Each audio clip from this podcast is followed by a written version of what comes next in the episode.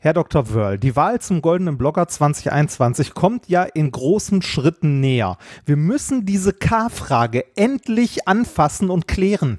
Ja, äh, Herr Dr. Remford, ich weiß nicht, was es da zu klären gäbe. Es war schließlich schon immer so, dass das Familienoberhaupt diese Entscheidung getroffen hat. Da gibt es eine historische Tradition, Familienwerte und so. Aber Herr Dr. Wörl, wollen Sie mir jetzt ernsthaft mit Tradition kommen? Was ist denn, wenn die Leute mal was anderes wollen? Ne? Seien Sie doch mal offen für Veränderungen. Bringen Sie doch mal ein bisschen mehr Würze und Farbe in die ganze Sache. Warum muss es immer so hell sein und sich ziehen wie Kaugummi? Mehr Würze? Äh, denken Sie, ich bin nicht offen für Veränderungen, nur weil ich in der K-Frage auf die in meiner Familie seit Jahrhunderten gepflegten, alten, traditionellen Werte setze und ihre disruptiven Querschüsse als das entlarve, was sie sind. Ideen eines Käskopfs. Kommen Sie endlich mal von Ihrem hohen Ross herunter. Wir werden am Abend der Verleihung des goldenen Bloggers in der K-Frage das bewährte Vorgehen beibehalten. Das K, also der Käse auf der zeremoniellen Gewinnerpizza, war und bleibt Mozzarella. Sie können ja später äh, meinetwegen noch etwas äh, von Ihrem Gouda darüber streuen. Na gut, okay, damit kann ich leben. Ist am Ende ja eh alles Käse.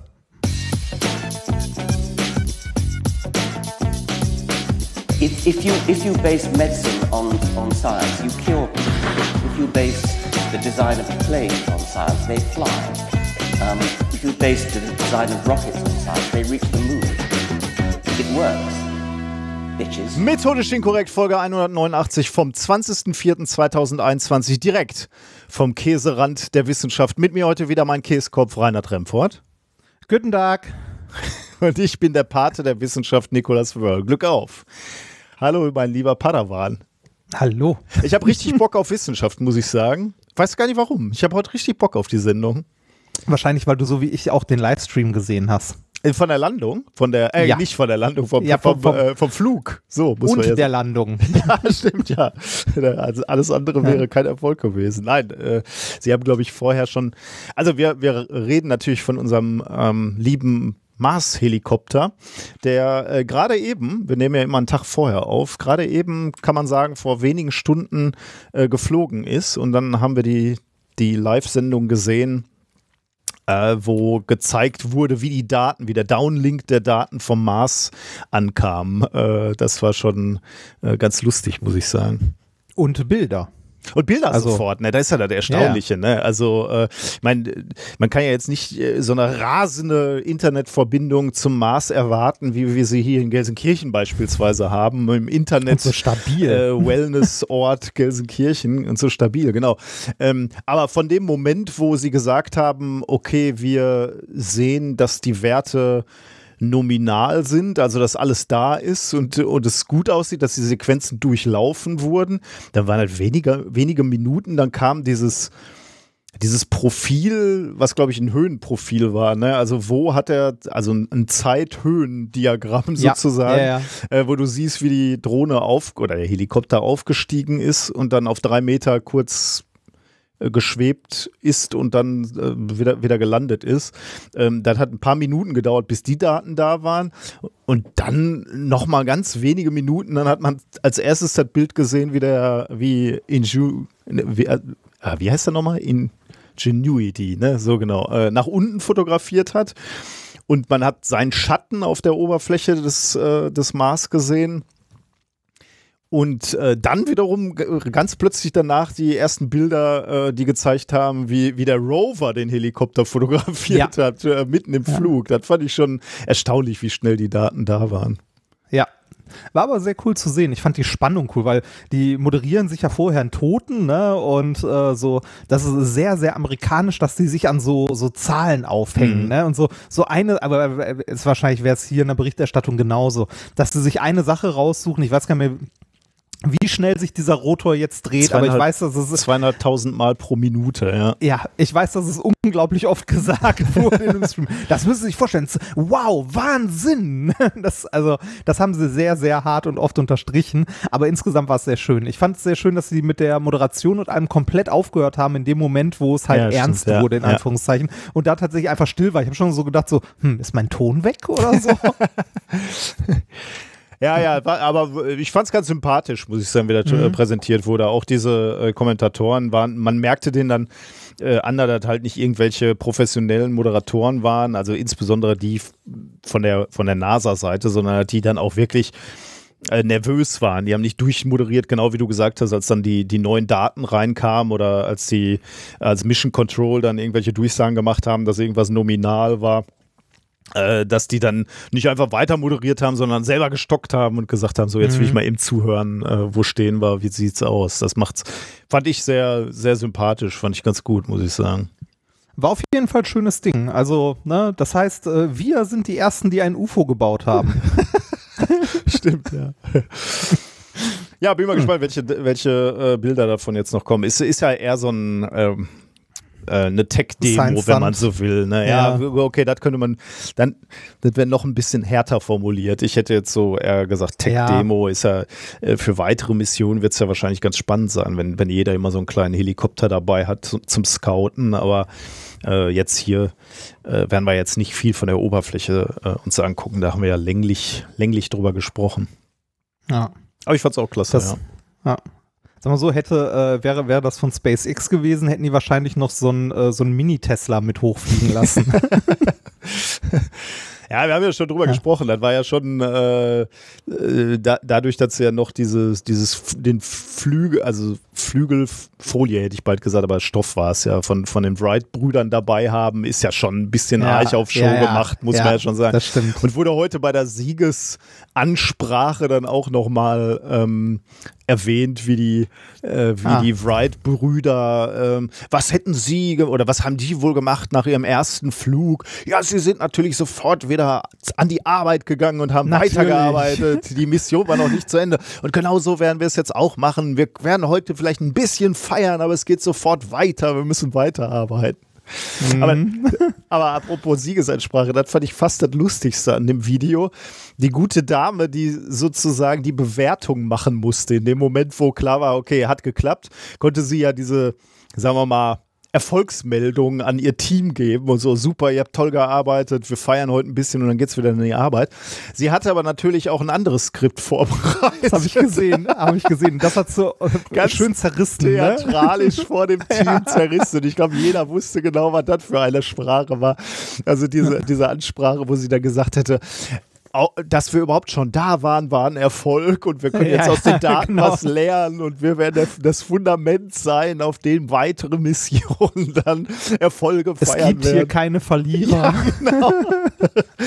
dass, wir, dass die Rotorblätter sich gedreht haben, war ja eigentlich schon äh, 100% Mission Erfolg. Ja. Das war lustig, ne? Also, ja, aber ist ja klar, dass man solche Dinger in der Schublade hat. Ja.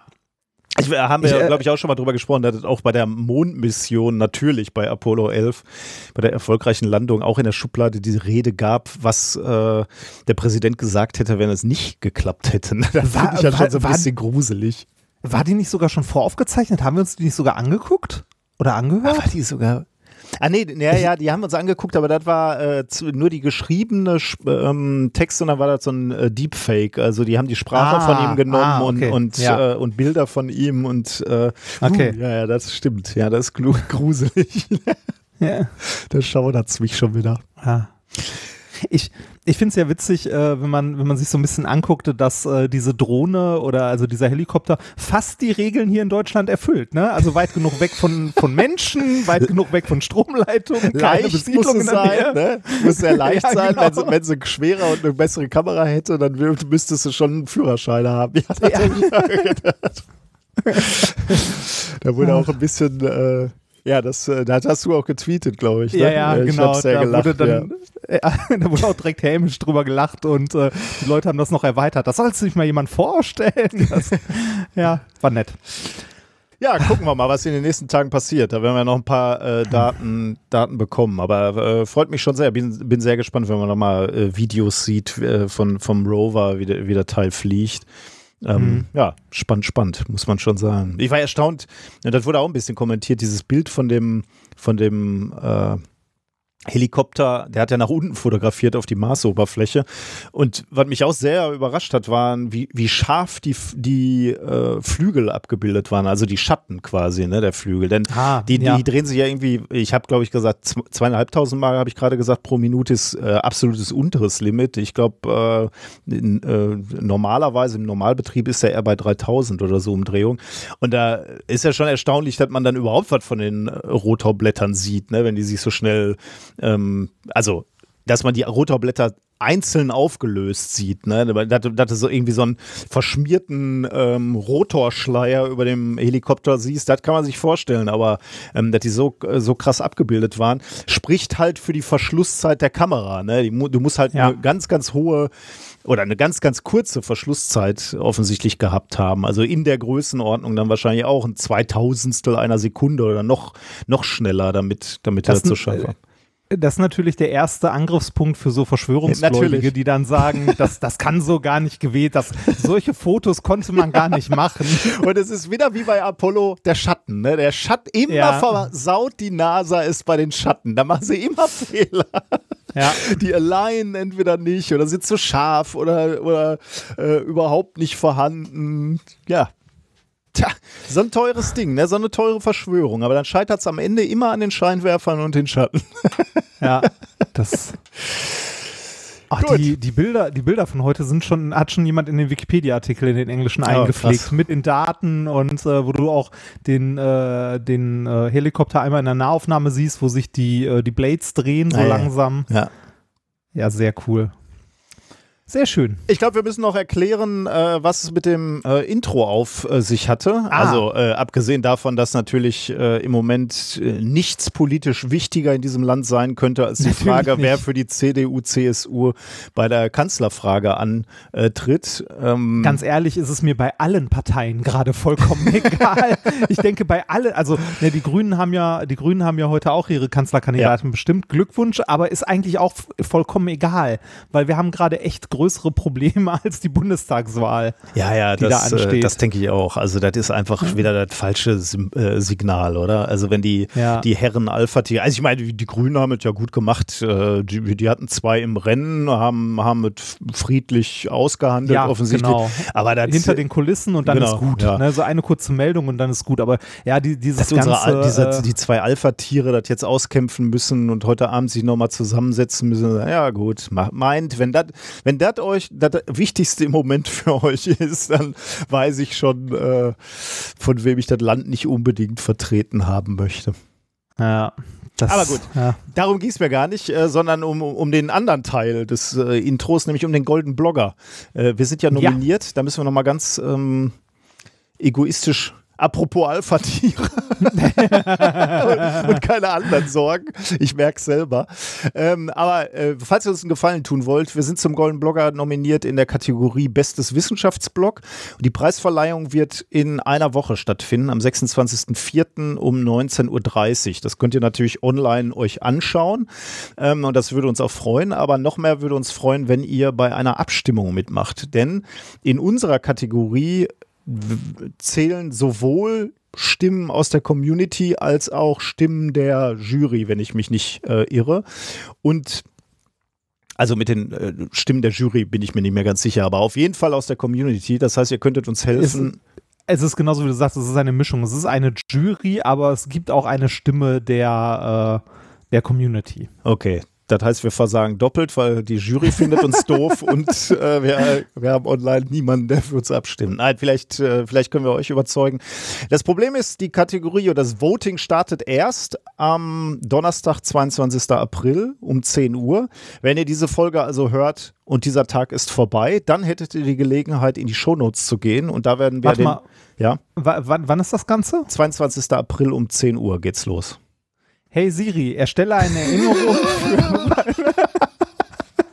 Sehr gut. Alexa, neue Erinnerung April 22. 2021 um 10 Uhr. Ja, aber die müsst ja eigentlich davor schon voten, oder? Nee, da geht's los, da geht's los, ja. Da geht's los. Okay, ja. Jetzt hast du es kaputt äh, gemacht. Dann fragt doch Alexa erst, woran Ach, soll ich dich erinnern? Dann sage ich, abstimmen für Minkorrekt. Du findest den Link in den Shownotes zur letzten Folge. Ah. Na gut, vielleicht kriegt er das auch so hin. Müsst, müsst ihr so dran denken. genau. Und die Abstimmung gibt wo, geht wohl bis zum 26. April, ähm, also äh, bis zu dem Tag, wo auch die, äh, die Preisverleihung ist, um 20 Uhr. Also äh, wir blasen das natürlich dann auch nochmal raus bei, in Social Media und wie gesagt, wir, wir tragen es nach, sobald es den Link gibt in den Show Notes. Wäre super, wenn ihr uns da unterstützen könntet, würde uns sehr freuen. Ja. Das heißt aber auch, dass es dann keinen äh, optisch inkorrekt Stream gibt an dem Tag. ja. weil das kollidiert miteinander. Ich kann aber mal gucken, ob ich die äh, Preisverleihung, also den Livestream einfach mal umleite und auf unserem äh, Twitch-Kanal durchreiche. kriegen wir da nicht Ärger, dass wir den äh, Leute wegnehmen. Weiß nicht. Nein, du- man nimmt, also ja, weiß nicht. Ja, Vor Ärger nicht Ach, kann die, sein. ja, äh, ja, ja. Okay. Vielleicht machen wir das nicht. Genau. Gut. Ähm, was wollte ich dir erzählen? Ich ähm, fange vielleicht mal mit äh, Klima an, in gewisser Weise, nämlich mit der äh, Ringvorlesung. Ähm, ich hatte dir erzählt, wir haben eine Ringvorlesung zum äh, Thema Klimawandel organisiert, ne? Die wollte ich mir auch angucken und ich habe es verpeilt. Ja, macht ja Tatsächlich nichts. die erste. Äh, macht nichts, äh, gibt ja noch mehrere Termine, aber ähm, ich muss sagen, ich habe mich sehr gefreut. Hat nämlich gut geklappt. Ich war so ein bisschen nervös. Äh, kennst du das, wenn man so weit organisiert? Ich meine, wir beide Ja. haben jetzt auch schon vor Leuten gesprochen und so. Ich musste gar nicht reden groß. Ne? Ich habe ein bisschen Fragen am Ende moderiert, aber das war jetzt kein, kein großer Akt. Aber ich bin ich weiß nicht, ich wollte schon, dass das äh, einigermaßen rund dann auch äh, funktioniert. Ich war, war, wie gesagt, nicht mal als, äh, bei Weitem nicht als einziger verantwortlich, äh, da waren noch andere beteiligt. Ähm, aber es hat spitze fu funktioniert. Ähm, wir hatten einen wirklich auch wissenschaftlich hochkarätigen Gast da, Professor Ferdi Schüt, der ist äh, Direktor am Max-Planck-Institut für Kohlenforschung in Mülheim. Und er hat den Vortrag gehalten, Wege aus der Klimakrise, Herausforderungen für die Wissenschaft. Wir hatten 366 Anmeldungen. 310 Leute waren dann da, zu- in der Spitze oder so 320. Also, da muss ich sagen, hat mich schon sehr gefreut für das Thema. Also, dass, dass wir da Leute, Leute erreichen konnten. Mhm. Das, Ähm, also ich finde es ganz cool. Also, dass, äh, dass sowas angenommen wird. Äh, ja, genau, weil, weil, weil ja auch der, die Idee genau das ist einer Ringvorlesung, ne? dass da nicht nur Studierende äh, sind, die sowieso irgendwie an, an der Uni rumhängen ähm, oder, oder Mitarbeiter der Uni, die auch natürlich, freut uns natürlich auch, aber ähm, vor allem eben auch ein Angebot an die Öffentlichkeit, äh, dass mal ein Experte ähm, ja, für, die, für die Öffentlichkeit so ein Thema runterbricht. Und, und der Herr Schüt äh, ist einfach ein super Typ dafür, weil er, ja, der kann einfach ja, der, der hat irgendwie so ein natürliches, also er ist eine ab, absolute Koryphäe auf seinem Gebiet, sonst wäre er nicht der Direktor eines Max-Planck-Instituts. Aber der hat eben nie so den, den Kontakt verloren, wie man Wissenschaft kommunizieren muss. Äh, Das hat er echt gut gemacht. Der, äh, der ganze Vortrag war natürlich etwas technisch, ne? Also als, als, äh, als- Chemiker hat er natürlich den, diesen technischen Blick, sage ich jetzt mal, ne? auf technische Lösungen. Ähm, aber das, das war natürlich abzusehen. Bei den nächsten Terminen werden wir halt auch andere Leute haben aus den Gesellschaftswissenschaften, aus den Wirtschaftswissenschaften, um eben auch andere Blickwinkel zu haben. Dass dieser, dieser Ansatz jetzt ähm, etwas technisch war, war äh, gewollt oder einkalkuliert, kann man sagen. War auch sehr optimistisch, muss ich sagen. Ich äh, hätte ich auch nicht unbedingt mit gerechnet. Ähm, und da kann man auch sicherlich drüber diskutieren äh, in den nächsten Terminen. Aber ähm, ich habe ihn nachher dann auch nochmal sehr gezielt gefragt, weil ich, wie gesagt, den Vortrag sehr optimistisch, also technisch optimistisch äh, wahrgenommen habe. So nach dem Motto, wir haben alle Lösungen. Man, müsst, man muss sie nur gesellschaftlich, politisch wollen und umsetzen. Ähm, und da hat er nachher gesagt, ja, das sieht er genau so. Also theoretisch haben wir alles. Äh, wir müssen nur wollen und wir müssen nur durchdrücken. Und man muss richtig Geld in die Hand nehmen und sagen, okay, jetzt bauen wir diese Gesellschaft um. Und dann funktioniert das. Hm. Ja. Ja, Äh, wer, das- wer das nochmal sehen möchte, äh, ich schneide gerade ein Video davon zusammen, also einfach der, der Zoom-Mitschnitt äh, und den stellen wir noch online und den kann man dann auf der Webseite der Ringvorlesung sich nochmal angucken. Äh, da haben wir nochmal ähm, die äh, also da seht ihr auch nochmal die anderen Termine, die als nächstes kommen und da werden dann auch die Videos nach und nach erscheinen von dieser Veranstaltung, weil wir das schon für die, ähm, für die Zukunft festhalten wollen. Ich hatte äh, zwei schöne ähm, schöne Momente, würde ich sagen, die, äh, die, die mir besonders in Erinnerung geblieben sind. Äh, die, die möchte ich dir noch erzählen. Ich will nicht ganze, den ganzen Vortrag von ihm spoilern, aber zwei Sachen, die mir gut gefallen haben. Ähm, eine Sache, die mir auch immer begegnet, ist, ist dieser Einwand von Klimaleugnern oder Klimawandelskeptikern, dass sie sagen, ja, aber was können wir als Deutschland schon tun? Ne? Wir haben ja eine verhältnismäßig kleine äh, Wirtschaft so im Vergleich zum, zum globalen und stimmt ja auch. Also wenn man sich dazu anguckt, äh, Deutschland ist für 2,5 Prozent der CO2-Emissionen weltweit gesehen verantwortlich. 2,5 Prozent klingt jetzt erstmal nicht so viel, ne? Und äh, da, da kommen sie ja immer um die Ecke und sagen, ja, selbst wenn wir hier alles umbauen und unsere ganze Wirtschaft geht den Bach runter, dann, äh, dann, dann ist, das, äh, ist die Umwelt auch nicht gerettet und warum sollten wir dann überhaupt äh, tun? Und das, hat Ferdi Schüt auch aufgegriffen und hat äh, dazu gesagt, äh, das, das stimmt schon, Deutschland kann alleine die, die Welt nicht retten, aber wir können und wir müssen sogar als eine der reichsten Nationen wir müssen Lösungswege aufzeigen und demonstrieren, dass es für große Volkswirtschaften geht, diesen, diesen Klimawandel ähm, zu, zu begegnen und äh, klimaneutral als Volkswirtschaft zu werden. Und das fand ich eigentlich einen ganz schönen, äh, schönen Gedanken, muss ich sagen, den ich mir versuche zu bewahren.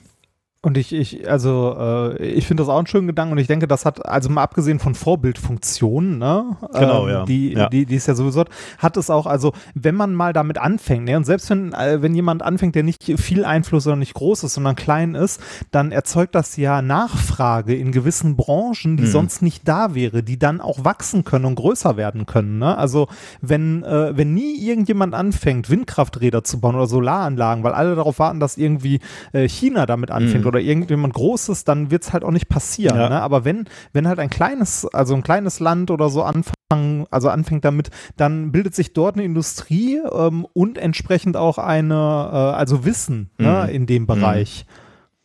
Das hat er also, tatsächlich auch, äh, genauso wie du sagst, hat er äh, das Beispiel mit den Solarsubventionen ähm, gebracht, die wir vor einigen Jahren noch sehr gepusht haben. Äh, und da sagte er auch, dass das wäre ein Geschenk für die Welt gewesen. Also wir haben es natürlich irgendwie, das ist jetzt meine Interpretation wieder, wir haben es wieder so ein bisschen verkackt. Wir haben erst viel Geld da reingesteckt und dann wieder, dann sind Subventionen ausgelaufen und dann verlieren wir so, so ein bisschen das Interesse an so einer Technologie. Ähm, aber davon mal abgesehen, dass wir natürlich in Deutschland erstmal ziemlich ausgebaut haben, Solarenergie, das ist ja auch gut, man hätte nur wahrscheinlich weitermachen müssen. Ähm, war es aber, in, äh, so, so äh, zitiere ich jetzt äh, Herrn Schütt, war es ein Geschenk an die Welt, weil da eben die Welt auch gesehen hat, okay, diese Solarzellen kann man billig bauen, man kann die äh, so produzieren, dass man sie flächig einsetzen kann. Und äh, es ist genau wie du gerade auch gesagt hast, das ist ein Vorbild, was dann von anderen Ländern übernommen genommen wird. Ne? Hm. Bisschen schade natürlich, dass dann Asien wieder das ganze Geld damit macht mit den billigen, mit den billigen Solarzellen. Aber okay. Und die, die zweite äh, Sache, die ich auch toll fand, und das ist wieder so ein typisches Beispiel dafür, dass es einfach Spaß macht, wenn du die Öffentlichkeit mit so einem Experten zusammenbringst, war, dass da eine, eine Frage im Chat auftauchte, die ich so toll fand, dass ich sie äh, fertig stellen musste. Ähm, wir, wir, hatten insgesamt viel zu viele Fragen. Wir konnten am Ende gar nicht alle stellen. Also über 50 Fragen äh, und wir hatten irgendwie eine Dreiviertelstunde Zeit oder so noch für Fragen und dann haben wir dann mussten wir irgendwann abbrechen. Aber die Frage musste ich noch bringen. Ähm, da war nämlich die Frage, wenn wir demnächst ganz viele Wasserstoffautos haben, ähm, regnet es dann mehr? Weil hinten kommt ja. Weil mehr Wasser. Hinten kommt ja ein Wölkchen raus aus dem Auspuff. ne? Also man könnte also ja. überlegen, regnet es dann mehr. Und äh, das fand ich so super, weil ähm, man Ferdi Schütt war natürlich auch total überrascht von der Frage und hatte natürlich erstmal keine Antwort. Ich meine, da muss er erstmal drüber nachdenken. Also die, die Frage hast du ja selbst noch nie gestellt. Und das war total toll, weil du gesehen hast, also ihn, ihn beim Denken beobachten konntest. Also er hat erstmal ja. so gesagt, ja, hat er selber noch nicht drüber nachgedacht, kann er sich nicht vorstellen. Und dann merktest du aber, dass er selber damit unzufrieden war und dann anfing drüber nachzudenken. Und dann hat er einen ziemlich geilen also die, wenn, wenn du Zeit hast und Ruhe, dann kannst, kannst du immer schnell was überlegen und kommst auf eine Antwort. Ne? Aber wenn du vor 300 Leuten stehst und du äh, dir stellt einer eine Frage, über die du noch nie nachgedacht hast, ähm, da musst du schon da musst du schon gut sein, wenn er dann, ja, ja. wenn er dann hantieren kannst. Und das hat er dann gemacht. Er hat sich dann nämlich überlegt, er kennt ja er weiß ja, wie viel CO2 bei Verbrennungsprozessen äh, freigesetzt werden und wie viel Energie da freigesetzt werden beim, beim Verbrennen von Diesel. Und dann hat er sich schnell überlegt, äh, wie viel Energie wird bei der Reaktion von Wasserstoff und Sauerstoff frei. Ähm, und äh, kam dann zu dem Ergebnis, da muss also ähnlich viel in der Größenordnung Wasser in die Atmosphäre gehen wie CO2. Und da, dann weißt du natürlich immer noch nicht, wie viel CO2 geht denn in die Atmosphäre, aber er, er, kam natürlich zu dem Ergebnis, wir messen eine Änderung im CO2 im Moment im ppm-Bereich, also wirklich wenig, ne? während die, die Luftfeuchtigkeit ja schwankt das ist ja enorm am Tag so. Und deswegen kam er zum Ergebnis, also die, die Änderung äh, an Wasser, die wir in die Atmosphäre bringen, dürfte nicht dazu führen, dass wir mehr Regen ähm, äh, in, haben. induzieren haben. Ja, genau. Ah. Also das fand ich ganz lustig, ihn dabei äh, zu beobachten. Ja, aber krass, äh, Glückwunsch, wenn er in der Lage ist, sowas so schnell, ja, spontan in so einer Befragung mal zu sich zu überlegen. Äh, da wäre ich, glaube ich, nicht so schnell. Nee, ich natürlich auch nicht, äh, ganz klar, ja. Das, da siehst du halt äh, den Unterschied zwischen so brillanten Leuten und so Leuten wie wir sind Uns. ja eher so Wissenschaftsarbeiter. ja, genau. Ähm, ja. eine, eine Sache dazu noch, ähm, wir haben auch Students for Future in Duisburg am Campus ah. und die haben äh, also ich, ich, ich sage sehr positiv, die waren sehr dreist, alle unsere Gäste, äh, die wir in der Ringvorlesung haben, anzusprechen, ob die Lust hätten, in ihrem Podcast, den sie gerade neu aufgesetzt haben, äh, zu interviewen also, äh, oder ob die Lust hätten, ein Interview zu ja. geben. Und die haben wohl äh, alle auch zugesagt und äh, Ferdi Schüt, das, das Interview ist auch schon draußen. Da konnte ich schon reinhören. Und das ist auch richtig äh, super geworden, muss ich sagen. Also wer jetzt ähm, die Vorlesung von also diese Ringvorlesung von Ferdi Schütt verpasst hat, aber Lust hat, äh, ihn mal reden zu hören, der, der kann das auch in diesem äh, Podcast tun. Äh, also wie gesagt, ich das ähm, mit dem Dreist fand ich, äh, meinte ich jetzt wirklich im positivsten Sinne, weil ich, da, man muss auch ein bisschen Mut haben zu sagen, okay, wir starten einen Podcast, haben aber noch keine Folge, aber wir fragen schon mal die, die äh, absoluten Experten ihres Fachs. Aber finde ich total super und ist eine tolle Ergänzung zu unserer Ringvorlesung. Der Podcast heißt Kipppunkt. Äh, wir haben den auch verlinkt. Äh, also wenn ihr da mal reinhören möchtet, äh, findet ihr den in unseren Show Notes. Ja, und weiter geht's am 29.04. in der Ringvorlesung mit äh, Dr. Jan-Hendrik Kammlage. Äh, der kommt von der RUB, von der Ruhr-Universität Bochum und er spricht über Bürgerbeteiligung als Modus der Transformation zwischen Anspruch und Wirklichkeit. Da wird es also hm. we weniger technisch, also so in ingenieurstechnisch, sondern es geht äh, ins Gesellschaftswissenschaftliche und da freue ich mich äh, natürlich auch sehr drauf. Genau. Mhm. So, jetzt. Meine, ja. meine, meine bisherigen Erfahrungen mit Bürgerbeteiligung, äh, also direkter Bürgerbeteiligung, waren ja immer eher so mäßig.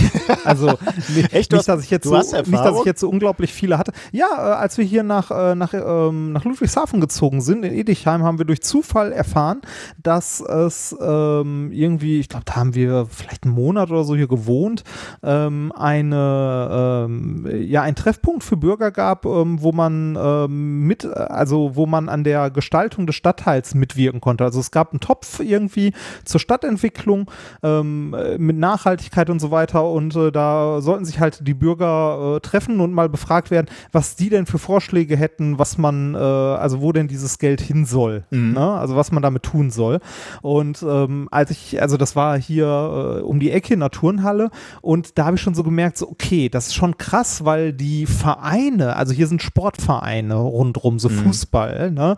Die haben, was die, ähm, äh, was die bürgerliche Politik hier angeht, massiven Einfluss. Also richtig krass, weil es halt so ein bisschen, also wir sind ja hier einen Ticken außerhalb von Ludwigshafen, so am Rand, da hast du schon fast so ein bisschen Dorfcharakter, so aus dem Verein, jeder kennt jeden. Ne? Und äh, da ist dann halt auch der, äh, die, ist halt Regionalpolitik. Ne? Mhm? Ja. Äh, das führte dann dazu, dass äh, erstens ähm, von diesem Treffen äh, generell so gut wie kein Mensch wusste. Wir haben dadurch durch Zufall erfahren, weil wir äh, unsere alte, also hier Sachen aus unserer alten Küche auf eBay Kleinanzeigen rausgehauen haben und einer von den Menschen, die, ich glaube, sich den Ofen oder so bei uns abgeholt haben, uns davon erzählt haben. sonst, sonst hätten wir das gar nicht gewusst, aber die Leute aus den Vereinen, also aus den Fußballvereinen drumherum, waren dann natürlich in Mannschaftsstärke vertreten, weil ne, da, äh, da dann irgendwie der äh, der Vereinsvorstand dann zufällig gerade auch in der SPD, CDU oder sonst mhm. was ist und dann hier irgendwie auch im Stadtrat sitzt und so. Ähm, und die haben das natürlich äh, in ihren Vereinen ausgehangen und äh, waren da, also weiß ich nicht, an dem Tag, wo wir da waren, da waren vielleicht boah, lass mich mal schätzen, irgendwas so 30, 40 Leute da, ne? Und ähm, ich würde jetzt sagen, davon drei Viertel aus dem Verein. Hm. Also aus einem der, der Fußballvereine um uns rum.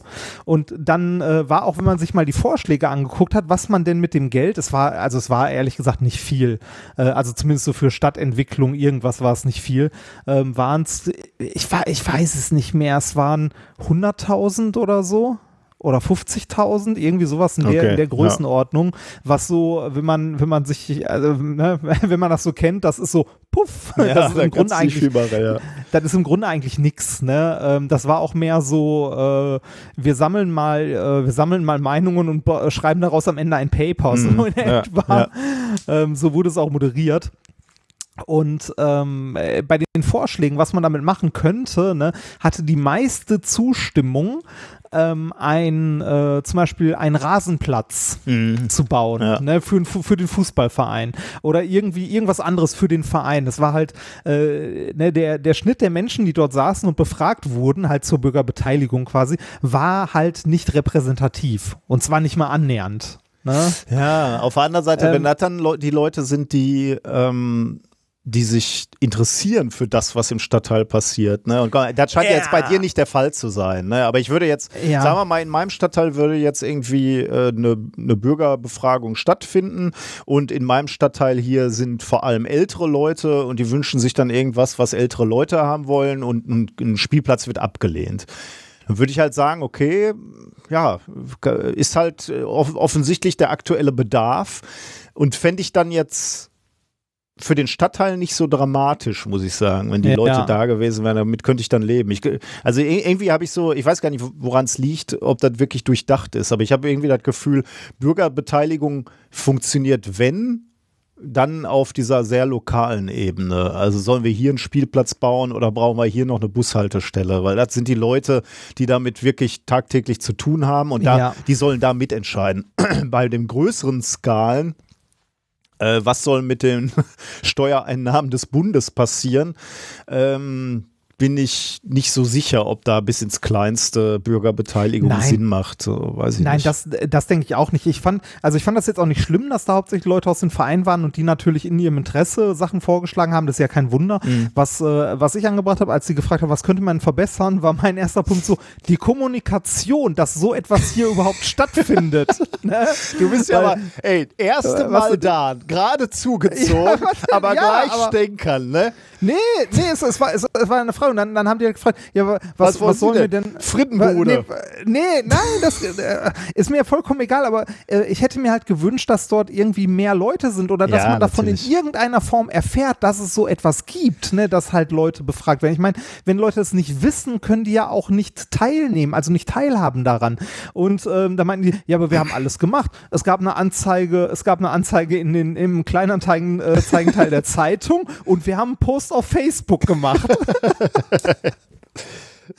ja, da dachte ich mir so, ja, genau. ja, gut, da gebe ich dir natürlich recht. Ne? Also ich, ich würde nochmal bekräftigen, wenn, wenn die Leute nur da sind, die sich dafür interessieren, äh, dann wäre ich auch fein damit, wenn, wenn es eben nicht sehr repräsentativ entschieden wird. Aber wenn es natürlich nee, okay. so ist, wie du gerade angedeutet hast, ne? dass der, ähm, der, äh, der äh, Torwart von dem Fußballverein noch in der SPD ist und deswegen die Info nur in den Fußballverein rüberschwappen lässt, dann wird es natürlich ein bisschen äh, schwierig. das finde ja, ich dann ich, natürlich nicht ich, so gut.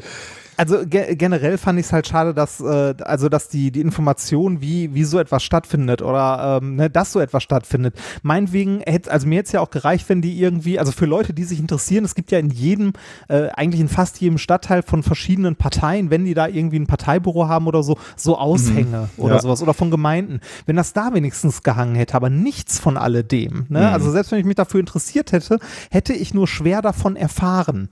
Ähm, aber also davon mal komplett abgesehen, wäre es also ist es am Ende aber auch vollkommen egal, weil diese Befragung ne, ähm, läuft folgendermaßen ab, so wie, wie, wie man es häufig kennt und was viele Leute dann auch politikverdrossen macht, ist, dass die Vorschläge, die dort halt von den von der Bevölkerung gemacht wurden, werden weitergereicht an ein Gremium, die erarbeiten daraus Vorschläge für ein weiteres Gremium, das dann äh, einem dritten Gremium darüber wieder äh, halt einen Vorschlag präsentiert, was denn getan werden könnte oder sollte oder okay. so. Mit anderen Worten also, passiert nichts. Nee, genau. Mit anderen Worten, es passiert nichts, beziehungsweise die, äh, die Vorschläge, die da gemacht werden, da gucken wir mal, ist da was bei? Nö, ja, zur ja. Seite, wir haben eh noch andere. Ne, also das ist eher so, so Augenwischerei. Also das ist ja keine wirkliche Beteiligung, sondern eher so, ein, äh, so eine Alibi-Beteiligung. Und das bei so einer winzigen Summe. Ne? Also mhm. davon, davon baust du ja, weiß ich nicht, drei Meter Fahrradweg oder so. ja, ja, da äh, Fahrradweg brauchst du gar nicht anfangen, ja. Ja. Naja, ja, das, äh, das zu meinen Erfahrungen mit Bürgerbeteiligung. Ja, gucken wir mal. Also ich, äh, bin, ich bin mal gespannt, worüber, ähm, worüber da gesprochen wird. Ja. Ich bin, ich gehe da erstmal neugierig ja. und ohne, ohne Meinung rein. Muss Andererseits muss ich, möchte ich an dieser Stelle noch sagen, bevor mir das jemand vorwirft, nein, ich darf auch nicht meckern, weil ich beteilige mich auch nicht in der Kommunalpolitik. Ja, genau. So. Ja. ne? ja, also genau ich äh, da dafür ist mir meine Lebenszeit zu kostbar und der der Leidensdruck ist nicht hoch genug. Ja, ja, genau. Als dass ich ja. das tun wollen ja. würde. Gut, gehen wir nochmal kurz zurück zum Klima, weil wir darüber gerade schon gesprochen ja, haben. Äh, ich wollte noch ganz kurz die Initiative Klima vor Acht vorstellen, weil äh, wir das, glaube ich, beide, also ich auf jeden Fall, ähm, aber wir beide vermutlich toll finden. Ähm, und zwar auch aus so einem wissenschaftskommunikatorischen Blickwinkel. Ähm, wir, wir, sehen ja jetzt seit einem Jahr, wie sehr Wissenschaft auf den großen Sendern, ne, ARD, ZDF oder im Radio natürlich auch ähm, kommuniziert wurde, äh, seit wir die Covid-19-Pandemie haben. Also äh, ganz mal abgesehen davon, dass wir natürlich permanent diese Nachrichten bekommen, wie sich die Pandemie entwickelt ähm, und das zur allerbesten äh, Sendezeit, kriegen wir natürlich auch in Sondersendungen äh, viel äh, und man könnte wahrscheinlich sagen, unfreiwillig Wissenschaft kommuniziert. Denn auf einmal hantieren wir als Bürger mit, mit Begriffen wie Inzidenz oder R-Wert, exponentielles Wachstum mhm. ist auf einmal etwas, womit wir uns beschäftigen, äh, äh so spezielle Sachen wie Vektorimpfstoffen und so, so weiter. Also da wurde äh, bei all dem äh, Unheil und Leid, was, was wir durch die Pandemie erfahren haben, muss man schon sagen, da wurde auch viel Wissen vermittelt jetzt äh, im letzten Jahr. Ähm, und das ist ja auch gut so, denn wenn du irgendwie eine Gesellschaft hinter eine Entscheidung stellen willst, sei es jetzt bei der Pandemie oder eben beim Klima, dann müssen die Leute natürlich informiert sein. Die müssen wissen, warum Maßnahmen sinnvoll sind. Äh, sieht man ja gerade bei der Pandemie, dass es mal, mal besser und mal schlechter funktioniert. Und deswegen kommt jetzt der Klimawandel ins Spiel. Ähm, man hat ja nicht so das Gefühl, dass die Sender, die großen Sender, die jetzt bei Covid vorne dabei sind, irgendwie besonders äh, tiefgründig über den Klimawandel berichten würden oder informieren würden. Ähm, insbesondere nicht zur besten Sendezeit. Also wenn mal eine Doku kommt, dann kommt die irgendwann äh, spät nachts auf den Sendern. Ähm, ganz im Gegenteil, was, was da zur besten Sendezeit äh, vor, vor der Tagesschau zum Beispiel kommt, ist sowas wie Börse vor acht. Ne? Da wird seit zwei Jahrzehnten ja, Finanzen. über die Börse gesprochen. Ich frage mich immer, wen interessiert das? Oder, oder bin ich in einer Blase, die wirklich, äh, bin, bin ich so eine Seltenheit? Das war ja beim iPhone auch immer, da dieser Börsenticker da als App vorinstalliert war, ne? wo ja. ich mich gefragt ja, habe, ist, ist der Bedarf so groß? Also haben alle Leute Bock auf Börse so, dass die immer gucken müssen, wie ihre Aktien stehen? Das kann doch nicht sein, wenn, oder? Weiß nicht, wenn das dein Hobby ist, deine Assets zu verwalten. Ja, okay, aber äh, also sind das so viele in Deutschland, die das so machen oder wollte man das, fand man das nur so cool, dass man auf dem Telefon auch mal eben ganz kurz seine Aktien äh, checken also, kann? Äh, ich habe, ähm, ich habe im Umfeld von Bekannten und so weiter mitbekommen, die außerhalb unserer Universitätsbubble leben, in der wir wissenschaftlich verbrämt groß geworden sind, dass es da, dass es da schon ein, ein Gesprächsthema ist, das immer wieder aufkommt, Ach, dass man echt? sich über Aktien Krass. unterhält. Okay. Ja, ja. Doch, das äh, habe ich mitbekommen. Kann ich auch nichts mit anfangen, aber dass, äh, dass sich die Leute so unterhalten, so, ja, ich habe das und das gekauft und so, ja, die hatte ich auch überlegt, aber die sind ja, ne, Oh, zum Glück habe ich das okay. nicht gemacht und so. Und du denkst so, okay, hm, Also ja. äh, g- gar nicht, ist jetzt gar nicht negativ gemeint. Ne? Äh, Nein, ich kann mir da nicht. durchaus äh, vorstellen, dass das Spaß macht, da zu zocken und äh, äh, da auch Geld äh, anzulegen und, und äh, dass man auf der anderen Seite sagt, äh, also äh, Spar Sparbuch bei der Sparkasse macht ja jetzt nicht mehr so viel Sinn. Da kompensierst Ja. ja. wahrscheinlich gerade die Inflation. Äh, also, dass man anderweitig sein Geld anlegt, da habe ich jetzt nichts gegen. Nur ich, äh, oder ich, ich habe sowieso nichts dagegen, aber äh, ich finde es so erstaunlich, also um darauf zurückzukommen, dass man äh, Börse vor acht hat, also äh, dass die Leute sich anhören, wie es gerade der Wirtschaft geht. Da siehst du halt, so einen wo die, großen Stellenwert hat. ja, ne? genau. Da siehst du halt, wo die, äh, wo die, äh, ja, der, der Hauptfokus liegt, ne? brummt die Wirtschaft. Und das sollte nicht unsere Hauptfrage sein, sondern unsere Hauptfrage sollte Ja. sein, wie geht's äh, unserer Welt? Äh, und das mag Pandemie sein, äh, das, mag ähm, äh, das Klima sein. Äh, wie wie kö- können wir in 20 Jahren noch leben? Sollte der wichtigere Index sein als der, als der DAX halt, würde ich mal ja, so sagen. Wo wir genau gerade bei dem Thema sind, ich habe die, die Tage ähm, ein, ein YouTube-Video gesehen von äh, LeFloid war es tatsächlich, der sich mit jemandem unterhalten hat über äh, Investitionen und äh, genau diesen Punkt. Ähm, und zwar nannte sich das Ganze, äh, also es ging um nachhaltig investieren. Also so, ähm, wie nannte sich das? Äh, Impact, ähm, Hm. weiß nicht, kriege ich gerade nicht mehr auf die Kette. Ähm, auf jeden Fall äh, eine andere Art von investieren, dass man halt nicht in die, also ne, dass du nicht irgendwie dir Aktien von BASF und sonst was kaufst, sondern Projekte, die in, ähm, in, also als erstes Ziel haben, etwas Gutes zu tun, dabei aber auch Geld erwirtschaften. Ne? ja, das, also, ist ja, ähm, das, das äh, läuft ja auch unter Impact Investment hieß es. Ah, so. Impact. Ich, ich kenne das unter Ja. Divestment, also Geld erstmal rausziehen aus den, äh, aus den Unternehmen, die halt äh, nicht gut fürs Klima sind, ne, um dann eben auch einen gesellschaftlichen Wandel herbeizuführen. Also wenn ich, wenn ich Ja, jetzt, sagen wir mal, äh, staatliche Gelder aus, aus, aus, aus RWE rausziehe und sage, solange wie ihr noch Braunkohle abbaut, unterstützen wir euch nicht mehr, dann hätte das ja in, in gewisser Weise vermutlich eine regulierende Wirkung. Muss man halt nur machen. Genau, also äh, genau, der, der Ansatz ist dabei ähnlich, aber trotzdem ein bisschen anders. Das ist jetzt so, dass man nicht irgendwie ein Aktienpaket oder ähnliches hat, das ähm, halt darauf achtet, dass solche Sachen nicht drin sind, also schlechte Sachen ausschließt, die man nicht haben will. Sowas wie, ich will keine Waffen, ich will keine, äh, keine Mhm. Kohlekraftwerke oder so, sondern gezielt Sachen unterstützt, die halt gute Gutes Sachen tun. machen. Ah, okay. Genau, ja. und, und äh, die hatten da als äh, Beispiel einen Gründer von einem, äh, von einem Unternehmen, der in, äh, der produziert in Hessen so Container mit Solarmodulen, die als Kraftwerke funktionieren und baut damit in Afrika in äh, Dörfern, die nicht an Stromnetz angeschlossen sind, halt äh, Stromversorgung auf. Hm. Und das Cool. jetzt nicht als Spende, als Entwicklungshilfe oder so, was ja auch sehr äh, ein zweischneidiges Schwert ist, sondern tatsächlich als Business, also das dort aufzubauen und äh, nicht einfach dorthin zu stellen, sondern das quasi Leuten dort zu liefern und dort dann quasi mit Firmen zusammenzuarbeiten, dass die Leute dort nicht nur Strom bekommen, sondern auch halt eine sich entwickelnde Wirtschaft um das Ding herum. und so. Die, die Idee finde ich ganz schön. Ich habe allerdings äh, null Ahnung von Investitionen, von äh, Sicherheit, von sonst was. Mhm. Äh, falls da einer unserer Hörer mehr Ahnung von hat, kann er mir gerne mal eine E-Mail schreiben. Ähm, ich habe mich auch, also äh, ich habe, ich besitze keine Aktien, nichts, Mhm. nada. Äh, liegt allein schon daran, dass ich nie genug Geld dafür hatte. Und also jetzt gerade habe ich Ersparnisse, die halt in den Kaufnebenkosten meiner Wohnung oder unserer Wohnung liegen. Ähm, aber so früher oder später, gerade so als selbstständige Person möchte man ja auch sowas wie eine Altersvorsorge haben und Geld in irgendeiner Form anzulegen ist ja schon sinnvoll, das nicht einfach mhm. so auf dem Konto ja. rumliegen zu lassen. Ich will aber nicht äh, mein Geld an irgendeine, also ne, jetzt könnte man sagen, ja, nimm irgendein so ETF, was halt sichere, äh, ne, äh, Rendite. sichere Rendite bringt, wo dann auch noch irgendwie so Sachen wie, äh, weiß ich nicht, wie äh, Waffen und so ausgeschlossen hast. Das reicht mir ehrlich gesagt nicht. Das mhm. ist, also ja. ich, ich möchte nicht, nicht nur nichts Schlechtes machen, ich möchte, wenn ich irgendetwas tue, damit gerne auch noch etwas Gutes tun. Mhm. Also den Leuten das Geld geben, die das auch gebrauchen können. Das ist wahrscheinlich mit einem viel, viel, viel höheren Risiko behaftet, aber das kann man ja vielleicht streuen. Ne? Aber ich habe, wie gesagt, keine Ahnung, gerade erst angefangen, mich dadurch äh, damit zu beschäftigen. Ähm, aber ich finde das Thema an sich äh, interessant und wichtig. Das äh, ist interessant, dass du das sagst, das ist mit viel, viel mehr Risiko ähm, äh, behaftet.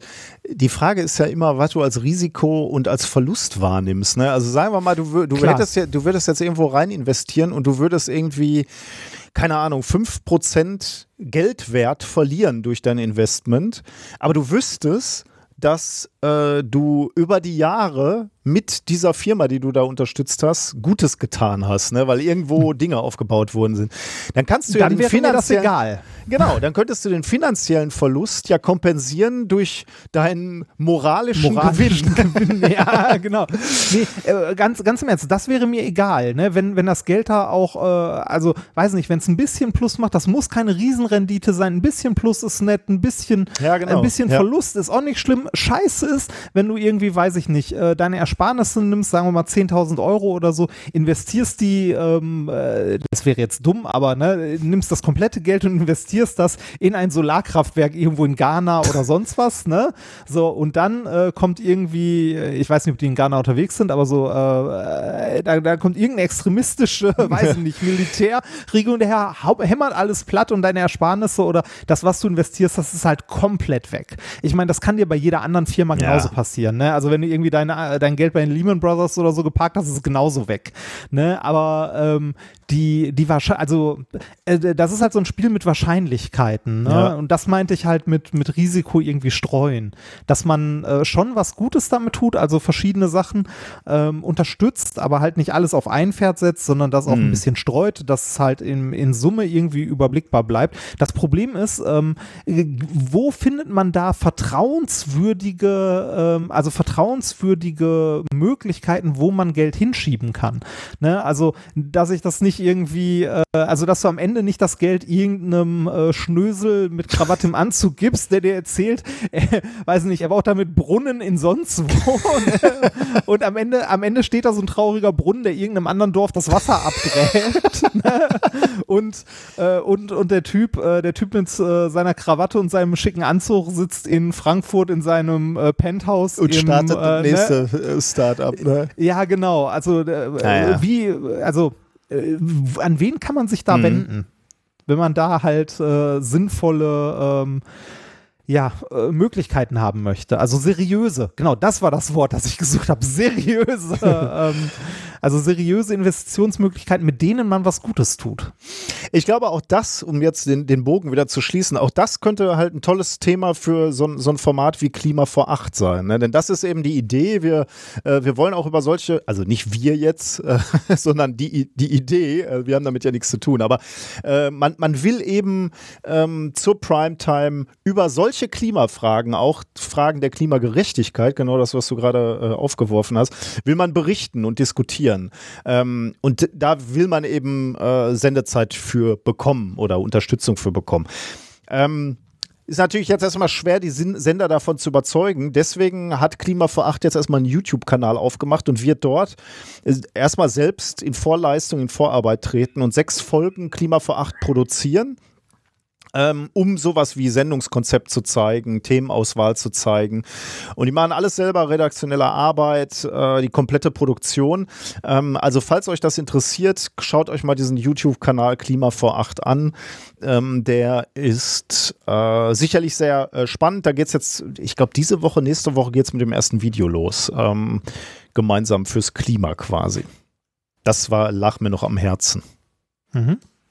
Äh, weißt du, wer, äh, wer da, also wer da, also es gibt ein Team dahinter, aber wer produziert das Ganze und so? Das Machen kann jetzt dir alles jetzt in grad- Eigenarbeit? Oder? Kann ich dir jetzt leider nicht sagen. ah, okay. Okay. Ja. Genau. So. Ähm, hast du noch äh, was? Ich hab, Äh, habe noch ein, zwei Sachen, ähm, die ich äh, bei Gelegenheit mal erzähle. Die sind alle noch nicht so, Ah, also okay. ne, äh, man, man redet ja nicht über ungelegte Eier und sonstigen Kram, ich aber da nicht, können nee, wir du, du gerne. Du redest immer schon Was? über äh, Marathonläufe, die du machst. bisher, bisher, Bücher, bisher ging Bücher, das. da, die du schreibst, Hallo? zwei Jahre Hallo? bevor Das- du anfängst, die erste Silbe zu schreiben. Nein, nein, nein, nein, nein, das stimmt nicht. Und dieses, ist dieses Buch erschienen? Na? Ja, da, da habe ich auch nichts gegen gesagt. Ja, also bitte. Aber du hast über ein ungelegtes Ei gesprochen und zwar relativ, da war das Ei noch niemals im Rohr. Ah, der Vertrag war unterschrieben. Also, Das stimmt, das stimmt. nee, Das stimmt, ja. Nee, es, es, es, es, sind so, es sind so ein paar andere, äh, andere Sachen, ähm, die ich noch erzählen wollte. Aber das mache ich, das mache Okay, ich dann bei ja. Gelegenheit, wenn, das, äh, wenn sich das ergibt. Ich habe in den letzten Wochen ein, äh, ein bisschen an, äh, an meinen Konsolenbasteleien weitergemacht und habe einen, äh, habe einen Gameboy geschenkt bekommen äh, und auseinandergeschraubt, der richtig, also in dem Batterien ausgelaufen sind und der, glaube ich, wochenlang auf einem Speicher oder jahrelang in einem Keller oder auf einem Speicher lag. Auf jeden Fall ähm, habe ich den mal zerlegt und ähm, äh, ich finde das wunder, wunderschön. Ich lerne so unglaublich viel dabei. Ähm, der ist komplett zerfressen von Batteriesäure Ist das gewesen. eigentlich so gefährlich? Zieh, ziehst du dir da irgendwie Handschuhe an oder so? Ist das Mit- äh, Ja, gesundheitsgefährdend? ja, das ist nicht ganz so gesund. Ja, ich trage Handschuhe dabei. nee, weil äh, ich habe mir tatsächlich die Frage, ich habe jetzt nicht so häufig mit ausgelaufenen äh, Batterien zu tun, aber immer wenn ich mal den äh, solchen Batterien begegne, stelle ich mir die Frage, so, so richtig gesund kann das ja nicht sein wahrscheinlich. Nee, ne? so richtig, so richtig gesund ist das auch nicht. Also die, äh, ich glaube, die Kupfersalze sind das, die da zum Teil bei entstehen, wenn du irgendwie sowas wegkorrodierst auf deinen, ähm, auf deinen Platinen und so, die sind schon ziemlich giftig. Mhm. Ne? Also ist nicht, ist nicht so gesund. Äh, ich habe da, als ich den aufgeschraubt habe, hatte ich auch erst keine Handschuhe an, bis dann jemand im Chat so sagt, so, ähm, zieh mal Handschuhe an. Und dann habe ich, den- als ich den dann gesehen habe, das Ausmaß gesehen habe, wie sehr der äh, durch war, habe ich gedacht, so, ja, ist doch vielleicht eine gute Idee, mal Handschuhe anzuziehen. Und die Ja, Gummibärchen da mal zur Seite. Äh, normalerweise Ja, beim genau. Podcast und Stream isst du ja auch dabei gerne noch. Ich höre heute nur Kritik. Nein, nein, Verbesserungsvorschläge. ah, ah, ah, genau. genau. Nee, ähm, äh, tatsächlich äh, dann irgendwann äh, wirklich Handschuhe angezogen Ja, und dann ja. das Ganze auch ein bisschen äh, vorsichtiger gemacht. Und äh, also ich finde das spannend, weil ähm, so, so richtig viel gelötet und gebaut musste ich fürs Labor ja nie. Da Mhm. war das ja eher so gröber, ne? Also größer auch. Ähm, aber ich lerne jetzt eine Menge über Elektronik, bekomme dann, also wollte mich an der Stelle noch mal bedanken, weil mir eine Menge Leute irgendwie E-Mails schreiben und äh, auch so helfen.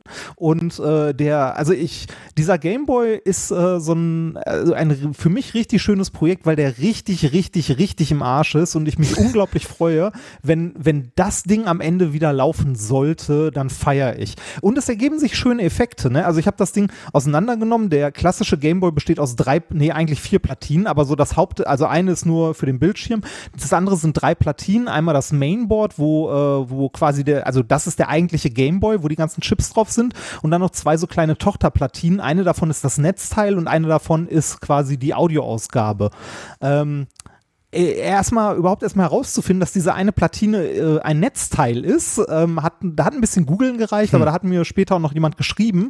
Ähm, aber dann zu sehen, so, dass, dass Leute mir dann schreiben, also mir haben dann Leute geschrieben, so, ja, ich habe auch mein Gameboy repariert, bei mir war das Mainboard komplett fratze, aber das Netzteil, die Platine habe ich noch, ähm, die habe ich noch über, ich schicke dir mal einen Brief. Oh. Und dann kommt irgendwie drei, vier Tage später ein Brief, wo so eine winzige kleine Platine drin ist, ähm, die mir halt diesen Gameboy wahrscheinlich wieder rettet und so. Und das Oh, ist, äh, das, ist- also das ist wirklich, wirklich schön. Vor allem, weil dann jemand anders, der ähm, auch nebenbei Gameboys repariert, mir dann geschrieben hat, so, ja, hier, ich hätte noch die andere Platine für dich. Du hast doch letztens so einen gelben Gameboy auseinandergenommen. Dürfte ich das Gehäuse davon haben, wenn du das nicht mehr brauchst? Das bräuchte ich. Also man tauscht so Sachen. Das ist voll toll. Das ist eine sehr schöne Ja, Community. auf jeden Fall, ja. Das, äh, also das macht richtig Spaß. Und wie gesagt, ich äh, lerne eine Menge dabei. Also ich habe den jetzt, äh, diesen Gameboy auseinandergenommen, habe die Platinen und so dann in Essig eingelegt, weil das halt die Batteriesäure neutralisiert, weil das ein, äh, also eigentlich nicht wirklich eine Säure ist, sondern eine alkalische Base. Äh, man sieht es dann auch so schön schäumen, wenn man das. Ganze einlegt. Krass. Und danach halt sauber schrubben, dann halt mit, äh, mit Wasser einmal sauber machen, danach mit Alkohol, was halt das Wasser wieder, ver, äh, also das noch irgendwo in Ecken sitzt, wieder verdrängt und so. Macht richtig Spaß. Also ja, ist schön. Ja. Ja, Ist sieht, schön. sieht auch so gut, äh, sieht auch von, aus, aus der Entfernung gut aus. Also als hättest du da einen Nerv ge getroffen. Ich bin, bin mal gespannt, was du noch alles reparierst. Ja, ich auch. Also vor allem jetzt Sachen, also ich habe ja sonst eher Sachen umgebaut bis jetzt, aber jetzt das erste Mal dann tatsächlich, das wäre das erste Mal was, was ich wirklich repariere. Ich bin immer noch skeptisch, ob das denn am Ende funktioniert, aber wenn, freue ich mich da sehr drüber. Das ist, äh, ist halt schön. Also macht irgendwie Spaß und äh, die Sachen dann irgendwie zu verlosen und damit äh, irgendwie noch Sachen zu, also was zu spenden und so ist auch noch ein schönes Gefühl dabei. Ja. Ich, glaub, Das, ich, ich glaube ja, ja. dass so ein, so ein gewisses Maß an technischem Verständnis äh, äh, gut ist, um Entscheidungen zu treffen. Ne? Und, und zwar auch äh, außerhalb der Technik, äh, in, innerhalb der ähm, Politik beispielsweise. Ich hab, äh, musste mich neulich schon so aufregen. Bei uns sind die Schulen ja wieder zu, ne? Also das freut mich natürlich. Darüber rege Ja. ich mich nicht aus, auf. Aber man hat ja diesen Inzidenzwert von 200 ausgerufen, der jetzt, glaube ich, bei dem äh, Bundesbeschluss dann äh, runtergesetzt wird auf äh, 165 oder so, wo du dich auch fragst, ne? wo kommt diese krumme Sum Nummer her? Ja. 165? Aber ist ja egal. Also äh, wenigstens definieren sie mal Grenzen. Aber das Problem, was dir natürlich sofort klar ist, ähm, bei so einem fixen Schwellwert äh, nach oben und nach unten, ist natürlich, dass, dass du sowas äh, baust wie ein, wie ein Regelkreis bei der Heizung. Ne? Bis, ist die Ja. Temperatur oberhalb von Zwei-Punkt-Regler. 200, genau, machst du machst du zu die Heizung, also du heizt nicht mehr. Und in dem Moment, wo du drunter bist, äh, drehst du das Ventil wieder auf, da fließt wieder heißes Wasser rein und geht wieder hoch. Und der Effekt ist natürlich klar, die Temperatur schwa schwankt immer mehr oder weniger um diesen Wert von 200. Also in, dem Fall jetzt bei der, bei der Heizung wäre dann wahrscheinlich nicht 200, sondern eher 20 oder so. Aber beim, beim Inzidenzwert jetzt irgendwie um 200. Du definierst sozusagen nicht nur einen, Sch einen Schwellwert, sondern auch einen Wunschwert. Ne? Also du, Ja, du genau. Runter geht's damit nicht. Genau, ja. Politisch sagst du eben, äh, das ist unser Wunschwert, da wollen wir bleiben. Kann man ja machen, aber dann, dann muss einem auch klar sein. Und das äh, habe ich so das Gefühl, ist nicht den, den Politikern in Gänze klar, dass damit, genau wie du sagst, nicht äh, ultimativ runtergeht. Du kannst natürlich jetzt sowas wie die, diese die, die Zeitkonstante deiner Regelung, ne? Also wie lange dauert es, wenn du ganz unten bist, dass es wieder oben ist? Ähm, oder Frequenz könntest du das auch nen- nennen wahrscheinlich, also die Dauer zwischen zwei Maxima oder zwei Minima. Oder auch das Auspendeln, die, die Maxima, wie hoch gehst du über den Schwellwert drunter oder drüber? Das sind alles Faktoren, die definieren sich dann über die Maßnahmen, die du ergreifst. Die können härter sein oder weniger hart. Da, darüber machst du dann natürlich diese, diesen, diese Zeitkonstante, äh, definierst du da drüber. Aber genau wie du gesagt hast, du wirst nie äh, signifikant runterkommen, weil sobald du drunter bist, öffnest du ja wieder alle Ventile und, und es geht äh, wieder von vorne los und geht nach oben. Und er- erstaunlich ist ja, dass man äh, jemanden, der technisch versiert ist, so wie dir, nur sagen müsste, was wir brauchen, ist eine Hysterese eigentlich. Ne? Wir haben einen oberen Ja. Schwellwert, da äh, gehen alle äh, Bremsen an und wir sagen, Schulen zu, Büros zu, äh, von mir aus nächtliche Ausgangssperre, was, auch immer man sich ausdenken kann. Und dann sagt man nicht bei 200 geht wieder alles auf, sondern bei 35 oder so. Weil dann würden Ja, wir oder- deut- ja. Oder, oder so, äh, oder generell so lange, wie drunter geht, machen wir nix. ne? wird, wird, wird ja auch schon reichen. Ne? Also so lange wie drunter geht, machen wir nix, bis wir irgendwann an einem Punkt sind, den wir, also wie du schon sagst, so 35 oder so, den wir für vertretbar halten, ähm, ne? wo man sagt, da geht es wieder, da können wir dann ja langsam mal wieder was öffnen. Ja gut, okay, wenn, wenn man sagen will, wir gehen so lange runter, bis nichts, bis es nicht mehr Ja, runtergeht, ja, ja. klar. Dann, äh, also da kann ich verstehen, dass natürlich Leute sagen, äh, das dauert uns ein bisschen zu lange. Ne? Also die, die sowohl die Bevölkerung als auch die, die Wirtschaft und so. Aber ähm, genau, also äh, der, der, der zweite Schwellwert, da wo wir alles wieder geöffnet wird, der muss einfach viel tiefer sein. Und das ist doch jedem, der technisch, weiß ich nicht, jedem Heizungsbauer ist das klar. Jeder, jeder, der irgendwie mal ansatzweise, äh, weiß ich nicht, technisch was elektronisch aufgebaut hat, ist das klar. Ich äh, verstehe nicht, dass das Politikern nicht klar ist, dass das nicht Ja. sinnvoll sein kann. Ich habe die Tage mit meinem Bruder telefoniert, der ist ja Lehrer in NRW. Und äh, da Äh, geht der ja die ist in Schule. Essen, ne? Nein, in Dorsten. Achso, okay, okay. Ähm, und äh, da war auch die Frage, also der hat am, ich glaube gestern Abend noch, also am Sonntag oder so, Sonntag oder Samstag war noch nicht klar, ob Montag wieder Präsenzunterricht ist oder nicht.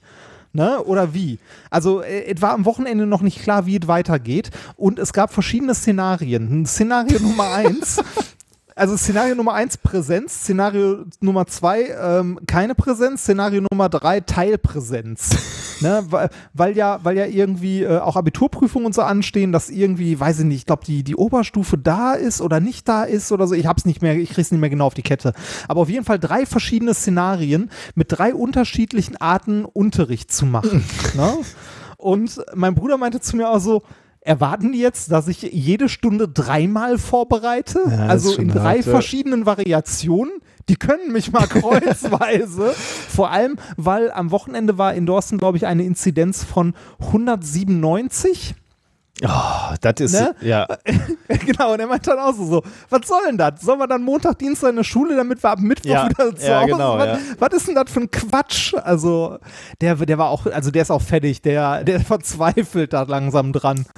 Also ich, wir hatten Also- auch hier schon geguckt, als die Zahlen so langsam hochgegangen sind und, und das absehbar war, dass das um ein oder zwei, also maximal um, um einen Tag äh, zu wenig ist äh, die Inzidenz äh, hochgegangen. Da also äh, da, und dass sie Montag nochmal aufgemacht hätten, da ha haben wir uns schon geeinigt, wir schicken den Sohn nicht. Also der ist dann halt krank. Der, also der, Ja, für die drei ja. Tage musste die dann auch nicht mehr schicken, wenn er weiß, wo es hingeht. Ja, das ist, Ja, das ist halt, und man muss ja ganz klar sagen, ne, wir, also äh, hier die, die Familie Wörl ist ja extrem privilegiert. Ne? Also wir können ja äh, zu Hause bleiben mit unserem Sohn, aber überleg mal, du bist die alleinerziehende äh, Kassiererin, die irgendwie zwei Kinder ernähren muss und die kriegt am Sonntag gesagt, äh, ja, morgen kannst du nicht arbeiten gehen, äh, du, äh, dein Kind sitzt zu Hause. Äh, da kannst du ja auch nicht deinen Chef anrufen und sagen, ja, sorry, äh, ich komme doch nicht. Die haben mich gerade äh, Sonntag 18 Uhr informiert, die Schule macht morgen doch nicht auf. Also er ist wirklich, also die geben ja immer vor, dann äh, auch Dinge für die Arbeiter oder Arbeitnehmer zu machen, ne, damit die Planungssicherheit haben, aber das passiert überhaupt nicht. Also ja, das, also, wie gesagt, ich finde es also jetzt mal, mal abgesehen von den Leuten, die mit ihren Kindern zu Hause sitzen, ich finde es auch für die Lehrer unzumutbar. ja, das natürlich ähm, auch, ja. Also, dass, dass, die, äh, dass die keine klare Perspektive haben. Ne? Also dieser Eiertanz, dieses Hin und Her, das ist doch ein Witz. Also wenn du, wenn du zumindest weißt, so, okay, wir entscheiden jetzt für die nächsten vier Wochen Mhm. ist halt kein Präsenzunterricht, egal was ist. Ne? Ja. Dann kannst du halt vier Wochen planen. Dann planst du halt vier Wochen ordentlichen Distanzunterricht oder ordentlichen Teilpräsenzunterricht oder ordentlichen Präsenzbericht, je nachdem, was gerade halt ansteht. Mhm. Aber dieses ständige Hin und Her, dass also äh, da, äh, dass das an den Leuten nagt und dass es auch ein teilweise äh, teilweise nicht zu äh, zu stemmender Arbeitsaufwand ist, das ich glaube, da denken auch viele Leute nicht dran. Ja, ist auch Ja. nicht sehr wertschätzend deinen, deinen Mitarbeitern sozusagen gegenüber. Nee. Ne? Also ja, schlimm. Naja. Gut, jetzt haben wir die Stimmung runtergezogen, aber eine, Ja. eine lustige Studie möchte ich dir noch vorstellen, ähm, die, äh, die mir bei, ich könnte sagen, TikTok begegnet ist, stimmt aber nicht. Äh, sie ist mir bei Reddit begegnet, aber sie äh, basiert auf einem TikTok-Video, aber Ah. äh, das fand ich so interessant. Deswegen, ich habe es nicht überprüft, ich übernehme es einfach nur so. Es geht um Bienen. Bienen, die, ähm, wo man sich die Frage gestellt hat, können Bienen Zeit wahrnehmen, Uhrzeiten, Tageszeiten, so.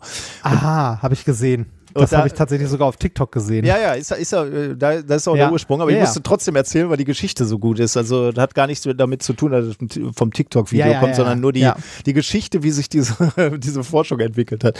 Also, man hat sich die Frage gestellt, können Bienen Zeit wahrnehmen? Und das Experiment, was die Forscherinnen gemacht haben, ist natürlich sehr einfach. Sie haben Zuckerwasser immer um 16 Uhr neben dem Bienenstock oder in die Nähe des Bienenstocks gestellt und sich angeguckt, wie sich die Bienen langsam dran gewöhnt haben. Und äh, tatsächlich nach einer gewissen Zeit kamen die Bienen eben auch aus dem Bienenstock geflogen um 16 Uhr, wenn überhaupt kein Zuckerwasser da stand. Also sie können es nicht gerochen haben, sondern sie müssen einfach gedacht haben, es ist 16 Uhr, wir haben Hunger, wir fliegen raus zum Zuckerwasser. Also können Bienen Zeit messen. Ja, Dann gibt es natürlich Leute, die sagen, ja, Moment mal, was heißt Zeit messen? Vielleicht haben sich die Bienen ja nur am Sonnenstand orientiert, also die ungefähr geguckt haben, wo ist die Sonne äh, und dann fliegen wir los, weil dann steht da das Zuckerwasser. Okay, valider Einwand. Also haben sie das Experiment im Dunklen wiederholt, also in einem in einer dunklen Halle oder in einem dunklen Raum. Auch da kam die Bienen immer um 16 Uhr aus dem äh, Bienenstock, also doch vielleicht Zeitwahrnehmung. Da waren natürlich immer dann doch die Kritiker da und haben gesagt, ah, vielleicht messen die ja was anderes, sowas vielleicht wie die An der Anstieg der Wärme beispielsweise um 16 Uhr. Ne? Wenn die Sonne einfach lange geschienen hat, dann wird es ja wärmer. Vielleicht nehmen sie das so ein bisschen wahr und wissen dann, na, jetzt müsste später Nachmittag sein, fliegen wir mal zum Zuckerwasser. Also immer hin und her die Argumentation, bis ein Forscher gesagt hat, okay, dann machen wir äh, bombensicher, wir machen das Experiment nochmal und zwar unterirdisch in einer alten Salzmine, tief unter der Erde. Und auch da kamen die Bienen um 16 Uhr raus, um ihr Zuckerwasser zu, äh, zu holen.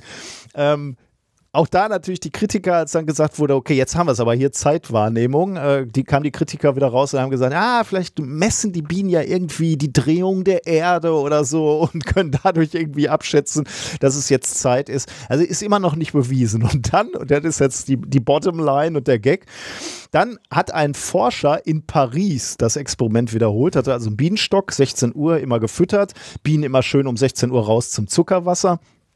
Und dann hat er an einem Tag die Bienen eingepackt in ihren Stock, ist mit diesem Bienenstock nach New York geflogen und hat die Bienen dort äh, frei fliegen lassen. Und dort in New York sind die Bienen um 10 Uhr morgens aus dem Bienenstock geflogen, weil sie nämlich einen fucking Jetlag hatten, Jetlag und, hatten, dachten, ja. und dachten, jetzt ist 16 Uhr und ich, wir möchten gerne unser Zuckerwasser. Also irgendwie können Bienen offensichtlich, haben die einen Tagesrhythmus und können Zeit einschätzen, Zeit wahrnehmen, Zeit abschätzen. Das ist lustig, oder? Ja, fand ich sehr. Ich habe da auch sehr drüber gelacht und fand das sehr schön. Sehr schönes Experiment. Gut, damit haben wir quasi schon ein bisschen übergeleitet in die äh, heutige Sendung, denn wir haben natürlich noch ein bisschen mehr Wissenschaft mitgebracht. Was haben wir denn für Themen? Ah, wir müssten eigentlich auch noch Unterstützerinnen machen, ne? Ja, müssten wir auch. Wir, Machen wir das werden doch. nämlich, wir, wir werden unterstützt und zwar von vielen. Äh, the Answer to Life, The Universe and Everything von Felix und Isabel. Ein Euro pro gehörter methodisch inkorrekt Folge und gesehener optisch inkorrekt Folge Uh. seit August 2020 von Katharina. Ein Dauerauftrag für die besten Physiker, die ich kenne. Danke Das von Jörg. Jörg, wie viele, wie viele Physiker kennst du? so. Okay, dann äh, 10, enjoy Mincorrect. 20, wait two weeks. Ah. 30, enjoy Mincorrect. 40, wait two weeks. 50, support Mincorrect. 60, go to 10. Sehr Von gut. Matthias. Basic. Fand ich auch sehr schön, ja. ähm, Empfehlung bleibt, Quantum Break sollte euch gefallen. Ihr könnt es aber auch für Lakritz, Katzenfood und Feuerlöscher ausgeben. Liebe Grüße, Bert. Ja, du wirst es nicht glauben, aber das haben wir zum Teil schon getan. Wenn er wüsste, wie nah er an unserem Leben ist, ja. ja, richtig. Und danke für ein bislang werbefreies Minkorrekt von Jörg. Und natürlich noch viele andere, aber das waren die paar, die ich zufällig rausgegriffen habe. Sehr schön. Äh, vielen Dank. Dann kommen wir jetzt, können wir aber darüber reden, was wir für Themen der Woche haben. Thema Nummer eins beschäftigt sich, oder habe ich genannt, Anbau, nicht Neubau in, im Standardmodell. Da freue ich mich sehr drauf. Ja, ich bin gespannt. Ich habe davon gehört, aber ich habe extra nichts dazu Oh, sehr gelesen. gut, sehr gut. Weil ich dachte, du erklärst mir das. Äh, Nummer zwei, Entwicklung durch Vielfalt. Okay. Thema Nummer drei, einsame Echse. Und Thema Nummer vier, Cinderellas Crocs. Wir haben heute viel Alliteration, stelle ich fest. Also zumindest Ja, die zwei hinteren Themen sind. Ich bin unschuldig. Das war keine Absicht. ja, ich, äh, bei mir auch ja zufällig. Genau, du hast ein schönes Experiment, glaube ich, erdacht. Ja. Ne? Ein, äh, ich habe ein klassisches Experiment, ein Klassiker, äh, den ich äh, aber ein, ein winzig, winzig, winzig kleines bisschen erweitert habe, man dadurch aber doch eine Menge lernt. Und zwar, falls ihr das nachher machen wollt, braucht ihr einen Ballon, eine Nadel und Tesafilm. Ich bin gespannt. Denn das klassische Experiment kenne ich ja, aber ich, äh, dein Anbau, dein Neubau. Bin gespannt. Ja, äh, wird ich, ja, ich bin auch mal gespannt, was du dazu sagst, ob du das, ob dir das gefällt und ob du das irgendwann mal in einer der Vorlesungen benutzt oder so. oh. Ähm, also, ich weiß nicht, ob es irgendwo ein sinnvoll, ja, vielleicht, vielleicht kann man das irgendwo sinnvoll benutzen. Ja, wobei doch, doch, kann man, kann man. Damit kann man, ähm, ja, du, du, damit kann man ähm, äh, zeigen, wie sich Risse ausbreiten. Hm, okay, jetzt verrat nicht zu viel. Ja, Ich freue ja, mich drauf. Nein, dann äh, fangen wir an. Genau. Thema Nummer eins.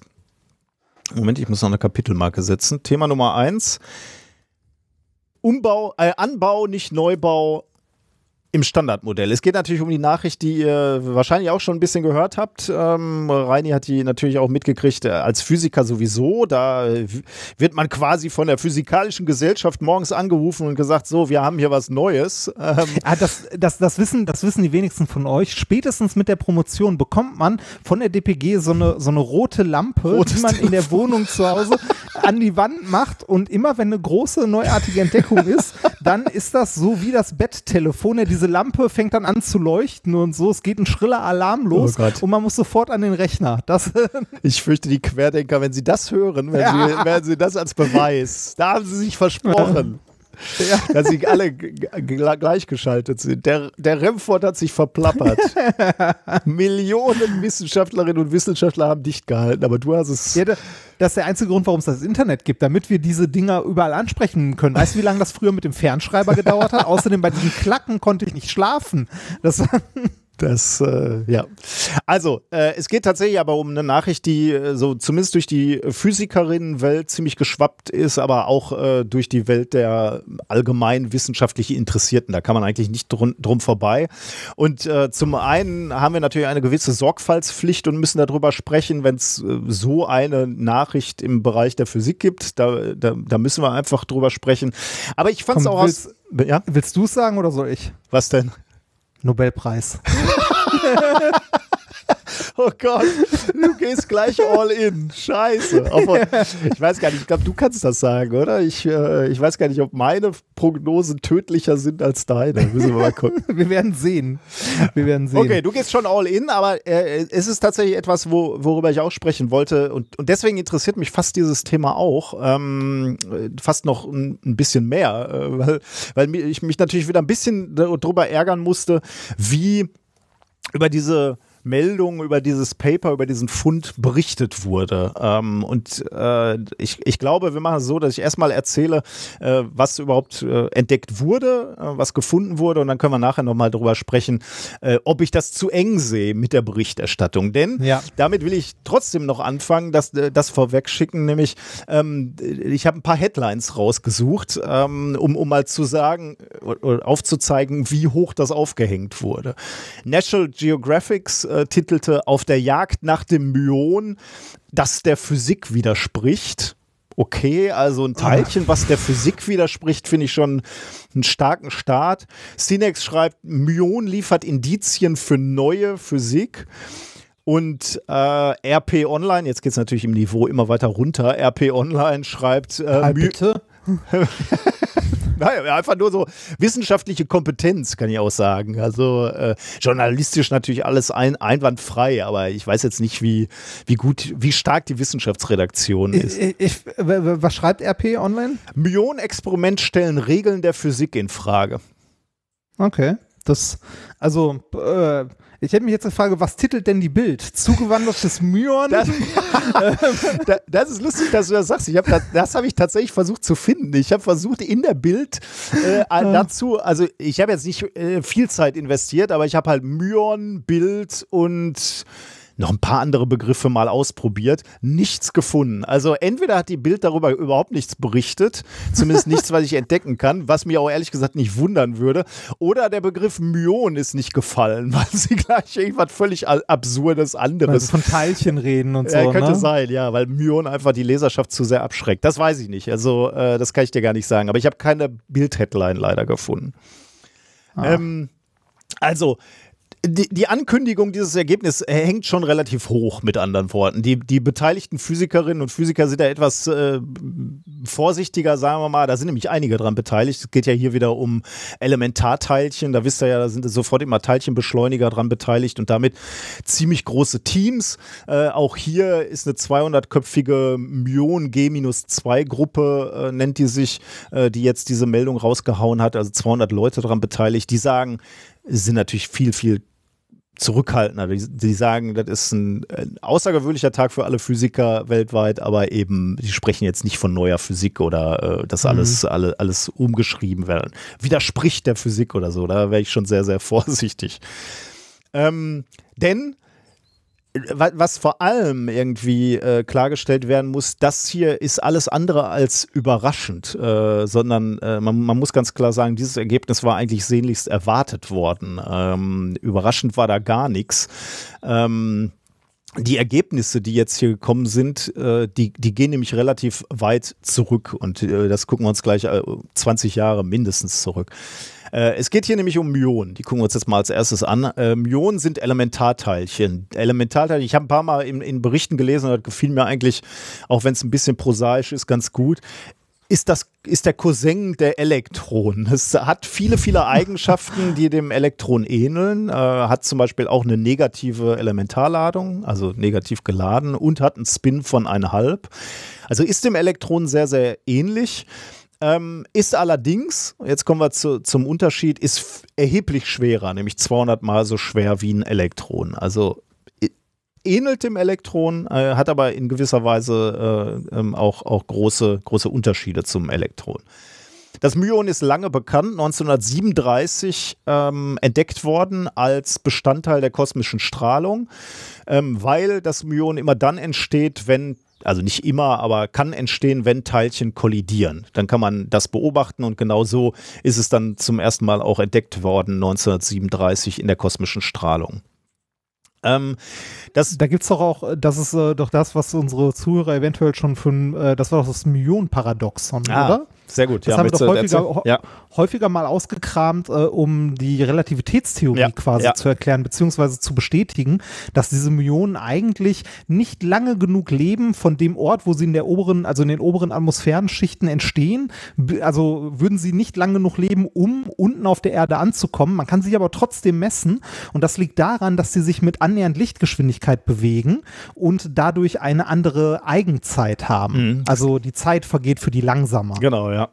Genau, also die, diese Teilchen ist genau wie du sagst, sie leben extrem kurz, zwei Millionstel Sekunden äh, und dann zerfallen die wieder in andere Partikel. Das heißt, also zum einen äh, war, war es diese äh, interessante Beobachtung, die du gerade äh, geschildert hast und aus der man natürlich auch etwas lernen kann. Äh, zum anderen heißt das aber, ähm, wenn man die wirklich untersuchen will, dann ist das eine experimentelle Herausforderung. Du musst die Teilchen mhm. im Teilchenbeschleuniger gezielt erstmal herstellen. Dann musst du die in Vakuumröhren einfangen oder, oder äh, ja, einfangen ist zu viel gesagt, aber irgendwie lokalisieren, messen. Ähm, und äh, für dieses Messen hast du eben auch nur wenige Nanosekunden Zeit, denn dann sind die Teilchen wieder weg. Das heißt, äh, man sieht schon, dass das kein Experiment ist, was man mal eben so auf dem Schreibtisch macht, sondern dafür brauchst du äh, schweres Gerät, wenn man, ja, äh, wenn man das so nennen möchte. Wenn man ja. das so nennen möchte. Ähm, das hat natürlich Physikerinnen und Physiker interessiert, deswegen haben sie auch früh angefangen, das Myon zu untersuchen. Aber, und das behaupte ich jetzt mal, ich weiß nicht, ob das so ganz richtig ist, aber sie haben es eher ähm, so aus Gründen der Vollständigkeit untersucht. Sie wollten eben, als Physiker ist man ja äh, sorgfältig, man will die Naturkonstanten messen, man will die Eigenschaften der Elementarteilchen messen und in sein Laborbuch einschreiben. Deswegen hat man diese, diese Teilchen äh, gemessen vermessen, ähm, einfach um sozusagen das Teilchenbild der Welt komplett zu haben. Aber so richtig Spannendes hat man da nicht erwartet. Bis mhm. vor 20 Jahren was tatsächlich was Spannendes passiert ist, nämlich an einem Speicherring in Brookhaven äh, an der Ostküste der USA. Da äh, hat man eben so, so einen Speicherring äh, und da hat man Myonen vermessen.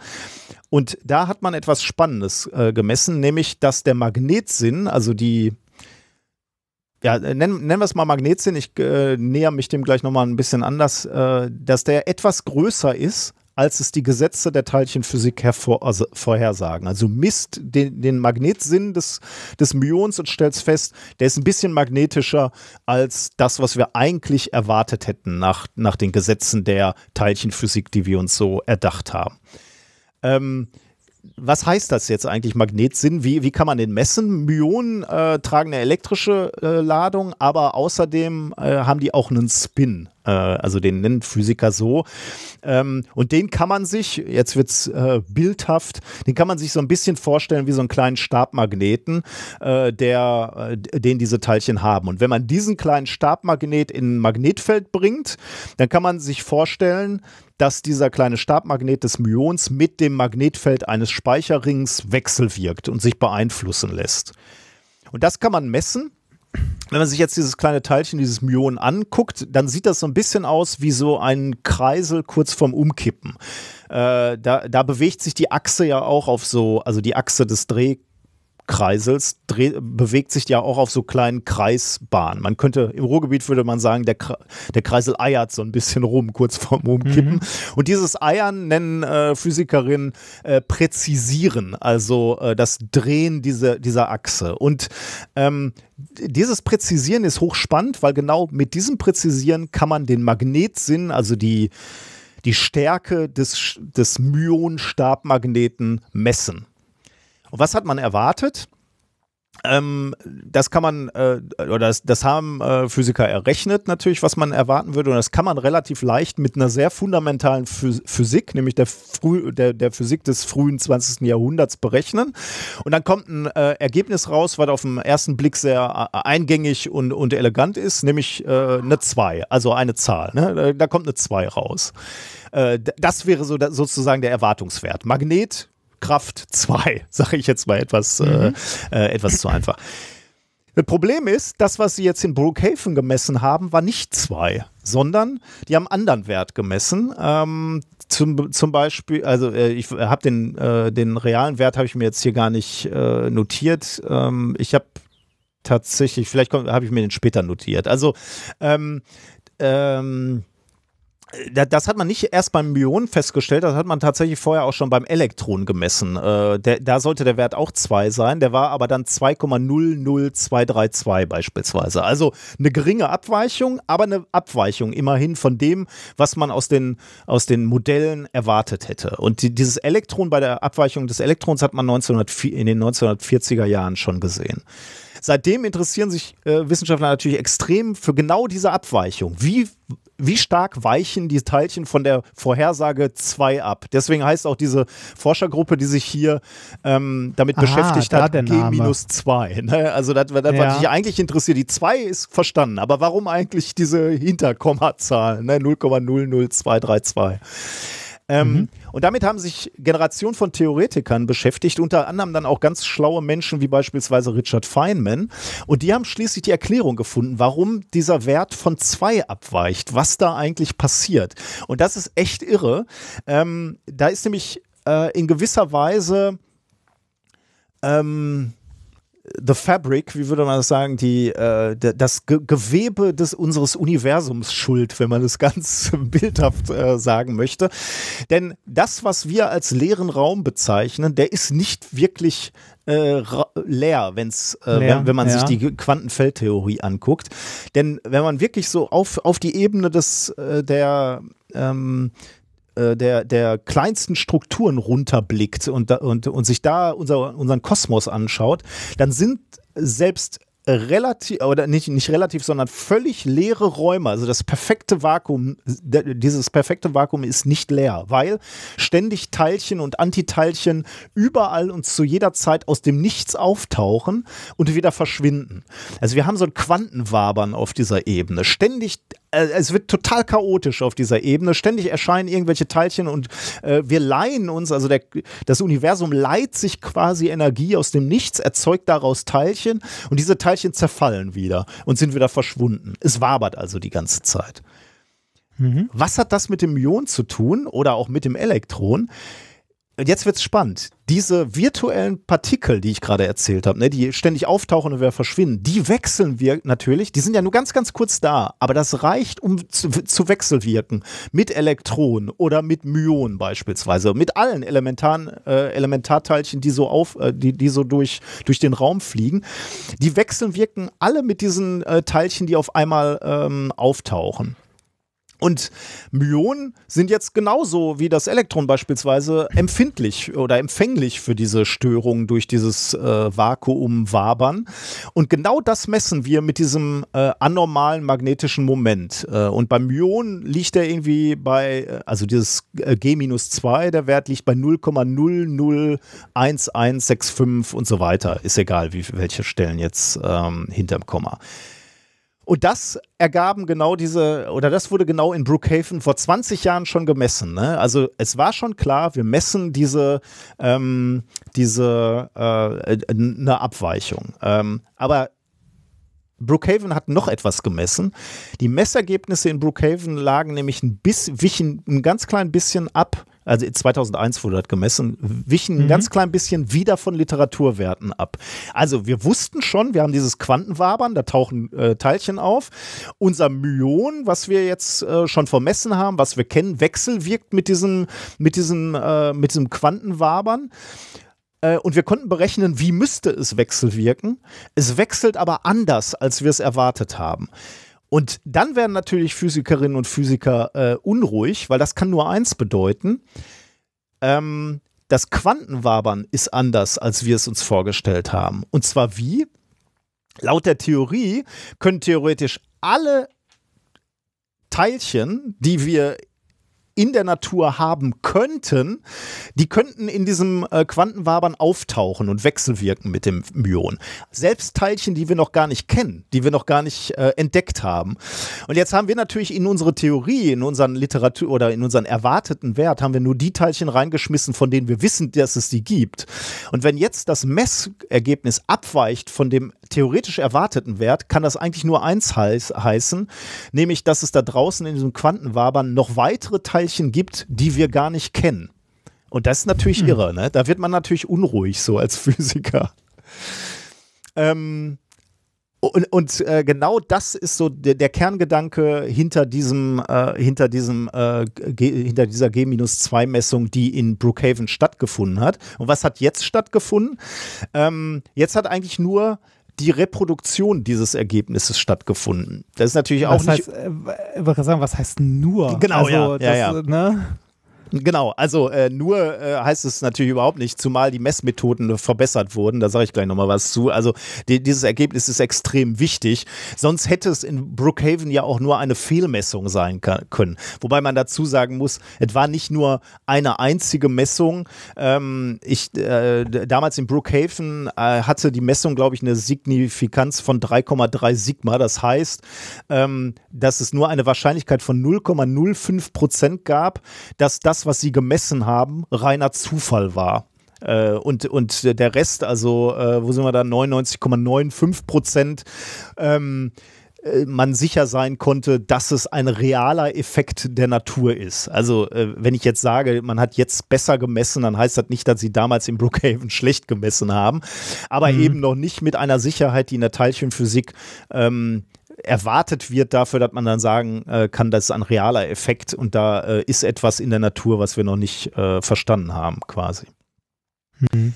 Also, seit 20 Jahren äh, gibt es dieses Ergebnis und man versucht jetzt äh, herauszufinden, was es ist. Und man muss dazu sagen, auch das, ne, dass das neue Teilchen sind, ist jetzt auch nichts, was uns Physiker äh, aus den Socken haut. Denn wir haben ja hier auch schon oft darüber gesprochen, dass es sowas beispielsweise wie die dunkle Materie gibt. Ne? Dass wir also sagen, wir beobachten im Kosmos Dinge, die können wir nicht erklären. Also sagen wir, da muss es noch Materieteilchen geben, die wir noch nie gesehen haben, die noch nicht in unserem Standardmodell drin sind. Ähm, deswegen, das ist für Physiker völlig klar, dass das Standardmodell Modell noch nicht fertig ist. Das Teilchenmodell auch nicht. Ne? Wir, wissen, wir kennen noch nicht alle Elementarteilchen. Das ist uns allen klar. Es passt nur bis jetzt ganz gut. Genau, das ist das, was du immer gerne dann sagst. Ne? Es ja. ist halt die beste Beschreibung unserer derzeitigen Welt. Äh, aber jedem von uns ist klar, äh, da kann jederzeit noch was kommen. Äh, wir, wir erwarten sogar noch weitere Teilchen, um noch weitere äh, Effekte zu, äh, zu erklären. Hm. Also, jetzt, ähm, äh, was ist jetzt passiert? Sie haben äh, dann den, tatsächlich den Magnetring, äh, haben sie äh, in Brookhaven abgebaut. Ähm, und haben den äh, jetzt äh, verschickt ans Fermilab. Ähm, aus Kostengründen einfach. Die wollten den recyceln quasi. Also äh, haben, haben den Magnetspeicherring äh, wiederverwertet, allerdings erweitert um, um eine neue Messelektronik. Und seit 2018 haben sie am Fermilab dann ähm, die Myonen ähm, Gemessen. Äh, gemessen, genau. Und äh, die äh, Messergebnisse mit noch höherer Genauigkeit sind jetzt ähm, quasi publiziert worden ganz kleiner Fun-Fact noch eben am Rande, weil ich das so lustig finde. Äh, es war ja irgendwie jetzt klar, also die, die Ergebnisse von Brookhaven waren ja klar. Ne? Jetzt setzt du eine neue äh, Mannschaft an Physikerinnen und Physiker an, an so ein Experiment und sagst so, wir messen das jetzt nochmal nach und wir müssen sehr genau messen und da muss ja alles äh, neu kalibrieren und, und das ist eine Messtechnik, die neu aufgebaut wird sozusagen. Und man könnte jetzt natürlich sagen, ist ja schon ein bisschen gefährlich, dass die dann vielleicht ein bisschen arg auf die Brookhaven-Zahlen gucken und sagen, wir wollen da irgendwo landen, ne, wo die Brookhaven-Zahlen Ja, genau, so, äh, das, das ist ja immer so eine Gefahr, wenn du weißt, was du messen ja, willst, ja, genau. dann misst genau, du sowas ja. auch. Ne? Und da haben die was Spannendes gemacht, äh, quasi ein Double, äh, Doppelblindversuch. Sie haben nämlich die Uhr, äh, in Anführungsstrichen die Uhr, mit der sie diese Präzision der Myonen messen, die haben sie falsch getaktet. Ähm, und also äh, nicht glatte Sekunden gemessen, sondern irgendwelche, sagen wir mal, äh, eine Sekunde war jetzt eine Sekunde, 3145 oder so. Ne? Also irgendwas ja. jetzt mal. Ja. Die war halt falsch getaktet. Und jeder Wissenschaftler, der an diesem Experiment beteiligt war, wusste nicht, was er da misst. Der hat halt äh, ah. Werte gemessen für diese Präzision, diese Drehung der, der Myonen. Ähm, aber er wusste nicht, was das in realen Zahlen bedeutet. Jed die wussten natürlich, dass sie, äh, dass sie eine falsche Zahl messen. Das war, das war ihnen bekannt, äh, aber nicht ähm, um welchen Faktor der jetzt äh, korrigiert werden müsste. Und es gab angeblich, so, so habe ich es gelesen, gab es nur zwei Leute, die einen achtstelligen Zahlencode hatten, mit denen sich die gemessenen Werte wieder in Realzeit umrechnen lassen konnten. Und dieses, Ach, schön. Diese, dieser Zahlencode lag äh, pressewirksam in einem Tresor und äh, in einem Umschlag und der wurde rausgeholt, jetzt bei einer Pressekonferenz, aus einem Safe geholt, wurde dann ausgepackt und dieser achtstellige Zahlencode wurde dann eingetippt und auf Enter gedrückt und in dem Moment live wurde dann die Umrechnung gemacht und das, dann stand da eine wenn, neue Zahl, ja. Wenn Wissenschaft auch Show sein muss. Ja, ne? genau. Dann kannst du mir doch nicht erzählen, dass die nicht vorher mal den, den, den Code eingetippt haben, um zu gucken, wo, wo sie denn landen. Aber ist ja. Glaube ich auch, glaube ich im Leben auch nicht. Also, ganz ehrlich. Aber ich, ich muss sagen, ich finde find natürlich die, diese, äh, diese Geschichte dahinter finde ich gut, ne? dass die Experimentatoren selbst nicht wussten, ähm, wo sie, ja. äh, wo sie denn äh, also was sie da gerade messen, um genau das, damit das nicht passiert, ne, was du gerade gesagt hast. Äh, ja, ja. Jeder, der schon mal Messungen gemacht hat und ein Wunschergebnis hatte, der weiß ja, wie, äh, wie man manchmal in die Richtung guckt. Genau, wie, wie leicht man sich selbst beeinflussen kann. Ja. Also selbst wenn man nicht will. Äh, deshalb sind ja auch äh, gerade in so, also bei so medizinischen Sachen und so sind ja auch so Doppelblind-Sachen immer ja, Standard. Genau, ja. Und sowas brauchst du halt nicht nur, wenn es um Menschen geht, sondern auch, also doch, äh, wenn Menschen beteiligt sind, ne? ja, ja. dann brauchst du das halt. Ähm, genau, und ähm, Sie haben diese Zahlencode jetzt eingegeben, umgerechnet und haben festgestellt, ja, okay, äh, das magnetische Moment des Myons weicht wieder vom Standardmodell ab und zwar in ganz ähnlicher Weise wie damals in Brookhaven. Ähm, ich stelle jetzt übrigens gerade fest, weil ich dir gerade über die Signifikanz des Experiments gesagt habe, äh, stimmt nicht. Von Brookhaven habe ich es mir äh, tatsächlich nicht äh, notiert. Das, was ich dir gerade genannt habe, nämlich die 3,3 Sigma, die beziehen sich jetzt schon auf die Messung vom Fermilab. Also 0,05 Prozent Wahrscheinlichkeit, dass das nur ein Zufall ist, dass wir diese Me Werte messen. Aber wenn du hm. diese 3,3 Sigma ähm, zusammenrechnest mit den Ergebnissen von Brookhaven, dann kommst du ein bisschen näher schon an äh, 5 Sigma äh, ran. Das ist das, was man erreichen will, nämlich dass es nur noch mit einer Wahrscheinlichkeit von 0,00003 Prozent Zufall ist. Äh, wenn, äh, dann, also wenn du das mit Brookhaven verrechnest mit den Ergebnissen, die da äh, zutage getragen wurden, dann kommt man auf 4,2 Sigma. Also das ist jetzt schon nicht mehr ein Wert, der also es ist schon sehr unwahrscheinlich, dass das einfach nur noch Zufall ist, was die Leute gemessen haben. Mhm. Jetzt gibt es einer Einschränkung, die ich machen musste, die ich äh, auch irgendwie wieder so ein bisschen Lust, also das war erstmal das Ergebnis, ne? Also Physiker haben das lange erwartet. Es gibt diese Ergebnisse schon lange, seit 20 Jahren. Die wurden jetzt nur bestätigt, was aber, das nur soll nicht also wertmindernd sein, sondern ist äh, hochsignifikant und, und spannend.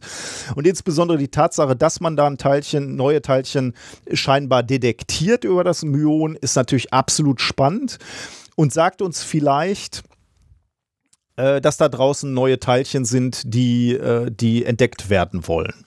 Ähm, aber das allein ist jetzt, das, das überrascht jetzt kein Physiker. Ne? Eine, Eine kurze Frage ja. zur Theorie. Äh, sind die Theoretiker, also gibt es äh, genug, The also gibt es Theorien, natürlich gibt es welche, aber so Kandidaten, was denn das für Teilchen sind, die da noch sein könnten? Ähm, ja, da gibt's äh, verschiedene Überlegungen, was das sein könnte. Zum Beispiel eine neue Variante vom Higgs-Teilchen ähm, oder irgendwelche Leptoquarks habe ich gesehen, wobei ich mich jetzt nicht damit beschäftigt habe oder mir nicht mehr angeguckt habe, welche Eigenschaften die haben äh, müssten. Ähm, das, das könnte nebenbei auch sehr schwierig sein, die jetzt äh, schnell zu detektieren, weil du ja jetzt erstmal nur den magnetischen die magnetische Kraft gemessen hast, mit der sie an den Myonen ziehen. Ne? Damit weißt mhm. du aber noch zum Beispiel nichts über deren Masse. Und die Masse, wie du weißt, hängt ja äh, stark mit der Energie zusammen. E ist gleich mc Quadrat. Das heißt, um jetzt irgendwie zu sagen, okay, wir suchen die jetzt auch mit Teilchenbeschleunigern. Dafür müsstest du wissen, welche Masse sie haben. Und die hat man noch nicht. Ja, also von daher ja, okay. ähm, ist, die, ist die große Frage, was machst du jetzt mit dem Ergebnis? Du weißt, möglicherweise ist da draußen etwas ähm, andere Teilchen. Aber jetzt so gezielt danach suchen ist schwierig. Also das äh, schwierig. Das wird noch mal ein, eine Generation an äh, Physikerinnen verschleißen wahrscheinlich. Ja, okay. Ähm, aber äh, noch was anderes ist äh, spann äh, natürlich spannend, was man sich auch überlegen konnte. Ich habe ja jetzt immer gesagt, ähm, wir vergleichen die gemessenen Werte mit den erwarteten Vorhersagen des Standardmodells. Jetzt könnte man natürlich auch sagen, was ist denn eigentlich, wenn das Standardmodell falsch ist? Jetzt muss ja. man dazu sagen, das Standardmodell, also das, was so äh, beschreibt, was die Welt zusammenhält, welche Teilchen es gibt, welche Kräfte es gibt, das war extrem erfolgreich. Ähm, wir haben damit viele Vorhersagen gemacht, das beschreibt die Welt auch ganz gut, aber man könnte natürlich sagen, vielleicht in irgendwelchen Nuancen stimmt das Standardmodell ja nicht und das müssten wir eigentlich anpassen und dann stimmt das wieder mit dem Myon, warum das so äh, ein bisschen magnetisch anders eiert, als wir uns das vorstellen. Und das ist ganz lustig. Ähm, am Tag, wo die diese, dieses gro große äh, Presseevent hatten, wo sie diese, diese Abweichung vom Myon äh, aufgezeigt haben, entweder am gleichen Tag oder am nächsten Tag kam ein Theoriepaper raus, wo sie, äh, wo eine, eine Forschergruppe Deutsch, Französisch, Ungarisch äh, gesagt haben, sie haben mit einer neuen Methode äh, Supercomputer gestützt äh, nochmal nachgerechnet, wie das magnetische Moment des Myonen aussehen äh, würde. Und das deckt sich jetzt auf einmal mit den Messungen von Fermilab und damals von Brookhaven. Und das ist natürlich irgendwie ich glaube, der Amerikaner würde das so äh, nennen, pissing on your parade. Also du feierst gerade deine Große. Also ich meine, das ist halt echt geil, ne? Wenn, wenn du in der Lage bist, am nächsten Tag ein Paper rauszubehauen, ne? Dann hast du das schon fertig. Dann hast du das schon fertig. Ne? Und jetzt kommt natürlich reine Spekulation von mir. Dann sitzt du da so und denkst so, also ich als Theoretiker, wenn ich jetzt dieses Paper veröffentliche, da kräht kein Hahn nach. Also natürlich die Physiker schon, das interessiert die natürlich schon, aber so richtig Aufmerksamkeit werde ich nicht kriegen. Aber wenn ich das am nächsten Tag nach der großen Veröffentlichung vom Fermilab raushau, die ja jetzt irgendwann kommen muss, das war ja klar, dass die irgendwann ihre, ihre Ergebnisse ja. raushauen, dann äh, kann ich schön im Windschatten noch ein bisschen mitfahren und dann werden Leute sich das mal angucken. Und das finde ich natürlich schon wieder, das sagt auch so ein bisschen was über die Wissenschaftswelt aus, ne? Wie, dass die halt auch ja, so ein bisschen leider. drauf aus Chance ist, äh, äh, äh, Aufmerksamkeit zu generieren. Ja, ja, klar. Also auf, Aufmerksam, also das, das klingt so böse, aber Aufmerksamkeit ist halt wichtig, also sehr, sehr wichtig. Ne? Ja, ja. Das, äh, merkt man ja auch so ein bisschen daran, also was gerade nicht schick ist, also was schick ist, hat eine höhere Chance gefördert zu werden. Ja, das genau. ist leider Ja. so, Ja, ne? Also wenn irgendwie, äh, es ist ja immer irgendeine neue Kuh, die gerade durchs äh, Dorf getrieben wird, ne? Wenn du irgendwie, also ist jetzt hart überspitzt und böse gesagt, ne? Aber wenn du irgendwie seit 20 Jahren an äh, Feldeffekttransistoren arbeitest und da keine Unterstützung mehr bekommst, ne? Plötzlich aber irgendwie Graphen das neue hippe Material ist und du sagst, ja, ich mache Feldeffekttransistoren mit Graphen. Dann kriegst du auf einmal wieder Geld dafür. Das, äh, ja, das System, also wie ich auch immer so häufig und gerne sage, das System ist nicht gut, aber es ist das Beste, das wir haben. Ja. Das gilt leider auch da. Naja. Also, also äh, zum einen fand ich dieses, äh, die Entdeckung natürlich total spannend, ne? dass, dass du eben über diese äh, Abweichung von diesem G-Wert, dass du da dieses Quantenwabern messen kannst, ist ja total faszinierend dass du möglicherweise eben auch Wabern von Teilchen beobachtest, die du noch gar nicht kennst. Also, das ist Ja. schon mal äh, absolut faszinierend.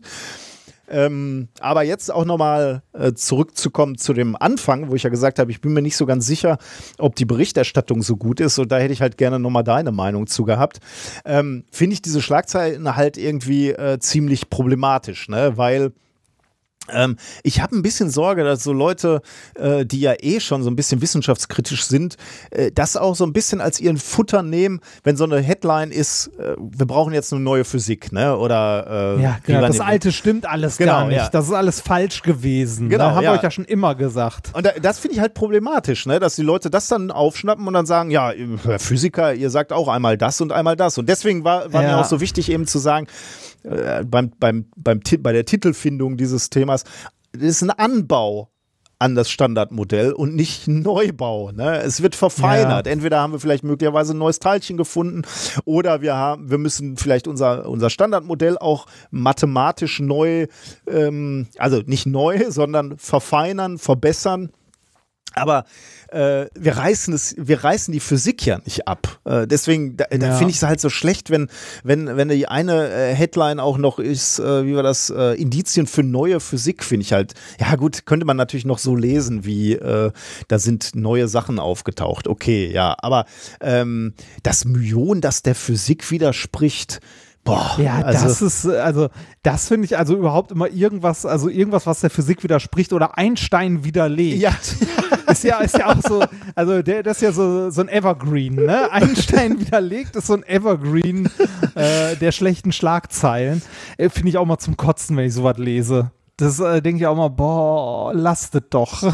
Warum? Ich musste neulich so lachen, da war ein Tweet von äh, Fischblock, ähm, der äh, äh, Lars Fischer, äh, der schrieb irgendwie, ich kann es nur noch, äh, ich kann es nicht komplett zitieren, aber sinngemäß war das irgendwie so, äh, dass er sich geärgert hatte nach dem, äh, nach dem Satz, ähm, ich bin Ingenieur mit 40 Jahren Berufserfahrung und Frührentner und interessiere mich leidenschaftlich für Einsteins Relativitätstheorie.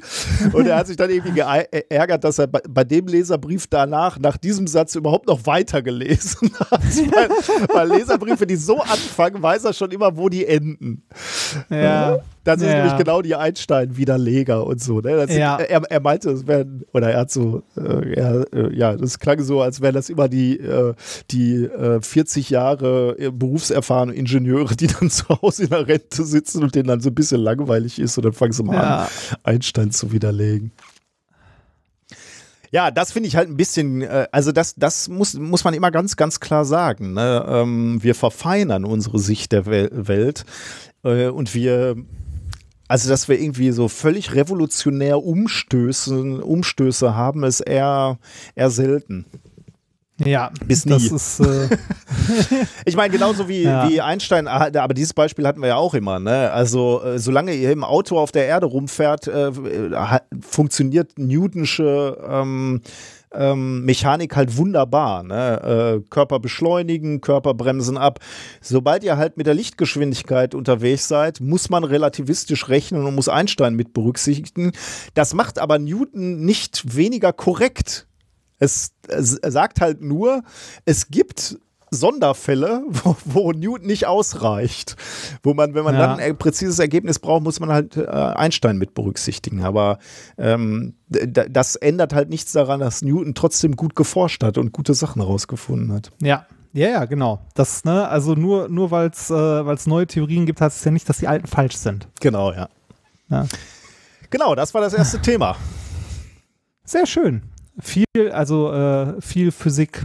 Ja, ja, natürlich, klar. Aber ich, ich finde es halt erstaunlich, äh, dass, äh, mit dieser Teilchen, ähm, also mit diesen vielen Elementarteilchen und trotzdem aber ein relativ einfaches Experiment. Ne? Also sich vorzustellen, äh, dass da so ein Kreisel irgendwo im Magnetfeld ähm, äh, taumelt und dieses Taumeln misst und daraus kann man irgendwie äh, ableiten, ob da irgendwas an diesem Magneten zerrt. Das kann man ja irgendwie noch ganz gut nachvollziehen, finde ich. Ja. Ja. Alles andere ist, Ja, alles was dahinter steckt, ist wahrscheinlich so kompliziert. Ich finde ich find das so schon nicht ganz so einfach äh, nachzuvollziehen, muss ich sagen, weil das halt so, so abstrakt ist und so weit weg von irgendwie dem, was man im Alltag kennt. Ja. Ne? Also ich meine, so Atome kann man sich ja noch vor, also selbst das ist schon eigentlich falsch, aber Atome kann man sich ja noch vorstellen und so, ne, so Elektronen, die da irgendwie durchflitzen, bla bla. Aber dass du dann plötzlich so ein Teilchen Zoo hast mit Sachen, die nur kurz leben, nicht da sind, im, mit dem ne? Quantenvakuum Ja. äh, ne, wechselwirken. Ähm, das ist halt überall um uns rum. Ne? Also wenn, Ja. wenn ich jetzt in Richtung Monitor gucke, dann ist dazwischen diese, dieser, dieser äh, Fabric of Universe, also diese, dieser, diese, ja, diese Ursuppe, die, die ständig am Wabern ist, die wir natürlich nicht wahrnehmen, weil sie auf viel zu kleiner Skala ist. Aber dass, dass, die, dass die Natur so dermaßen chaotisch und zufällig wird auf der, auf der Ja, Quantenebene, ist irgendwie komisch. Ne? Das ist, ja, das ist schwer nachzuvollziehen. Also auch schwer sich vorzustellen. Ich, das ist, also das ist ja eh so ein Punkt, ne? Bei, bei dem ganzen Wahrscheinlichkeitskram und der, dem chaotischen Sachen und so, da ist es mit, mit dem bildlichen Vorstellen Mhm. halt vorbei, ne? Weil wir, wir sind nun mal Wesen in einer drei, also in einer dreidimensionalen Welt, in der wir leben. Lass es noch vierdimensional sein, wenn wir die Zeit noch mitnehmen oder so. Aber selbst da hört es ja schon auf, dass die Raumzeit Mhm. ist auch außerhalb unserer Vorstellungskraft. Und wenn es dann in die kleinen Bereiche geht, wo es eigentlich nur noch Energien sind, Mhm. Energiefelder, die irgendwie miteinander wechselwirken, da ist halt ganz vorbei. Ja. Aber nichtsdestotrotz ist es trotzdem spannend. Also zu sehen, wie, wie die Welt da aufgebaut ist. Und zwar real so ist, ne? Nicht nur, dass wird, Ja, ja. Äh, äh, also, dass das nicht Man hat einfach. sich da was Mathematisches genau, überlegt. Ja, ja, genau. ne? So ist es eben nicht, ne? Das, äh, das ist real so.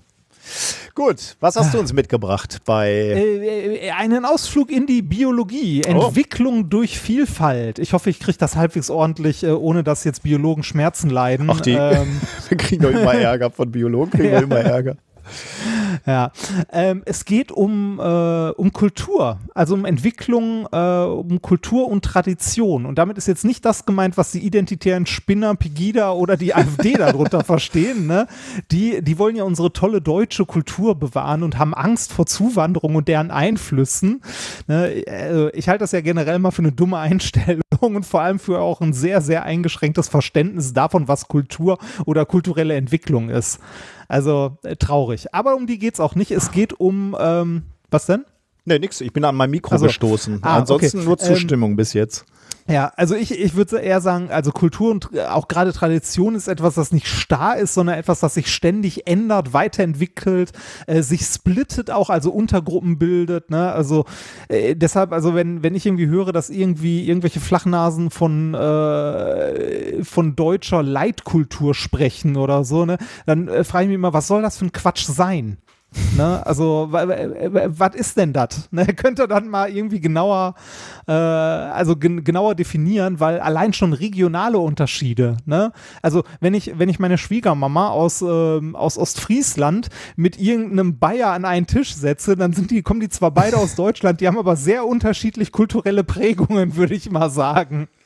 Wahrscheinlich, Ne? Also äh, oder Ost und West, äh, Norden, Süden, also allein in unserem kleinen Land ist äh, Kultur schon sowas Regionales, also sowas, äh, äh, ja, wa- wa- was von einer kleinen sozialen Gruppe geprägt wird, dass ich also ich reg mich immer auf darüber, wenn, wenn ich so einen Quatsch lese oder davon höre.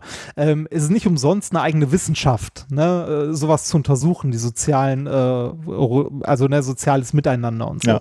in Form von Kultur und Tradition. Ähm, mit Kultur hier, also in diesem Thema, ist jetzt nicht Kultur, also mit Kultur ist nicht Arte gemeint. Ne? Also nicht, nicht irgendwie, nicht, äh, also ja, äh, kein Theater, kein irgendwas, sondern eher so Techniken und Rituale, Mhm. die weitergegeben werden oder in einer gewissen Gruppe ähm, halt äh, ja praktiziert werden. Man kann Kulturen Aber beziehungsweise bei Menschen schon, oder? ja, da, da komme ich jetzt gerade Okay. zu. Man kann Kulturen und kulturelle Bräuche oder Techniken äh, nämlich auch bei sozialen Gruppen, also bei Tieren äh, erkennen, die in sozialen Gruppen leben. Hm.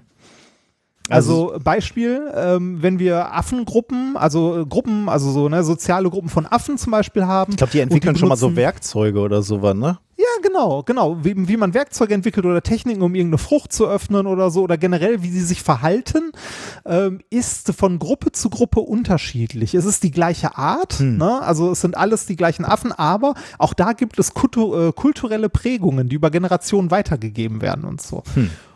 Und ähm, Kultur ist dabei natürlich durch Lebensumstände geprägt, ne? ähm, die durch Generationen durchgereicht wird. Ne? Also eine, eine Gruppe von Tieren, die irgendwie, ähm, äh, weiß ich nicht, im äh, äh, in den Bergen, irgendwo in den Alpen aufwächst, äh, ne, irgendeine Vogelart oder so, die wird sich in einer anderen Gegend anders verhalten. Ne? Also und auch andere technische Entwicklungen haben, weil die sich ja an ihre Umgebung auch anpassen.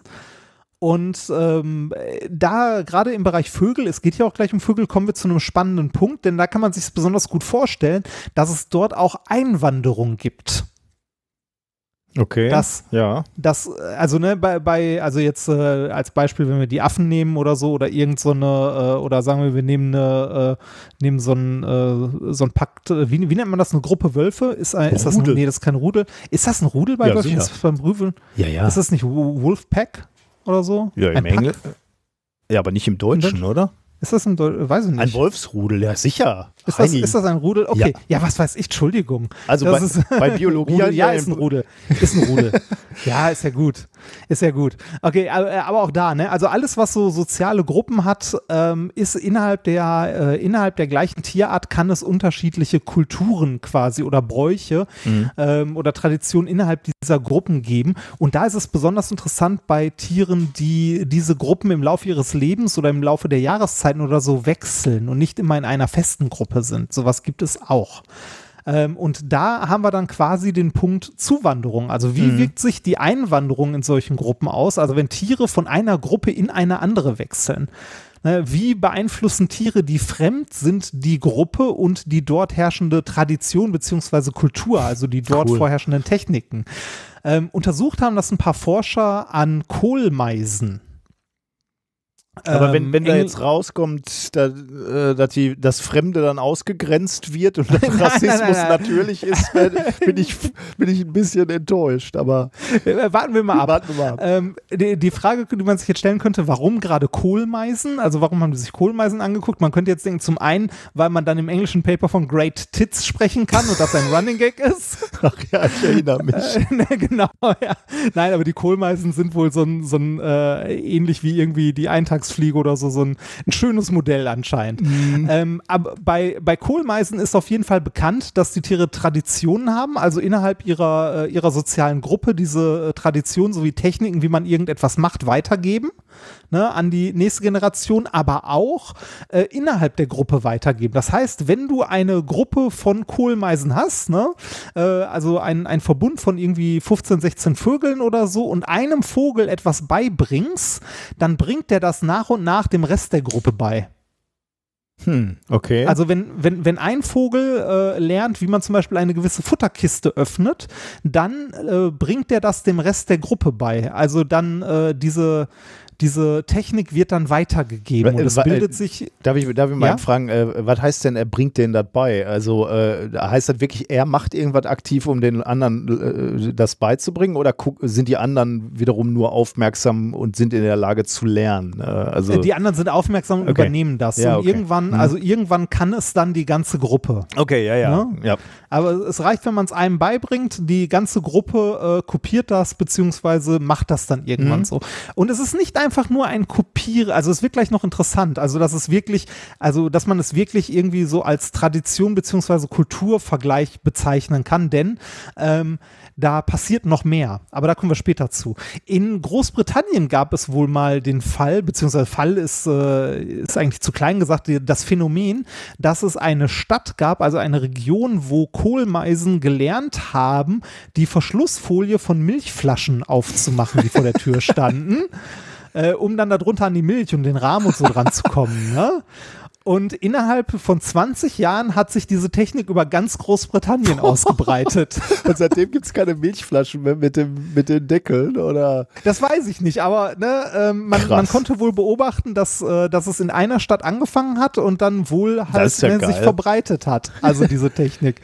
Ne, also es, äh, es gibt wohl äh, ne, eine, also es gibt einen Wissenstransfer auch über diese Gruppen hinaus.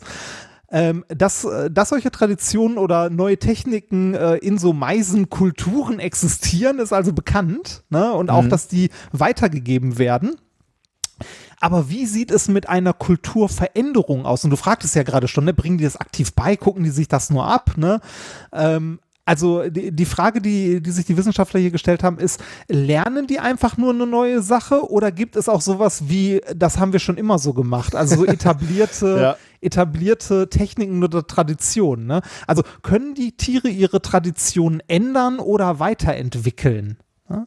Und genau diese Frage haben sich ein paar Forscher vom Max-Planck-Institut für Verhaltensbiologie in Radolfzell gestellt und das Ganze untersucht. Und äh, veröffentlicht haben sie das in dem Paper Population Turno Turnover Facilities Culture, äh, Facilitates Cultural Selection for Efficiency. Effi oh, boah, heute ist schlimm. In Birds.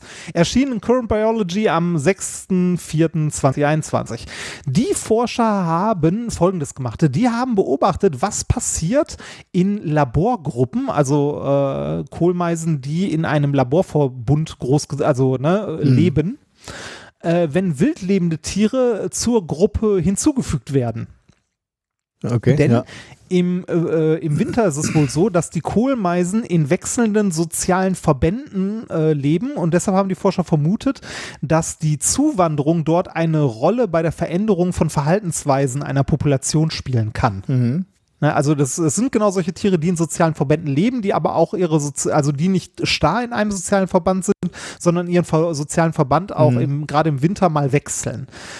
Ähm, die neuen Tiere, die dazukommen, die kennen die Tradition der Gruppe nicht. Ne? Also die sind halt fremd und haben vielleicht einen, äh, ja, einen neuen Blick auf bestehende Probleme. Die Frage, die man sich jetzt stellen kann, ist, äh, ob die Gruppe bzw. deren Kultur dadurch beeinflusst wird. Mhm. Ja. Also ändert die Gruppe etwas dadurch oder ändert die Gruppe ihr Verhalten dadurch, dass neue, also fremde Vögel hinzukommen, die eventuell andere, also Sachen anders machen? Ja. Um das zu untersuchen, haben die Forscher 18 Gruppen sich angeguckt zu je sechs Vögeln. Diesen, also 18 Gruppen, jede Gruppe sechs Vögel. Diese Gruppen haben eine Rätselbox mit Futter bekommen, also eine kleine Box, wo man, wo Futter drin ist, wo man aber irgendwie auf den Knopf drücken müsste oder ähnliches, um an das Futter zu kommen. Ähm, die Box war so designt, dass die automatisch erkannt hat, dann mit RFID-Chips und so, welcher Vogel das ist, wie lange der gebraucht hat, um es zu lösen und wie er die Aufgabe gelöst hat. Äh, der Rätselbox.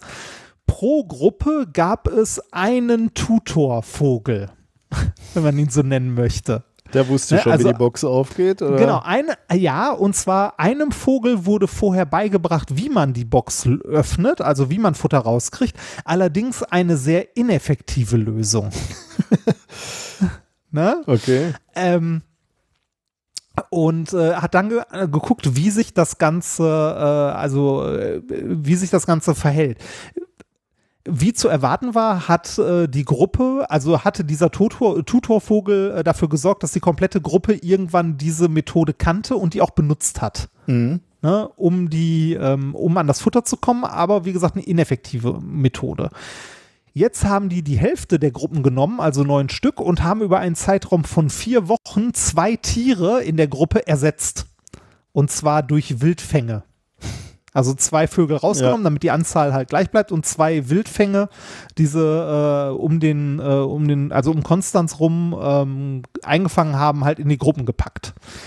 Das Ergebnis insgesamt nach der Studienzeit war, dass 17 von 18 Gruppen, also fast alle, also alle bis auf eine, eine bessere Methode entwickelt haben über die Dauer, wie man die, äh, wie man die Box öffnet. Da okay. hat es keinen Unterschied gemacht, ob zugezogene Vögel dabei waren oder nicht. Ne? Also alle Gruppen haben bessere Methoden, also alle bis auf eine, haben bessere Methoden entwickelt, die Box zu öffnen. Okay. Jetzt kommt, und, jetzt, und jetzt kommt das Aber. Aber in den Gruppen mit Zuwanderung war die Wahrscheinlichkeit deutlich höher, dass die neue, effektivere Methode äh, in die Kultur überging, also auch wirklich bevorzugt benutzt wurde. Hm. Das heißt, in den, in den anderen Gruppen ohne Zuwanderung, die haben zwar auch eine neue Methode gefunden. Ne? Also die Gruppe ohne Zuwanderung hat auch diese neue Technik, die effektiver war, ähm, entwickelt, sie aber nicht benutzt, sondern trotzdem die alte effektive, äh, die alte ineffektive Ach, Variante. So nach dem Thema, das haben wir schon immer so gemacht. Konservatismus. Ja, ja, spannend, oder? Ähm, die, die zugezogenen, also die unerfahrenen. Die haben dann ähm, wirklich beobachtet, Vögel? dass die, die Vögel irgendwie äh, mal eine bessere Methode entwickelt haben. Die wurde dann aber trotzdem die alte benutzt. Äh, also als bevorzugte Methode. Die Kultur quasi. Ja. ja genau. Ne? Ähm, in den Gruppen mit Zuwanderung war die Wahrscheinlichkeit aber deutlich höher, dass die neue Methode äh, zur Standardmethode wurde. Hm. Und ähm, die, die zugezogenen Unerfahrenen haben die neue Methode, Ne? Also die, die halt äh, die nicht also die nicht Traditionsmethode früher oder eher zu ihrer Standardmethode gemacht, weil die ja nicht kulturell vorbelastet mhm. waren, wenn man das ja. so sagen möchte. Und dadurch hat das hat dazu geführt wohl, dass in der Gruppe vermehrt die neue Methode benutzt wurde, also die effektivere. Die Zugezogenen verbreiten damit die neue, effektivere Methode in ihrer Gruppe ähm, und äh, sind damit in Summe erfolgreicher als die Gruppen, die, ähm, die komplett quasi bei der alten Methode verharren, obwohl sie die neue kennen. Ähm, oh, das heißt, diese Gruppen, diese gemischten Gruppen sind am Ende erfolgreicher, obwohl sie in Summe eigentlich weniger Erfahrung mit der Box haben. Aber warum, warum denn nur? Also das heißt, äh, diese, dieser Drang der oder dadurch, dass es so eine alte, tradierte Gruppe ist, die halten einfach an den Traditionen fest. Also äh ja, kann man so sagen, genau. Also die, äh, die Einwanderung ändert äh, die Kultur der Population, Ne, allerdings nicht dadurch, dass die, dass die neuen Vögel irgendwie neue Methoden einbringen, sondern die, die Vögel, die neu dazugekommen sind, äh, sind quasi, äh, also kennen die Kultur nicht, also das, was weitergegeben wurde, die Tradition, sehen aber die eine Methode ist erfolgreich und benutzen, also erfolgreicher und benutzen mhm. die halt mehr. Und das führt dazu, dass die gesamte Gruppe nach und nach immer mehr äh, die neue Methode nutzt. Also die Forscher haben hier gesagt, die, äh, die zugezogenen quasi, ne, sind sowas wie der äh, ähm, ja, sowas wie der äh, Innovationstreiber, also die Triebfeder für kulturelle Weiterentwicklung. Hm. Das ist ja interessant, ne? Kann man dann ja. auf Menschen übertragen? Äh, weiß ich nicht. Also die, die Frage, die man jetzt auch stellen könnte, ist, inwiefern ist das denn messbar, ne? wenn man jetzt sagt, so eher das benutzt oder eher das. Die Zahlen sind sehr hart dabei.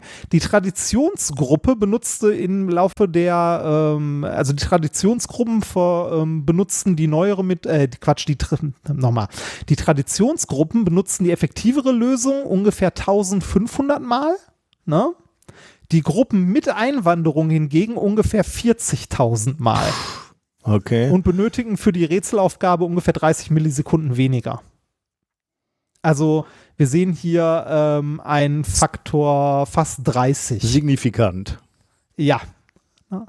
Das heißt, die zugezogenen Vögel sorgen hier tatsächlich für eine kulturelle Weiterentwicklung ohne dass sie ihre eigenen Ideen irgendwie reinbringen, mhm, sondern ja, ja. alleine, ne, also es ist nicht so, dass die, dass die, dass die fremden Vögel kommen und quasi sagen so, hier, wir machen das jetzt so und das übernehmen die anderen, sondern allein die Tatsache, dass die da sind und er die andere Methode, die die Ursprungsvögel ja auch kennen, benutzen, ja. führt dazu, dass es einen Wandel in der Kultur dieses, äh, dieses Schwarms gibt. Ja, krass, äh. Ja. fand ich auch spannend. Also wäre natürlich auch Ähm. nochmal, äh, also die, ähm, was mir natürlich auch schon noch auffällt, ist, äh, die, die Gruppen sind relativ klein mit sechs Vögeln, ne? Also äh, 18 Ähm. mal sechs Vögel waren das, ne? Äh, ich muss mal kurz gucken. Äh, ja, 18 mal 6 Vögel. Und äh, zwei tauscht er aus. Das heißt, der, Ja, die Drittel. Umwälzung ist natürlich schon erheblich. Ne? Wir reden Ja, das nicht- stimmt. Also Das äh, stimmt. da werden natürlich Strukturen ganz schön, ganz schön aufgebrochen. Ähm, aber dennoch, also ist er dennoch äh, spannend, ja. Krass. Ja.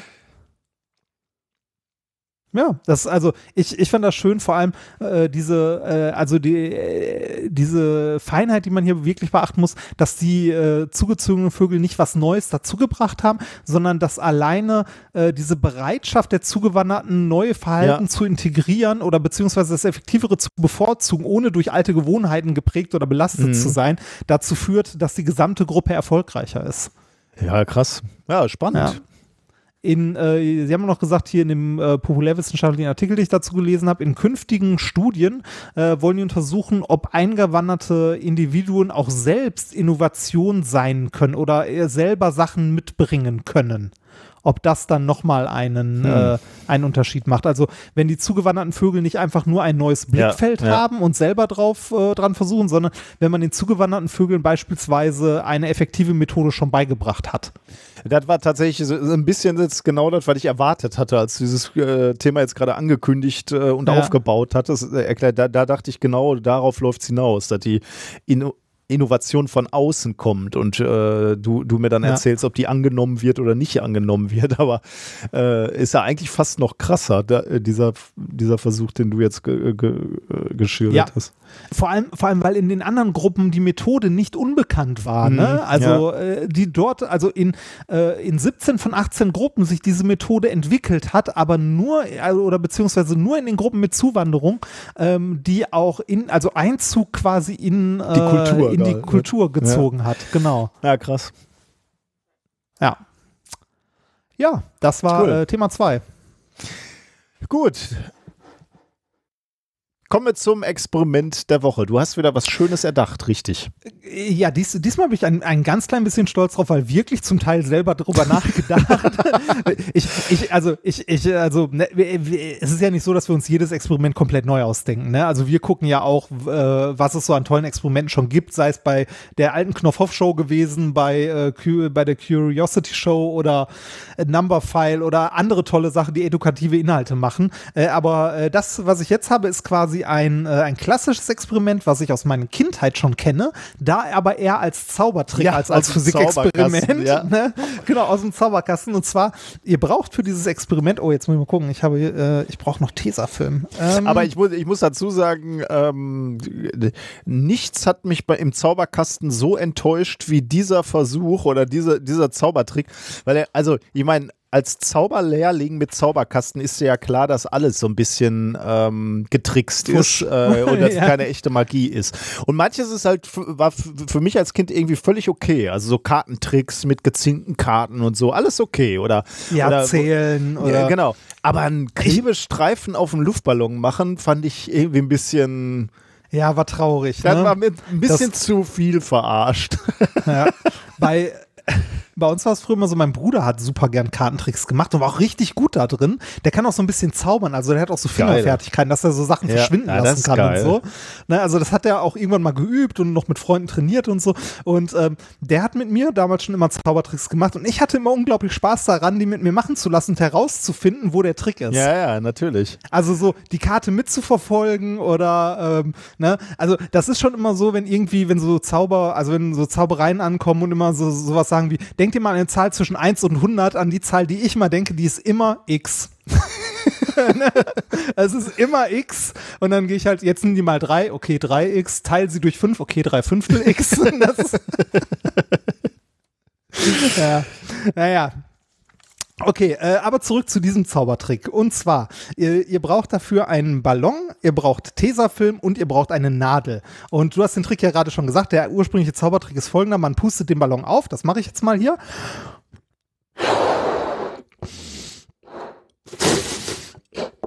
So, ähm, macht einen Knoten rein, oder lässt seinen Papa einen Knoten reinmachen, was was ich früher mal gemacht oh. habe, weil ich es nicht konnte. so, äh, dann klebt man einen, äh, einen äh, Streifen Tesafilm drauf und kann dann eine Nadel in den Ballon stechen und zwar an der Stelle, wo das, äh, wo das Tesafilm drauf klebt. ja, das ist ein wichtiger Hinweis, in der Tat. Ja, das ist ein wichtiger Hinweis. Und der Ballon und der Ballon wird nicht platzen. Und da kommen wir jetzt zu dem Punkt, warum platzt der nicht? Möchtest du das erklären? Äh, was heißt erklären? Ehrlich gesagt weiß ich gar nicht so genau. Also ich würde sagen, in dem Moment, wo du ein äh, Loch einmachst, ähm, der Ballon steht ja in gewisser Weise unter Spannung und der möchte ja, äh, ähm, der möchte sich eigentlich gerne wieder zusammenziehen. In dem Moment, wo du ihm sozusagen ein Loch gibst, äh, gibst du ihm den Startpunkt, von dem sich dieses Loch vergrößern kann und dann reißt er da auf, würde ich äh, vermuten. Und dadurch, dass du einen Klebestreifen da drauf klebst und die die, die, die Fetzen sozusagen, also Fetzen sind das da noch nicht, sind ja noch keine Risse drin, aber das Loch sich nicht weiter ausbreiten kann, deswegen platzt der nicht. Hätte ich jetzt gedacht. Genau. Ja, okay. genau, das ist der Punkt. Also du hast eine Oberflächenspannung und normalerweise, wenn du einen Ballon anstichst, dann äh, bist du, hast du in dem Moment in dieser, dieser Spannung, die sich über den kompletten Ballon verteilt, eine Singularität sozusagen geschaffen, ne? Mhm. wo ein freies Ende plötzlich Stimmt, ist ja. und das kann sich zurückziehen und äh, das explosionsartig quasi ja in alle Richtungen ähm, also in diesen Riss. Dieser Riss kann unglaublich schnell wandern und das passiert so schnell, äh, dass du das mit einer Hochgeschwindigkeitskamera kannst du das sogar sehen. Bei äh, wassergefüllten Ballons sieht man das immer sehr mhm. schön, wenn die angestochen werden, Hochgeschwindigkeitskamera, wie sich ab dem Punkt, wo reingestochen wurde, so der Ballon halt wieder zurückzieht und halt äh, damit halt äh, ja explosionsartig die Luft, die in ihm zusammengedrückt ist, halt entlässt. Ne? Mhm. Die kann sich dann ja. ausdehnen. Und das ist das, was wir als Knall hören. Deshalb knallt ein Ballon.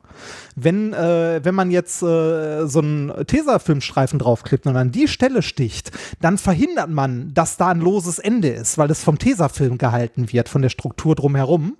Ähm, und die, äh, die Störung, also der Riss kann nicht wandern, also kann sich nicht ausbreiten. Das heißt, es entströmt trotzdem Luft aus dem Ballon, aber halt nicht so schnell, nicht so mhm. explosionsartig. Ähm, es wird halt durch das Tesafilm drumherum direkt gestoppt, direkt am einen Stich und ähm, der platzt nicht, sondern macht nur und das war's, wenn man die Nadel wieder rauszieht. Wenn man sie drin stecken lässt, passiert sogar meist gar nichts. Mhm. Ne? Ja. So, soweit das klassische schöne Experiment. Also der, äh, das Tesafilm verhindert, dass dieser, äh, dieser Riss, also dieser Riss sich ausbreiten kann sehr schnell und dass der Ballon platzt. Jetzt habe ich mir überlegt, ne, wenn dem denn wirklich so ist, dann müsste ich doch eigentlich mit drei, vier Klebestreifen ein stabiles, also einen stabilen Rahmen bauen können, oder? Also, ah. dass ich dass ich den, den Ballon, jetzt mal gucken, dass das Loch nicht zu groß geworden also ist. Also du, äh, du stichst sozusagen nicht in die äh, da rein, wo ein Cäsar-Film ist, sondern äh, nee. um die Einstichstelle herum sind vier äh, Tesastreifen, die ja, wie du gerade schon gesagt hast, einen Rahmen bilden, die dann äh, ja. die Einstichstelle halten. Oh ja, das ist interessant, ja. ja. Und ich, ich habe nicht viel genommen, ich habe drei genommen. Ich habe so ein A gemacht, okay. so ein kleines. Ja. Und äh, jetzt, äh, weil ich das nur so nebenbei gemacht habe, nehme ich mal an, das Loch, was ich hier gemacht habe, ist zu groß. Der wird wahrscheinlich jetzt trotzdem platzen. Aber schauen wir mal. Schauen wir, ich habe es ich vorhin ein paar Mal ausprobiert und da hat es äh, super funktioniert. Und man lernt dabei noch mehr. Also es kommt noch mehr gleich dazu. Ich bin ein bisschen begeistert. Ich finde ja, das Experiment selber so toll. nee, ich finde das wirklich selber toll.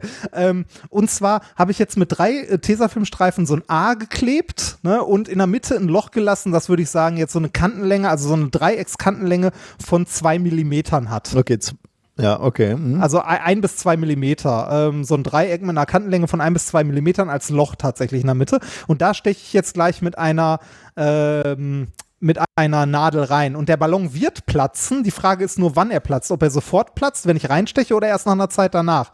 Ich stech mal, ne? Ja. Soll ich mal? Oder soll ich vorher ein Foto machen? ah, nee, wir, wir machen das noch mal im Livestream im nächsten. Ja. Dann äh, kann man das auch wunderschön sehen. Ich habe hier eine sehr, sehr spitze Nadel. Äh, drei, zwei, eins.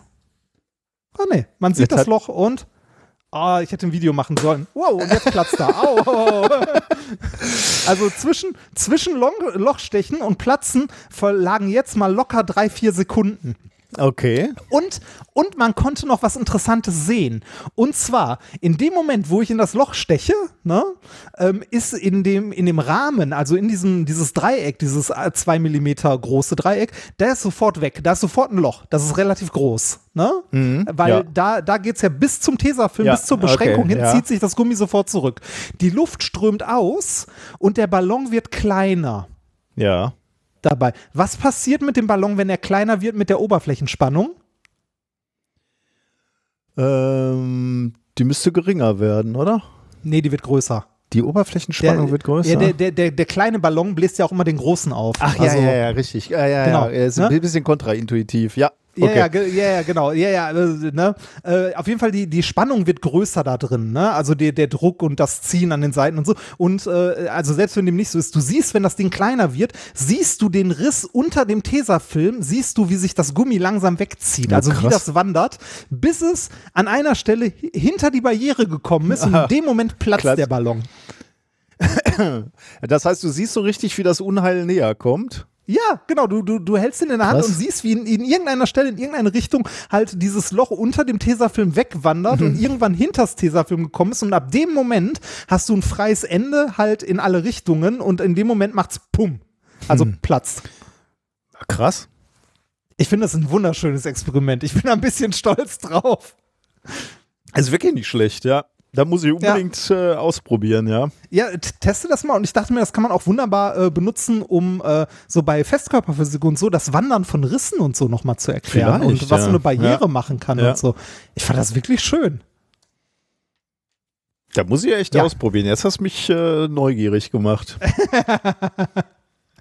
Ja, das, äh, wir machen es an. Äh, bist du jetzt auf der Suche nach einem Ballon? Nee, nee, jetzt kann ich nicht machen. Ma Marie schläft schon und ich will hier Ah. keine äh, knallenden Ballons haben. Aber Ja. äh, nee, das machen wir dann beim, äh, beim nächsten Mal. Ja, ist, äh, also ich fand's, äh, ich fand's sehr, sehr schön und es hat mir äh, Spaß. Ich habe es heute jetzt viermal gemacht und es war jedes Mal toll. Gut, ähm, dann kann das eigentlich nur noch getoppt werden durch Musik. Ähm, dann spielen wir einen Song. Ähm, bald ist der Lockdown rum. Corona ist ein Schwein. Ähm, genau, viel Spaß damit, aus aktuellem Anlass sozusagen. Wir sitzen rum bei uns daheim zum Saufen, gibt es Bier und Wein. Ich schenk dir auch noch einen ein, so halten wir das aus. Bald ist der Lockdown rum, wir drehen uns hier im Kreis herum. Bald wird es besser sein, Corona ist ein Schwein. Am schlimmsten sind die Singles dran, die fassen sich nur selber an. Für bisschen Love und Harmonie gibt's halt Amorelie. Bald ist der Lockdown rum, wir drehen uns hier im Kreis herum. Bald wird es besser sein, Corona ist ein Schwein. Die Kinder dürfen Netflix sehen, sonst kommen sie nur auf Scheißideen. Die Kleine malt die Wände voll, so ein Edding ist halt toll. Bald ist der Lockdown rum, wir drehen uns hier im Kreis herum. Bald wird es besser sein, Corona ist ein Schwein. Nur Flezen macht auch keinen Bock. Zum Glück gibt's Insta und TikTok. Nur wer über 10 Stunden schaut, killt seine Bindehaut. Bald ist der Lockdown rum, wir drehen uns hier im Kreis herum. Bald wird es besser sein, Corona ist ein Schwein. Homeschooling geht nicht immer glatt, froh ist wer 1000 Mbit hat. Zum Glück ist meine Cam grad platt, ich mach gern Mathe nackt. Bald ist der Lockdown rum, wir drehen uns hier im Kreis herum. Bald wird es besser sein, Corona ist ein Schwein. Einkaufen ist grad wie Wellness, ne Pause vom Zuhause Stress. Problem ist nur, jetzt hab ich da Shampoo für ein ganzes Jahr. Bald ist der Lockdown rum, wir drehen uns hier im Kreis herum. Bald wird es besser sein, Corona ist ein Schwein. Bitte macht die Friseure auf, hab too much Hair am Körper drauf, wie dieser Star Wars Superstar, ein Pseudo-Chewbacca. Bald ist der Lockdown rum, wir drehen uns hier im Kreis herum. Bald wird es besser sein, Corona ist ein Schwein. Die Maske macht das Atmen schwer, doch hilft sie manchen Gesichtern sehr, verdeckt so manchen Zinken schnell, auch meiner ist speziell. Bald ist der Lockdown rum, wir drehen uns hier im Kreis herum. Bald wird es besser sein, Corona ist ein Schwein. Die Restaurants haben alle zu, dacht Bolo schaff ich selbst im Nu. Jetzt kommt es wieder hoch in Wellen, ich hab wohl Salmonellen. Bald ist der Lockdown rum, wir drehen uns hier im Kreis herum. Bald wird es besser sein, Corona ist ein Schwein.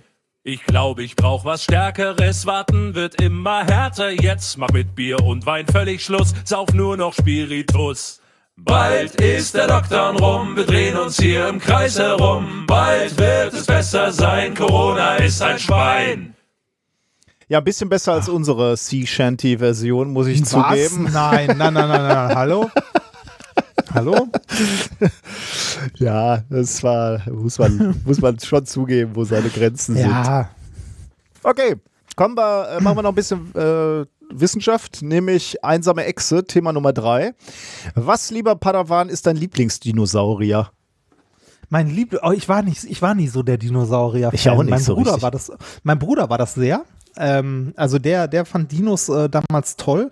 Bei mir war das, äh, also be- bei mir kam die Faszination, glaube ich, erst später, also viel, viel, viel später, so mit, weiß ich nicht, Mitte 20 oder so, wo ich mir dachte so im Museum, okay, die Dinger sind hier echt mal rumgelaufen. Krass.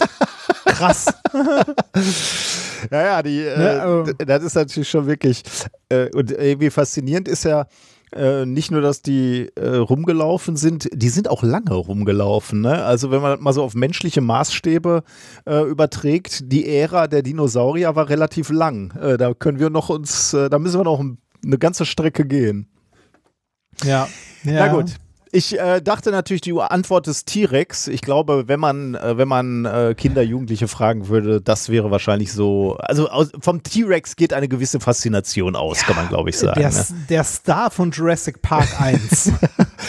Ist ja auch eine echte Killermaschine, ne? wenn man sich das so anguckt. Äh, wie, wie sagt. Ähm, im, im Alien-Film äh, wird der Androide auch gefragt, äh, ob der, ähm, wie heißt der nochmal? Der Androide bei, äh, bei Alien? Bei, puh, Ah, scheiße. Dafür, bin- dafür bin ich zu sehr raus. Ich könnte googeln. Ja, könntest du gleich mal machen, äh, weil sonst machen wir uns ja jetzt lächerlich und kriegen 200 E-Mails äh, wie der äh, Bishop. Bishop, genau. Nee. War Doch, das Bishop? Doch, Bishop könnte- äh, ja, nee, doch, kann Bishop sein, ja. war nicht, nee, glaube ich nicht. Nee. Ähm, äh, äh, äh, also, das ist nur der erste Eintrag, den ich finde. Äh, warte mal, äh, Ash, Alien. Äh, Mein Gott. ja, der, der, Oder heißt das noch ist Bishop? jetzt, Ja, jetzt habe ich uns da reingerissen. ja, das ist schlimm. Ne? Also bei mir ist es ewig her, dass ich Alien überhaupt Pass auf, gesehen während, habe. während du im Hintergrund unauffällig weitersuchst und, und uns gleich korrigierst oder, äh, oder, oder den Namen bestätigst, kann ich schon mal sagen, äh, warum ich überhaupt auf ihn jetzt gekommen ist, weil, bin, weil er dann irgendwann gefragt wird, ob er äh, das Alien bewundert oder was er so toll daran findet. Und dann sa sagt er, äh, er äh, bewundert oder, oder schätzt die konzeptionelle Reinheit des Aliens, weil es eben nur aufs Töten ausgelegt ist. Und äh, so ein bisschen auf die Idee könnte man eben auch beim T-Rex kommen. Weil der eben auch eine echte Killermaschine ist. Ähm, der hat ja dieses unglaublich große Maul mit den, mit den Zähnen, was, was halt äh, extrem äh, starke Muskeln hat, womit, wo der äh, eben auch in der Lage war, Knochen einfach äh, zu, zu durchbeißen und zu knacken. Ähm, und äh, äh, starke Beine, um halt als Jäger schnell hinter seinen Beut hinter der Beute her zu sein. Ähm, spricht ja auch dafür, dass er ein echter Killer war. 13 Meter lang, 9 Tonnen wiegt so ein Exemplar. Ähm, bist du noch da? Ja, ne? Ich bin noch da. Ich, ähm, ich gucke immer noch nach dem. Ja, das ist gar nicht so leicht, weil es zu viele Alien-Filme gibt. Ja, komm, dann ist auch egal. Also so, so wichtig ist es dann ja. Ash? Nee. Nee. Ah, okay. Wir werden. Äh, es steht unten in den Kommentaren unter dieser Folge. Ja, genau, genau, ja. Ähm, aber, äh, also, äh, diese Killer rennen, rennen halt da rum, ne? Äh, irgendwie in dieser, in der, ähm, in der Dinosaurierzeit. Aber eine ne Frage, die bisher noch nicht äh, ausreichend erforscht war, ähm, war, wie viele von diesen Dinosauriern gab es eigentlich? Also von den T-Rexen. Ähm, wie, muss man sich das so vorstellen, dass hinter, hinter, jedem zweiten Baum so ein Teil stand oder äh, kam die nur vereinzelt vor? Ähm, das ist eine interessante Frage, weil du diese Zahl natürlich aus Fossilienfunden sehr schwer nur ableiten kannst. Äh, denn äh, die Fossilien, die man so findet, äh, stellen ja nur einen ganz kleinen äh, Prozentsatz von dem dar, was, was damals wirklich rumgerannt äh, mhm. ist. Ähm, und deswegen muss man sich halt überlegen, äh, wie man überhaupt auf so eine, so eine Abschätzung kommen will, wie viel T-Rexe es mal ursprünglich gab. Ähm, die Tatsache, dass so ein so ein Fossil gefunden wird, hängt halt extrem auch von Zufall ab. Und da hat sich eine äh, Gruppe an der University of California in Berkeley drum gekümmert. Ähm, die haben nämlich eine andere Methode benutzt, um genau diese äh, Anzahl der Tyrannosa Tyrannosaurier ähm, abzuschätzen. Und äh, sie haben es veröffentlicht in einem Paper, was sie genannt haben Absolute Abundance and Preservation Rate of Tyr oh, Tyrannosaurus Rex. Wie spricht man den aus? Tyrannosaurus? Was auch immer. T-Rex. Ja. Absolute Abundance ähm, and Preservation äh, Rate of T-Rex. Genau. Ich möchte, ich möchte ja. kurz einwerfen, der Roboter hieß Ash. Ash hieß der? Mein Gott, da wäre ich ja, niemals drauf Ash. gekommen. Okay.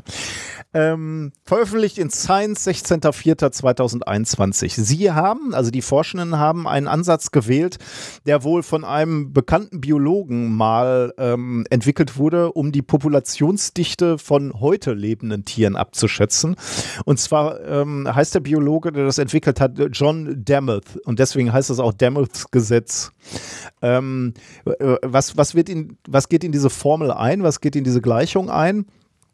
Ähm, da geht ein zum Beispiel das Körpergewicht der Tierart, äh, ihre Stellung in der Nahrungskette und ihre Physiologie. Um mal ein Beispiel zu nennen, je kleiner ein Tier ist und je langsamer sein Stoffwechsel arbeitet, desto mehr können von diesem Tier auf, auf einer gleichen Fläche dauerhaft überleben. Also sagen wir mal, was wäre denn klein und äh, ein langsamer klein Stoffwechsel? Und langsamer Stoffwechsel, Schildkröte. Ja, genau. Okay, ja, weiß ich nicht. Jetzt äh, gibt's gibt's irgendwie Seen, wo aber Millionen von Schildkröten rumrennen. Weiß ich nicht. ähm, ähm, aber ich, ich, weiß auch nicht, vielleicht so kleine Frösche oder so. Ich weiß es selber ja. nicht. Also müsste man ja. jetzt mal gucken. Also äh, keine Ahnung. Äh, jetzt Genau, ja. Also äh, weiß ich jetzt nicht, ob das die besten Beispiele sind. Gibt wahrscheinlich bessere Beispiele. Also Biologen mhm. da draußen, schreibt uns mal, wo, wo, wo einem Physiker auch sofort klar wird, jo, äh, das ist klar, dass nach diesem Demuths-Gesetz äh, das äh, offensichtlich eine hohe Populationsdichte haben muss. Ähm, im Gegensatz dazu ist ein Tier ein Fleischfresser und steht an der Spitze der Nahrungskette, ähm, benötigt äh, das Tier deutlich mehr Platz, mehr Raum als ein Pflanzenfresser. Da wären zum Beispiel, ein Beispiel wären da Löwen zum Beispiel ne, oder äh, Tiger oder sowas. Da gibt es halt nicht äh, riesige Horden, sondern einzelne heißt das bei denen, heißt das wahrscheinlich nicht Rudel, ne?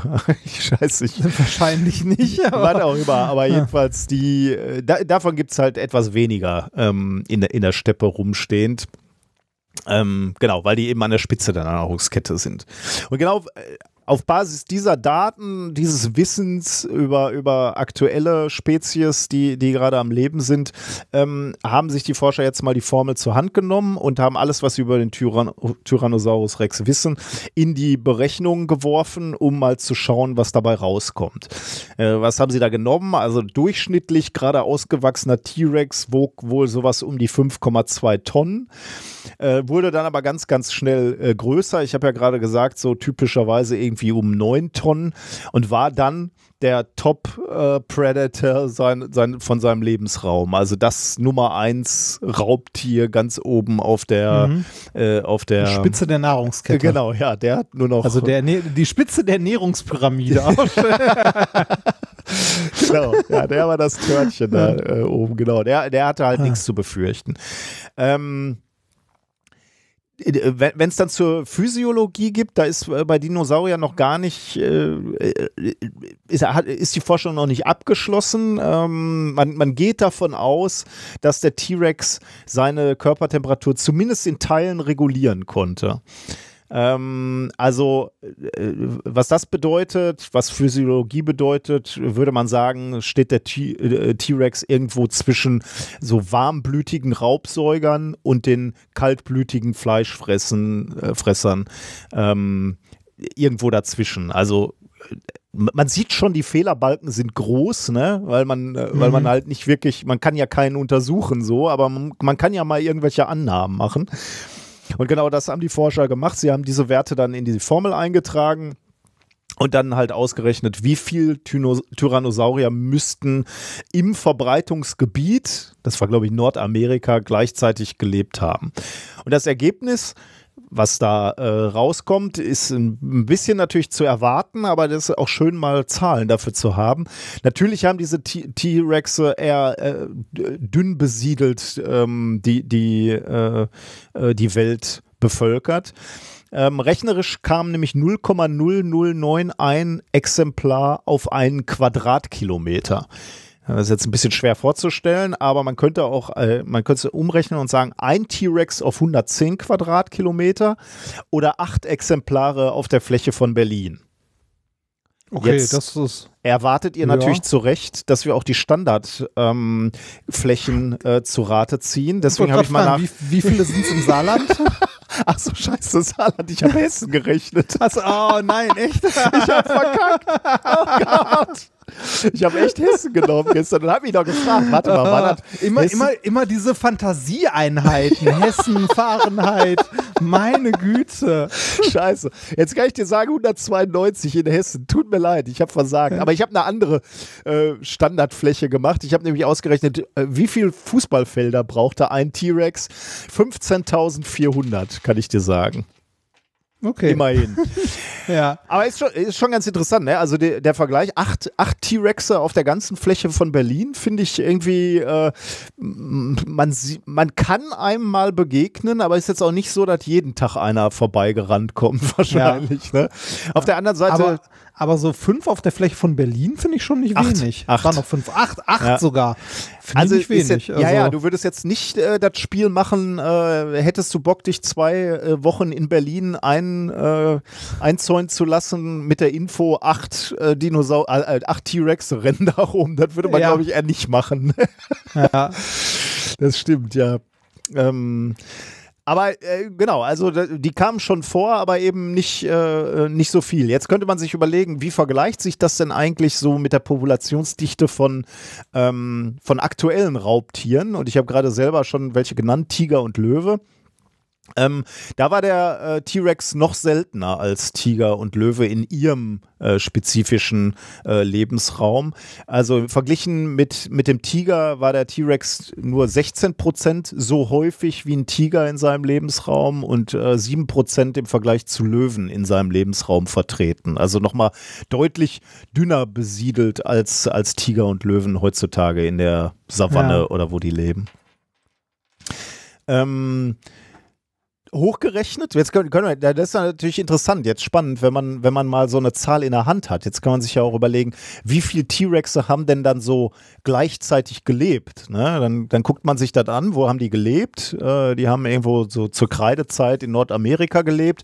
Kann man so abschätzen, das sind ungefähr 2,3 Millionen Quadratkilometer, die für sie der richtige ähm, Lebensraum war äh, und das, was man äh, heutzutage als Verbreitungsgebiet der T-Rexe annimmt, dann kommt man äh, darauf, dass in diesem, in, äh, in diesem Gebiet 20.000 Tyrannosaurier gleichzeitig gelebt haben.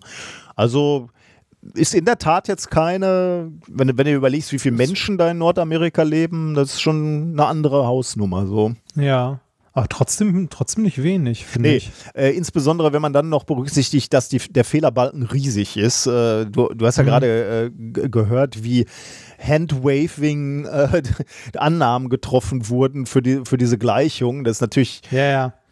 Ist, das ist ja auch nicht, also es ist einfach, man will mal ein Gefühl dafür kriegen und die Spannung, die, die Fehlerbalken, die die Forschenden hier angeben, die ist riesig.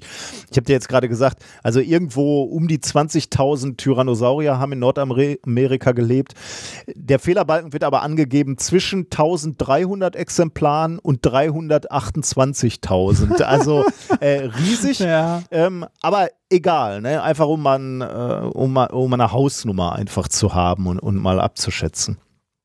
Ähm, und jetzt kann man sich natürlich auch noch, und das, äh, das, das finde ich immer so faszinierend, wenn man, wenn man sich vorstellt, äh, wie kurz wir Menschen eigentlich erst leben und wie lange die Dinosaurier gelebt haben oder diese Dinosaurierzeit äh, eigentlich war. Ähm, die, die Zahlen für diese T-Rexe werden natürlich größer, wenn man sich überlegt, wie viele T-Rexe haben denn in der gesamten Dinosaurier-Ära gelebt. Ähm, das, das, schätzt man dann wieder ab. Also in, äh, wenn, man, wenn man sich die Fossilien bisher anguckt, kann man so sagen, irgendwie über eine, eine Zeit von 2,4 Millionen Jahre haben T-Rexe gelebt. Ähm, und äh, da, dann kannst du dir überlegen, wie lange hat denn so eine Generation T-Rexe gelebt? Und dann, dann schätzt man irgendwie so um die 19 Jahre, sagt man wohl, war so eine, so, so eine typische Generationszeit von den T-Rexen. Und dann kommst du auf, in dieser Zeit, auf 127.000 Generationen. Und dann kannst du natürlich ausrechnen, wie viel äh, einzelne Individuen da mal gelebt haben äh, müssen. Und dann kommt man auf eine Zahl von 2,5 Milliarden T-Rexe, die auf der Erde gelebt haben. Im Mittel Wow. aber jetzt kommen wir natürlich wieder zu den Fehlerbalken. Das spielt sich irgendwo ab äh, bei den Unsicherheiten zwischen 140 Millionen, untere Grenze, bis hin zu 42 Milliarden äh, T-Rexe, die auf diesem Planeten Ja. mal gelebt haben. Und das ist natürlich irgendwie äh, eine, eine total faszinierende Zahl, muss ich sagen, weil man, man, also ich bin ja immer fasziniert davon, dass man überhaupt noch Knochen findet. Ne? Also man buddelt irgendwo, findet dann so, ein- so ein T-Rex, äh, baut den aus, buddelt den aus und, und stellt den in ein Museum, so wie du gerade schon gesagt hast. Ne? Aber wenn du dir die Zahlen anguckst, ne? also so im Mittel die, die mittlere Schätzung, äh, dass, dass irgendwie mal so zweieinhalb Milliarden T-Rexe gelebt haben. Und die müssen ja irgendwann mal irgendwo umgefallen sein. Ähm, wir stehen auf einem riesigen Haufen von Knochen eigentlich. Ne? Und Ja. dass man irgendwann mal welche findet, äh, ist dann irgendwie nicht mehr so erstaunlich. Das, ja, aber da, das ist ja auch so ein Ding, dass die nicht alle, äh, ne, nicht alle versteinert sind, also Natürlich, nicht alles ja. Fossilien sind und so, ne? Das ist ja auch was, was Leute häufig äh, ähm, äh, verballern, ne? So. Natürlich, also wenn, wenn ich jetzt, äh, der- wenn ich so scherzhaft sage, wir stehen auf einem Haufen von Knochen, dann Ja, äh, ja, muss klar, man natürlich klar, sofort klar, einschätzen, Äh, einschränken. Äh, nee, nee, äh, ist jetzt nicht so, wenn man mal fünf Meter tief buddelt, dass man dann erstmal äh, auf eine riesige Schicht Knochen tritt. Nein, du hast natürlich recht, äh, also vieles ist ja auch ähm, äh, schon lange zersetzt, klar. Äh, aber um nochmal so ein Beispiel zu, äh, zu bringen, ne? also äh, sa- sagen wir, da haben zweieinhalb Milliarden T-Rexe mal irgendwann gelebt. Ähm, was schätzt du, wie viel äh, gut erhaltene, erwachsene äh, T-Rex-Exemplare stehen in Museen? Also wie viel, wie viel Skelette gibt es? Fossile. Boah. Ich würde sagen, gar nicht mal so wenige, weil ich habe in meinem Leben ja schon welche gesehen. Äh, weiß nicht, 500, 600? Ich, ihr habt die Zahl jetzt nicht gecheckt, aber ähm, äh, die, die, äh, in dem Artikel war angegeben 32. Er, also es steht Echt? so, 32 erwachsene, relativ gut erhaltene Exemplare. Das kann natürlich, ich weiß jetzt nicht, was relativ gut erhalten heißt, Ja, ja. aber wenn du mal einen T-Rex gesehen hast und der war original, das war ein Originalfossil, dann ähm, hast du einen der wenigen gesehen. Ich meine, ich hätte mal, ich bin zumindest über, äh, überzeugt davon, mal einen gesehen zu haben. Ähm, wo könnte Das wo kann ja durchaus das? sein. Also, ähm, wenn du in einem der großen Museen warst, ähm, ist es ja Ja, nicht ausgeschlossen. Im Berliner Naturkundemuseum war ich. Wo, ich äh, meine, was steht da denn, steht einer. äh, was ste steht denn da nochmal für einer? Du hast doch mal den Science Slam auch in einem Berliner Naturkundemuseum gehalten, oder? Steht da nicht in Ja. der Mitte auch irgendein Dinosaurier? Aber das ist kein T-Rex, oder? Ähm, ich bin mir, ich bin mir gerade nicht sicher, was da, äh, also da steht so ein, so ein Langhals-Ding, äh, irgendwas, aber ich bin mir gerade nicht sicher. Also da, die haben auch einen T-Rex im Naturkundemuseum. Tristan. ab, zwei, ab 2022 zurück in Berlin steht hier. Ähm, Der heißt Tristan. Der heißt Tristan, ja. Mhm. Tristan Otto war bei seiner Ankunft in Oh, Berlin nee, das ne? erste Originalskelett eines Tyrannosaurus Rex in Europa Oh, krass. und ist noch immer eins der wenigen Originalskelette außerhalb Nordamerikas, woher alle bisherigen T-Rex-Funde stammen. Siehst du, das war mir zum Beispiel nicht bewusst, dass die alle aus, also alle nur in Nordamerika gefunden wurden. Ja, aber das, war mir auch nicht so klar, ja. vier Meter hohes Skelett des Raubsauriers aus der Oberkreidezeit ist 65 Millionen Jahre alt. Seine nachtschwarze Färbung ist charakteristisch für Fossilien aus der sogenannten Hell Creek Formation, einer fossilienreichen Gesteinsschicht im US-Bundesstaat Montana, wo Tristan 2010 gefunden wurde. Ja, krass. Ja, ist irgendwie schon, äh, also Milliarden Exemplare ist schon irgendwie doch eine große äh, Zahl, ne? Dass die da Ja, mal irgendwann in der. Zeit da rumgerannt sind. Auf jeden Fall. Ich, äh, ich bin mir so sicher, mal einen gesehen zu haben. Ich weiß aber nicht mehr wo. Ob Ja, das, äh, Aber kann das nicht Berlin das gewesen sein? das, ja, das, das kann sein. Ähm, ja, wahrscheinlich sogar. Also ich wüsste jetzt spontan nicht, wo sonst. Ja, Aber- sonst höchstens auf deiner Amerika-Reise, ne? Wenn, wenn, wenn die sagen, einer der wenigen Exemplare außerhalb von Nordamerika, dann äh, klingt es ja so, als äh, weiß Stimmt, nicht, was, da- was, wo in Washington noch in Museen warst oder so. Hm, ich war in, ähm, ich war in, äh, im Naturkundemuseum in New York. Ich weiß nicht, ob ich da einen gesehen Ich weiß es nicht mehr. Ich weiß es nicht mehr. Naja, Naja. jedenfalls haben wir äh, eins von 80 Millionen, also wenn, wenn du eine Quote errechnen möchtest, ne, äh, wenn es mal zweieinhalb Milliarden gab, dann, äh, dann finden wir eins von 80 Millionen äh, T-Rexen finden wir im Moment. So ist unsere Quote. was, was auch immer man mit, mit dieser Zahl äh, sagen möchte. Genau, das war das Thema, ja. Thema Nummer drei.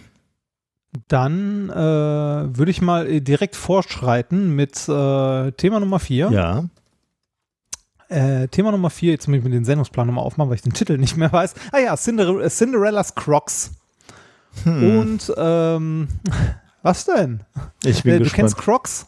Es ist, ist ein Schuhe, kurzes ne? Thema. Sind diese ist ein kurzes Thema, aber ne? ja, genau, sind diese Plastikschuhe. Aber Cinderellas, äh, aber Cinderellas Schuh war eigentlich aus Glas. Richtig, genau, da sind wir mitten im Thema. Äh, Erinnerst, äh, also genau, äh, genau darum geht es nämlich. Meine Mischung aus Glas und Plastik. Erinnerst du dich noch ähm, äh, daran, dass wir damals, als wir den 3D-Drucker so experimentell das erste Mal im Labor hatten, dass wir mit einer Arbeitsgruppe aus einem äh, benachbarten Institut mal überlegt hatten, Filamente damit zu drucken, die Graphen enthalten? Oh ja. Oder ich weiß nicht mehr, Ja. ob es Graphen war oder was anderes. Auf jeden Fall Kohlenstoff, Ähm, damit die leitfähig sind, ne? War, war ja. mal die Idee, ja. Genau. Ist da noch irgendwann später, also habt ihr mit denen später noch mal irgendwann was gemacht? Oder? Äh, äh, also sie hatten Schwierigkeiten dann immer, ne? Also die, äh, die, Filam ach, die Filamente, sag ich schon, die Nozzle, wie, wie sagt man, Düse hat sich immer zugesetzt. Ja. Also wir haben da jetzt nicht Ja. viel Zeit reingesteckt. Aber äh, zu einer Zeit, wo man übrigens elektrisch leitfähige Filamente noch nicht kaufen konnte, ne? äh, muss man dazu sagen. Heute, heute lacht Mhm. man ja darüber, weil die Dinger kannst du ja bestellen. Äh, das, was wir damals als Idee hatte. Äh, aber wir haben es jetzt auch nicht wirklich stark äh, Das war- verfolgt. ne? Das war mehr Nee, so ein war Gag eher eigentlich. Genau, es war eher so, ihr macht da so, ihr macht da so Kunststoffe, wir haben hier einen Drucker stehen, lass mal gucken. Ja, genau, Also habt ihr mal einen Mittag. Und die, äh, die Kollegen haben sich, äh, hatten diese Kunststoffe, weil sie äh, Brennstoffzellen daraus hergestellt haben. Und die hatten relativ große Erfahrung damit, zu diesen Kunststoffen eben äh, Kohlenstoffe hinzuzufügen. Und zwar alles Mögliche, wie du gerade schon gesagt hast, Graphen, äh, Kohlenstoff, Nanotubes, äh, aber auch irgendwie so Ruß. Weil die Idee natürlich war, irgendwie die mechanische Stabilität von äh, Kunststoffen zu haben aber die elektrische Leitfähigkeit von den, äh, von den Kohlenstoffkomponenten. Und deswegen haben die das halt immer zusammengemixt und daraus dann irgendwelche ähm, äh, Brennstoffzellen, Bipolarplatten äh, ähm, gepresst quasi. Äh, und deswegen das hatten haben die mit, so genau. Also, das haben die in so einem Spritzgussverfahren gemacht. Ja, mit verschiedenen, glaube ich. Also die äh, Spritzguss, aber auch irgendwie so, dass sie die gewalzt haben. Kalandrieren heißt das, Ah. glaube ich. Also dann Mhm. hast du so eine Paste, die drehst du dann wie, ja, durch so Walzen eigentlich, wo das Muster dann schon drauf ist. Also die hatten viel Erfahrung oder haben sie immer noch, äh, in welchen Zusammensetzungen die da äh, diese diese Ausgangsstoffe zusammenrühren müssen. Und da war dann eben genau die Überlegung, äh, können wir das nicht auch irgendwie, können wir da nicht ein Filament rausziehen und das dann e eben in unseren äh, 3D-Drucker geben. Genau. Mhm. Also die, die grundlegende Idee dabei ist quasi äh, ein, ein bestehendes Produktionsverfahren, um andere Stoffe zu erweitern. Ne? Also hier Ja. jetzt den 3D-Druck da was einzumischen oder wie du schon sagst, den Kohlenstoff halt in, ähm, in den Kunststoff zu mischen, weil man den halt leicht formen kann und daraus dann halt äh, mit bestehenden Verfahren halt diese Platten baut, die aber große Teile Kohlenstoff enthalten und so weiter und so weiter. Ne? Ja. Genau so eine Idee ähm, hatten äh, Leute, ich weiß nicht mehr, von welcher Uni es jetzt war, irgendwo, von der Uni Freiburg, kommt schon, habe ich mir für später aufgeschrieben, äh, von der Uni Freiburg und zwar für ein anderes Material. Und zwar ein Material, das wir als Menschheit schon sehr lange kennen, sehr lange bearbeiten, teilweise auch sehr filigran und kunstvoll gestalten können, das als Material äh, sehr, also in vielen Eigenschaften äh, gut ist und dort gerne benutzt werden würde, wenn es, also wenn es nicht so beschissen zu verarbeiten wäre. Und zwar Glas. Glas ist äh, maschinell äh, relativ schwierig zu bearbeiten, beziehungsweise doof zu bearbeiten, weil auch sehr energieaufwendig. Weil man muss ja eine Schmelze herstellen und so und äh, dafür muss man den ganzen Mist sehr, sehr heiß machen. Jetzt könnte man sagen, ist doch Quatsch, wir können doch Glas schon sehr, sehr lange bearbeiten und auch in großen Mengen und so. Ne? Also wir machen ja maschinell Flaschen, Glasfaser, High-End-Optiken und so weiter und so weiter, ne? Jetzt kommt das große Aber. Ja, aber die Formen, die wir dort machen, sind meist nicht sehr komplex. Ah, Ne? Also die sind, äh, die sind meist dann äh, von der Form her doch relativ Mhm. simpel, beziehungsweise ähm, wenn sie dann mal komplexer sind, ist es immer noch ein Prozess, der äh, gerade wenn es filigran wird, schwierig ist und der viel Energie verbraucht, weil man wie gesagt immer eine Schmelze braucht, aus Mhm. der man was zieht Ja. und so. Ähm, also man muss das Glas sehr heiß machen, um es verformen zu können. Und auch selbst dann ist es, je nachdem wie heiß es ist, gerade immer noch so eine, es hat so eine zähe Konsistenz, so wie zäher Honig äh, und reagiert meist extrem empfindlich auf Temperaturgradienten oder Temperaturänderungen. Ne? Also klar, ich meine, kennt jeder von uns, wenn du irgendwie ein, äh, ein Glas hast, das nicht dafür geeignet ist oder nicht dafür gemacht wurde und du das über eine Flamme hältst und versuchst da drin Wasser zu kochen, dann springt dir das Glas. Ja, ne? ja. Oder wenn du ein heißes Glas aus der Spülmaschine nimmst und da irgendwie kaltes Wasser reinpackst oder so, dann springt dir das auch mal, weil Glas halt so Temperaturgradienten nicht so gerne ab kann. Und da wird es problematisch, wenn man filigrane Strukturen machen möchte, weil das Glas halt unterschiedlich schnell abkühlt, ne? an den dünnen Stellen im Gegensatz zu den dicken Stellen und so. Also äh, halten wir fest, Glas ist ein Werkstoff, der zwar viele tolle Eigenschaften hat, gerade so für High-End-Optiken und so weiter, ähm, äh, auch also, oder Quarz, ne? also wenn man so äh, Quarzglas hat, ähm, äh, tolle Eigenschaften, aber äh, kompliziert in Anführungszeichen, beziehungsweise teilweise nicht einfach zu verarbeiten und vor allem nicht, äh, nicht, un, also nicht unaufwendig und auch nicht mit wenig Energie verbunden. Es wäre ja toll, wenn man Glas so einfach behandeln könnte wie Kunststoff. mhm. Ja. Ne, so Spritzgussverfahren mit Glas quasi. Ähm, aber das geht natürlich so nicht, ne, weil das Glas halt dafür zu äh, nicht flüssig genug ist und sich halt einfach nicht so verhält wie ein Kunststoff.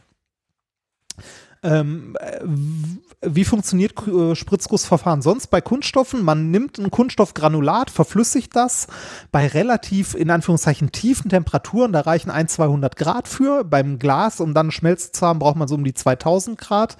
Ähm, diesen flüssigen Kunststoff, den füllt man halt in eine, äh, in eine Spritzgussform. Da erstarrt das Ganze, äh, kühlt wieder ab und innerhalb von ein paar Sekunden kann man die Form aufmachen, Bauteil raushauen, Form wieder zu, nächste, also ne, nächste Ladung reinspritzen.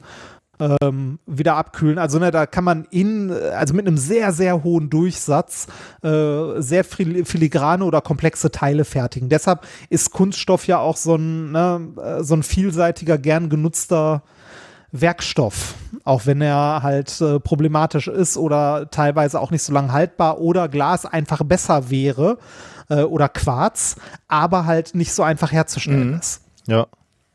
Die sind jetzt, äh, die haben jetzt ein, äh, ein Verfahren entwickelt, mit dem man Glas im Grunde wie in einem Spritzgussverfahren äh, formen kann. Das Ganze haben sie veröffentlicht ähm, unter dem Titel High Throughput Injection Molding of Transparent Fused Silica Glass. Erschienen ist das Ganze in Science am 9.4. Was genau haben die gemacht? Die haben etwas gemacht, was zumindest von der Grundidee gar nicht so weit entfernt ist von dem, was wir damals da mit dem 3D-Drucker die Idee hatten. Aber das würde ich mir jetzt nicht, also bei weitem nicht auf die Fahne schreiben, weil die Idee, da waren wir auch nicht die Ersten, die die hatten. Ja, ja. Ne, man könnte ja mal andere Sachen da reinmischen. Äh, die Idee hatten, glaube ich, schon viele. Aber die haben es hinbekommen, ein Kunststoffgranulat zu entwickeln, das zu 60 Prozent aus Glas-Nanopartikeln besteht. Mhm. Nanopartikel ist ja Und- schon immer gut, ne? Äh, Da wissen wir ja Ja. gleich, dann wird die Schmelztemperatur runtergesetzt, ne? Genau. Ähm, und in dem äh, zusätzlich ist noch, also äh, das, äh, das auf jeden Fall schon mal und zusätzlich dadurch, dass es halt in diesem Kunststoff drin ist, also nur als beigem also nur in Anführungszeichen als beigemengtes Pulver sozusagen, ähm, beeinflusst es die Eigenschaften des Kunststoffs nicht so richtig. Also der Kunststoff verhält sich jetzt nicht plötzlich wie Glas, sondern solange man ähm, den Kunststoff halt normal aufschmilzt, bei 130 Grad ungefähr, kann man den ganz normal in Spritzgussanlagen geben, wie vorher auch. Also äh, dieses Granulat kann man ganz normal in Spritzgussanlagen verarbeiten und damit Kunststoffteile formen. Diese Kunststoffformteile äh, beinhalten jetzt aber 60% Glas, also Glasnanopartikel.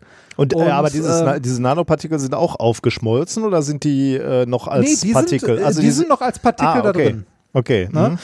Ähm, die fertigen Formen kann man aber jetzt äh, halt in, äh, in ein, zwei Lösungsmitteln baden und dann bei 1300 Grad Celsius fertig backen Ah.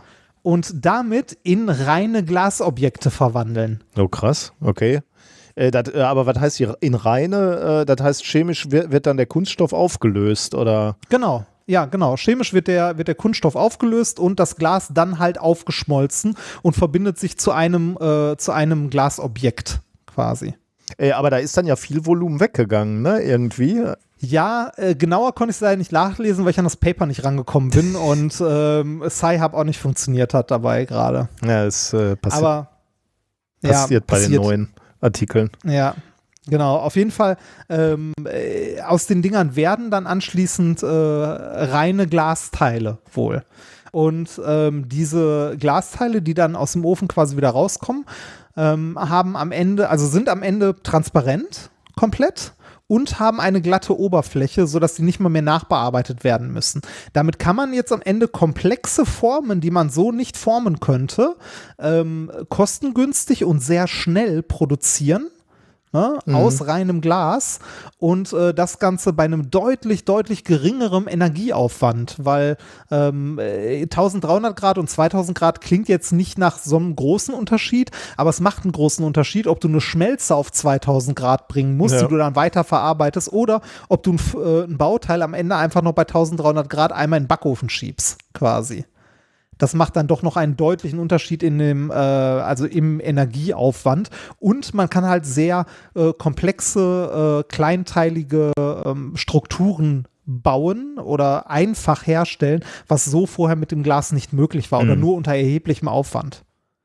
Fand ich ein schönes Ding. Äh, ja, sehr spannend.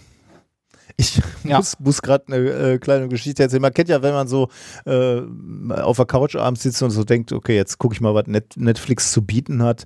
Äh, dann guckt man mal, was einem so vorgeschlagen wird. Und ähm, ich bin ja prinzipiell so ein bisschen competitive auch und deswegen weiß natürlich mein Netflix, dass ich auch auf sowas stehe wie äh, Ninja-Zeug, ne? Also hier so die, äh, diese ganzen äh, wie heißen die, äh, American Ninja? Nee, also diese, wo, wo Leute so Parcours durchlaufen müssen oder so, ne? Ah, ähm, äh, Ninja Warriors. Ja, genau so was, ja. Oder American Gladiators. Habe ich letztens mit dem Basti noch drüber gesprochen. Ja, der American Gladiators ist natürlich auch äh, speziell, ja, Ja. äh, genau. Aber Ja. ähm, dabei ist es ja nicht geblieben. Bei so einem Sportwettkampf, da äh, kann man ja irgendwie sich vorstellen, dass es das gibt. Aber das wurde dann ja erweitert auch auf die besten Kuchenbacker, ne? Also irgendwie so, so äh, Wettbewerb äh, Kuchenbacker gegeneinander. Cake oder, Wars. Genau, Cake Wars ähm, oder auch Nachtisch, Desert, Desert Wars. nee, das war was anderes. äh, aber das gibt's ja alles tatsächlich, ne? Und neulich hat's mich da wirklich Genau, überrascht. Desert Storm. Ach ja, genau, das hieß Desert ja. Storm, ja. äh, no, und neulich Ja. war ich da wirklich überrascht, weil, ähm, und deswegen komme ich da jetzt auf da, beim Thema da drauf. Äh, neulich habe ich die Sendung Blown Away, wurde mir vorgeschlagen. Und Blown Away ist tatsächlich ein Wettstreit der Glasbläser. also, die treten da gegeneinander an äh, und, und blasen Glas. Äh, und ich habe mich gefragt, ernsthaft? Also wir sind jetzt bei Glasbläsern angekommen, die gegeneinander antreten. Ich kann dazu gar nichts sagen, außer den Titel Blown Away. Ich habe nicht reingeguckt, weil da hört dann, glaube ich, mein, mein Interesse auf. Ähm, der Titel ist auch geil. äh, ich weiß nicht, ob das gut oder schlecht ist, aber ich war nur überrascht, dass es das überhaupt gibt. Ja, verständlich. Also sind normalerweise so Serien, die gucke ich dann in meiner Verzweiflung, wenn ich beim, äh, früher, wenn ich äh, beim Transatlantikflug dann abends irgendwie so die zwei Filme geguckt hatte, die mich interessiert haben und dann habe ich mir amerikanische Serien angeguckt und da wurden häufig dann ah, auch sowas gezeigt. Also äh, Häuser werden eingerichtet oder und, und alles wettkampfmäßig. Der Pool wird umgebaut. genau. Und zwar immer alles wettkampfmäßig und ja. Äh, äh, da hätte mir das passieren können, dass ich mir auch die Glasbläser angucke, aber nicht, zu Hause ist meine Verzweiflung dann nicht so ja. groß. Und die Zeit nicht. Äh, ja, ne? das, also das es gibt zu viele Alternativen. Das kommt dazu, ja. Wobei ich glaube, äh, das, was du gerade schon gesagt hast, ne, Glasblasen ist, glaube ich, schon irgendwie eine, ein sehr spannendes Handwerk, muss ich sagen. Und, ja, auf jeden und Fall. genau das, was du gerade gesagt hast, scheint ja auch so zu sein, dass du Glasbläser echt auch noch brauchst. Ne? Vieles wird dann ja irgendwie industriell abgelöst von Maschinen, aber wenn das echt noch so, äh, gerade bei komplexen äh, Figuren, dann, dann so anspruchsvoll ist, dass das möglicherweise eine Maschine gar nicht übernehmen kann, ähm, ja, das spricht ja fürs Handwerk, dass das echt noch ja. Zukunft hat. Und vielleicht ist das eben auch, ja ich kann mir das auch bei tatsächlich bei so Hochleistungsoptiken oder so vorstellen, dass da tatsächlich noch jemand wirklich Hand anlegen muss. Mhm. Ja. Ja, die Uni hatte ja auch äh, und hat, glaube ich, immer noch einen Glasbläser. Ne? Ähm, Ach, stimmt. Ja, stimmt. Äh, das war immer lustig, wenn man sich da irgendwie so äh, Rezipienten, Quarzrezipienten geholt hat. Der hatte dann immer so, äh, so äh, erst äh, so ähm, ja, Gr Grundbauteile, äh, Rohre zum Beispiel aus Quarz und dann hatte man halt seine, seine Maße und die hat er dann zurecht ge gefummelt, also geblasen, dann irgendwelche ähm, und, und wirklich coole Sachen, ne? also so Vakuumstutzen dran, also aus Glas dann da dran gemacht und so, äh, das war echt lustig. Und dann, Ach stimmt hier, die, äh, die, auch für die Chemiker, ne? Die haben genau, ja, ja äh, also äh, die haben ja teilweise äh, auch handgefertigte ja, ja, wir, wir waren da eigentlich nicht die, äh, die Hauptkunden. Zielgruppe. Das waren hauptsächlich ja. die, die, die Chemiker natürlich, die sich da äh, was haben blasen lassen oder, äh, oder auch repariert haben. Ne? Wenn mal irgendwo ein, ein, Bruch, ein leichter Riss drin war, äh, dann hat er das schon mal äh, repariert. Dann ist er mit der Flamme da nochmal drüber gegangen und hat das nochmal angeschmolzen und war, war der Riss wieder draußen. D das Lustigste an der Geschichte ist eigentlich dieser Typ in Hessen, das ist schon lange her, ich, der, der muss lange in Rente sein, deswegen darf ich das, glaube ich, erzählen ähm, der der äh, Werkstattleiter der Glasbläserei hieß in, ähm, in Essen, äh, war das der Herr Bong. Also wie die. Wie die Das ist natürlich sehr schön. Da musste man immer zum Herrn Bong und konnte sich dann lange äh, Glasröhre boah, bestellen. Boah, bin ich, bin ich froh, bin ich froh, dass ich es nicht mehr erlebe. Ich hätte es nicht hinbekommen, da ernst zu bleiben.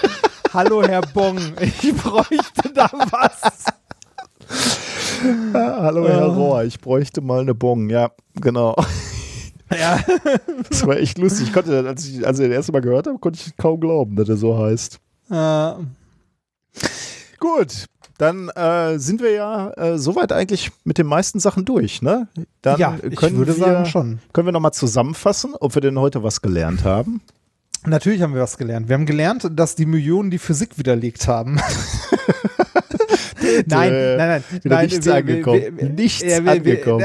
Ja, bitte. Wir haben gelernt, äh, dass man äh, mit äh, Millionen oder an den Millionen das äh, Quantenwabern äh, unserer unserer Welt sehen kann und da eventuell äh, Teilchen sieht, die wir noch gar nicht kennen. Sehr gut. Oder die Auswirkungen von Teilchen, die wir noch gar nicht kennen. Wobei die Diskussion halt jetzt wirklich echt im, im ja. Gange ist. Es wird sehr, sehr spannend, jetzt die nächsten Woche zu sehen, wer sich da durchsetzt. Also wer, äh, ob die Experimentatoren oder die, die Theoretiker. Auf jeden Fall ist das ein super neuer Impuls und da, da ist wieder Bewegung drin. Das ist ja auch irgendwie spannend. Ja. Du hast uns den Thema 2 gezeigt, wie sich Traditionen in, in Vogel Gruppen durchsetzt oder eben nicht durchsetzt, wenn neue Individuen von außen dazukommen. Und äh, wir haben gesehen, dass neue In Individuen von außen eher Innovationen fördern. Ja, kann man so sagen. Äh, dann haben wir gelernt, dass äh, wir bis heute noch nicht wissen, wie viel, also nein, dass der Fehlerbalken bei der Bestimmung der Anzahl der T-Rex äh, ungefähr so groß ist, wie die Tiere in Zeit gelebt haben. Du meine Güte, du hörst aber auch immer kritisch bei mir hin. Und du hast Was? uns, Entschuldigung. du hast uns vorgestellt, wie wir in Zukunft möglicherweise Glas verarbeiten, um äh, ja, komplexere Strukturen einfach zu. Das war dann Spritzen, ne? Eigentlich Spritzgussverfahren, ne? Ja, Per Spritzguss, ja, Genau, ja. ja. Genau, dann haben wir das auch. Dann äh, können wir zum Schwurbel kommen und da gibt es äh, eine, äh, eine äh, erfreuliche äh, Meldung, nämlich äh, beim letzten Mal haben wir ja äh, die Firma Teufel vorgestellt, die äh, auf ihrem Blog einen etwas äh, ungünstigen Artikel veröffentlicht hat. Und ähm, die Firma Teufel hat vorbildlich reagiert, nämlich auf eure E-Mails ähm, und auf die Hinweise auf Twitter. Und sie haben den, den Artikel, den sie da geschrieben hatten, beziehungsweise der wahrscheinlich irgendein Praktikant geschrieben hatte und den die nicht ordentlich kontrolliert hatten, äh, den, den haben sie runtergenommen vom Blog. Ähm, und das ist Oh, ja sehr gut. erfreulich, finde ich. Äh, freut Ja. mich insbesondere, als dass ich die Firma Teufel eigentlich äh, sehr schätze, weil ich sehr gute Boxen Ja, von denen auch. habe. Äh, also super, habe ich, finde ich gut. Ähm, äh, haben ein schönes Statement äh, auch auf die Seite ge, ähm, äh, gestellt. Genau, das freut uns. Da kann sich zum Beispiel der Wissenschaftsshop äh, äh, ein bisschen von Bild der Wissenschaft ein Vorbild nehmen, denn äh, da haben wir beim letzten Stream mal gezeigt, ein Buch, ähm, Corona natürlich heilen. Äh, das Buch ist immer noch, äh, kann immer noch erworben werden. Äh, da hätte ich mir ein, ein bisschen schnellere Reaktion gewünscht, aber wir gucken mal, vielleicht äh, passiert da ja noch Tut was. sich da noch was? Ja. Aber wir schauen uns schon mal was Neues an, nämlich ähm, etwas, wo ich nicht gedacht hätte, dass es sowas gibt, nämlich ähm, Aluhut, wenn man das so sagt, äh, das klingt ja immer so ein bisschen, naja, wer will schon Aluhutträger sein, aber es gibt offensichtlich Leute, die haben da nichts gegen, denn es gibt die Webseite Aluhut und zwar mit Doppel-U hinten geschrieben, Alu huut.de und die verkaufen Basecaps. Ähm, für 40 Euro und zwar mit einem speziellen Gewebe, was dich vor elektromagnetischer Strahlung schützt. Ah, quasi die, also die, ähm, die modische Variante. Genau, Also ja. wenn, wenn du, wenn, also wenn du nicht auf, nee, eigentlich modisch ist nicht richtig, sondern wenn du nicht auffallen willst, Ja, oder? keiner soll sehen, dass du ein Trottel bist, dann äh, setzt du diese Kappe auf, wobei die allerdings auch äh, natürlich den Markennamen äh, Aluhut trägt. Also von daher ähm, ganz Das verschweigen so- kannst du es nicht. so ein ganz klein bisschen hipstermäßig sieht die Seite schon aus und ich frage mich gerade, ob die das, ähm, ob die das vielleicht doch ernst meinen. Also ne, Ah, ironisch die, meinen, meinst du?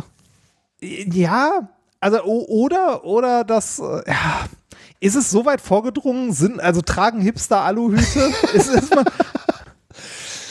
Nee, also, also, ach so, du meinst, äh, echt? Das wäre natürlich krass, wenn, äh, wenn, wenn du meinst, das sind echt äh, Hipster, die da tra tragen.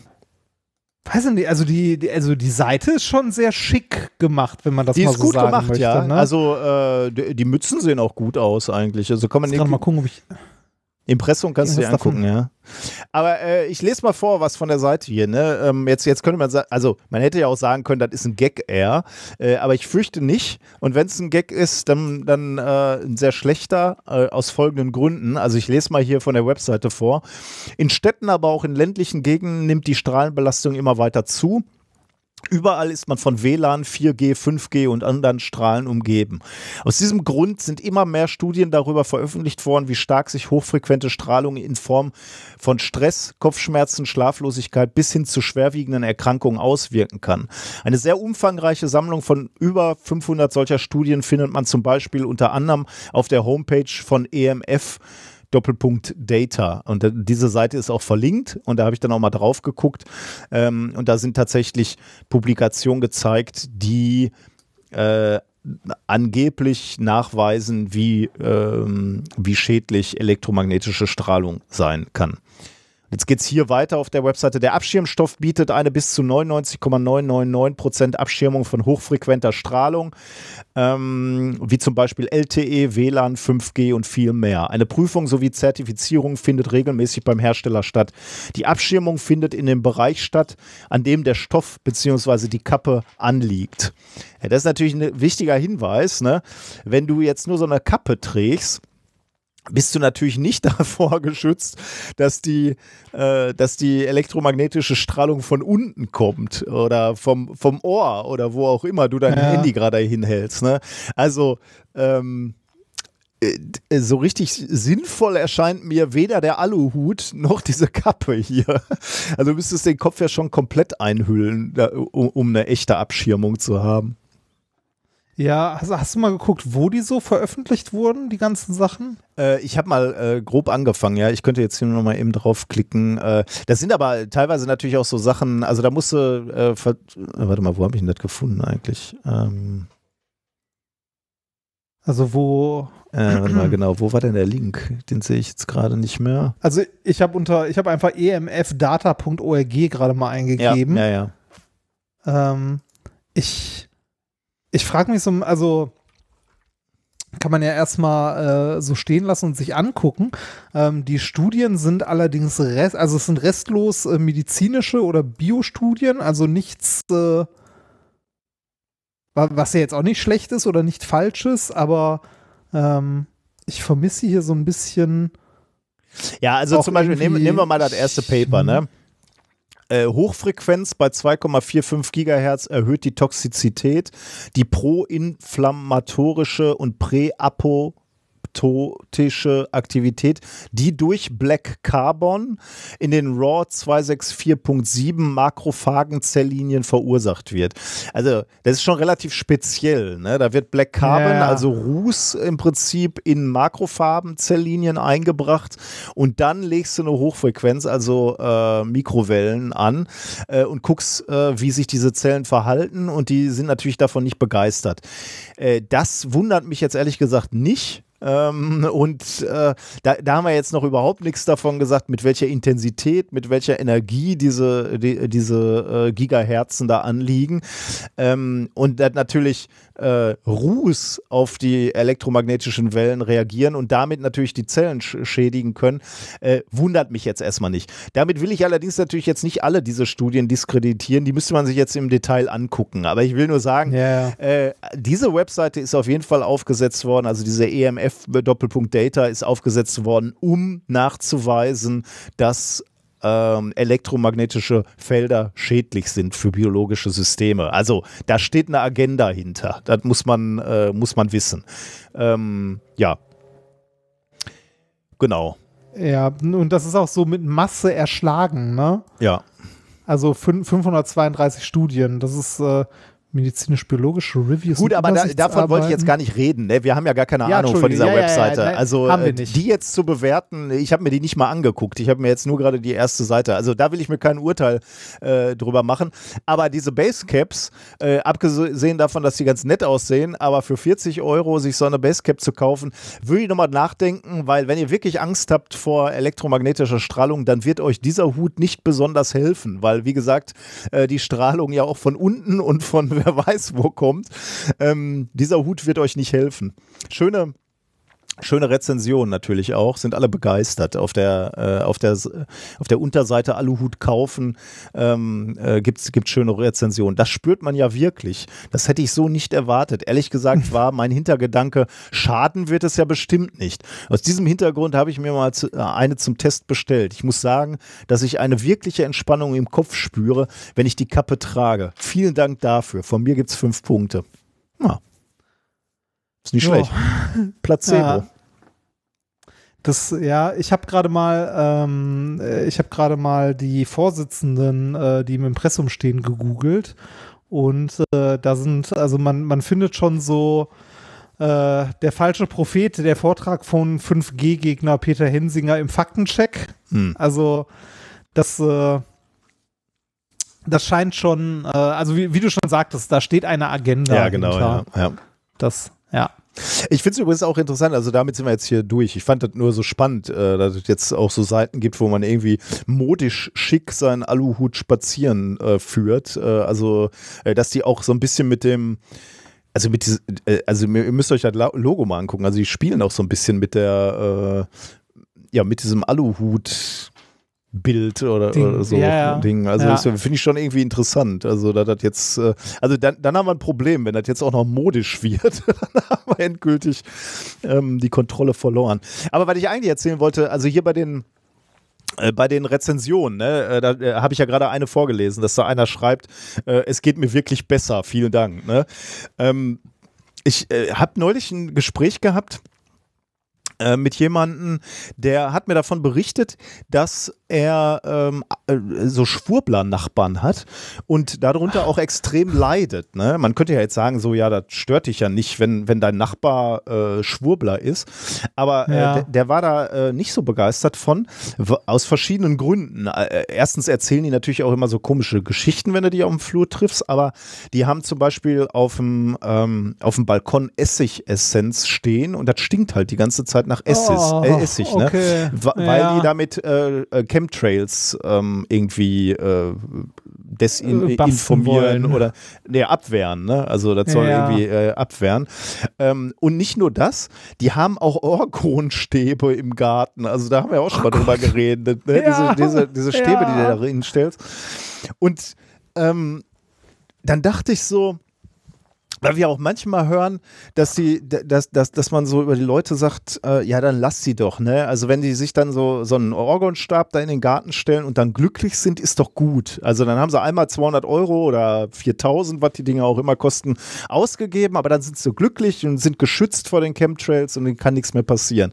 Und dann habe ich so gedacht, äh, so funktioniert das ja eigentlich nicht, ne? Die Leute kaufen ja nicht eine Sache und sind glücklich, sondern dieser Wahn geht ja immer weiter, ne? Also äh, dann Ja. kommt ja das nächste Ding, ne? Also dann bist du vielleicht vor den Chemtrails geschützt, aber dann äh, ist es irgendeine andere Chemikalie, die dann ausgeschüttet wird oder äh, dann sind es Erdstrahlen, die als nächstes kommen und dann sind es als nächstes, wird dein Essen vergiftet oder irgendwie sowas und dann und dann ist mir klar geworden, äh, auch deswegen muss man gegen diese ganze ähm, Schwurbelei vorgehen, ne? weil du machst die Leute nicht glücklich damit, wenn du ihnen jetzt einen Aluhut aufsetzt, sondern du förderst nur noch diese Psychose immer weiter und diese, diese Wahnvorstellungen. Das wird nur immer schlimmer dadurch.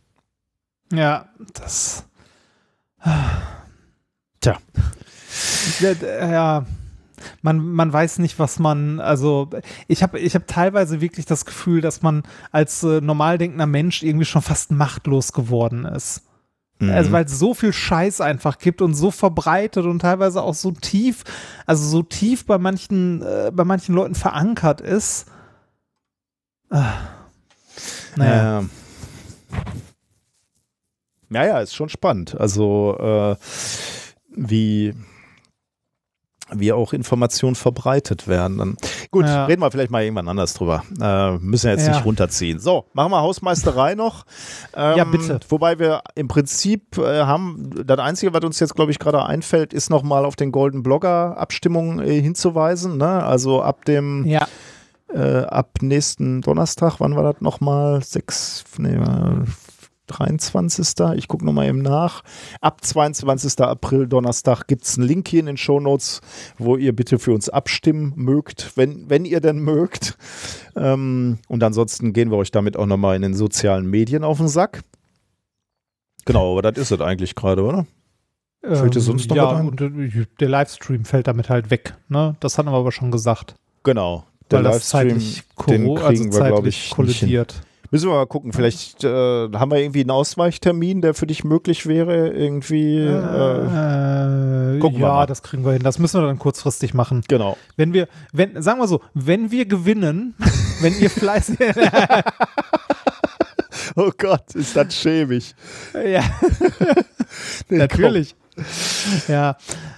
Ähm, nee, äh, äh, wir gucken mal. Also ich glaube, da finden wir was. Genau. Da finden wir einen Ausweichtermin.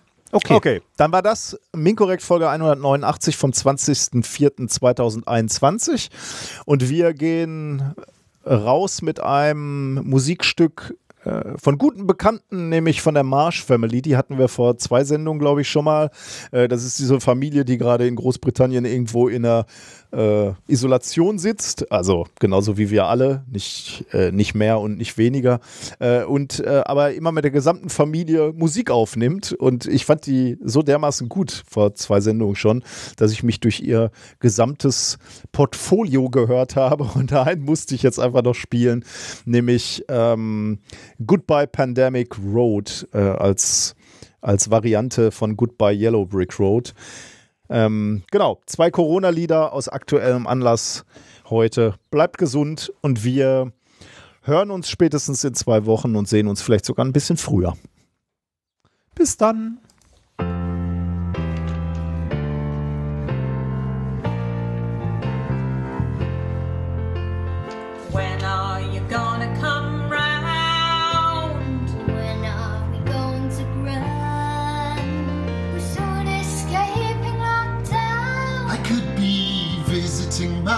Man. The winter it felt like forever. We didn't like missing school. So in the present, as our lives reopen, we'll enjoy the fact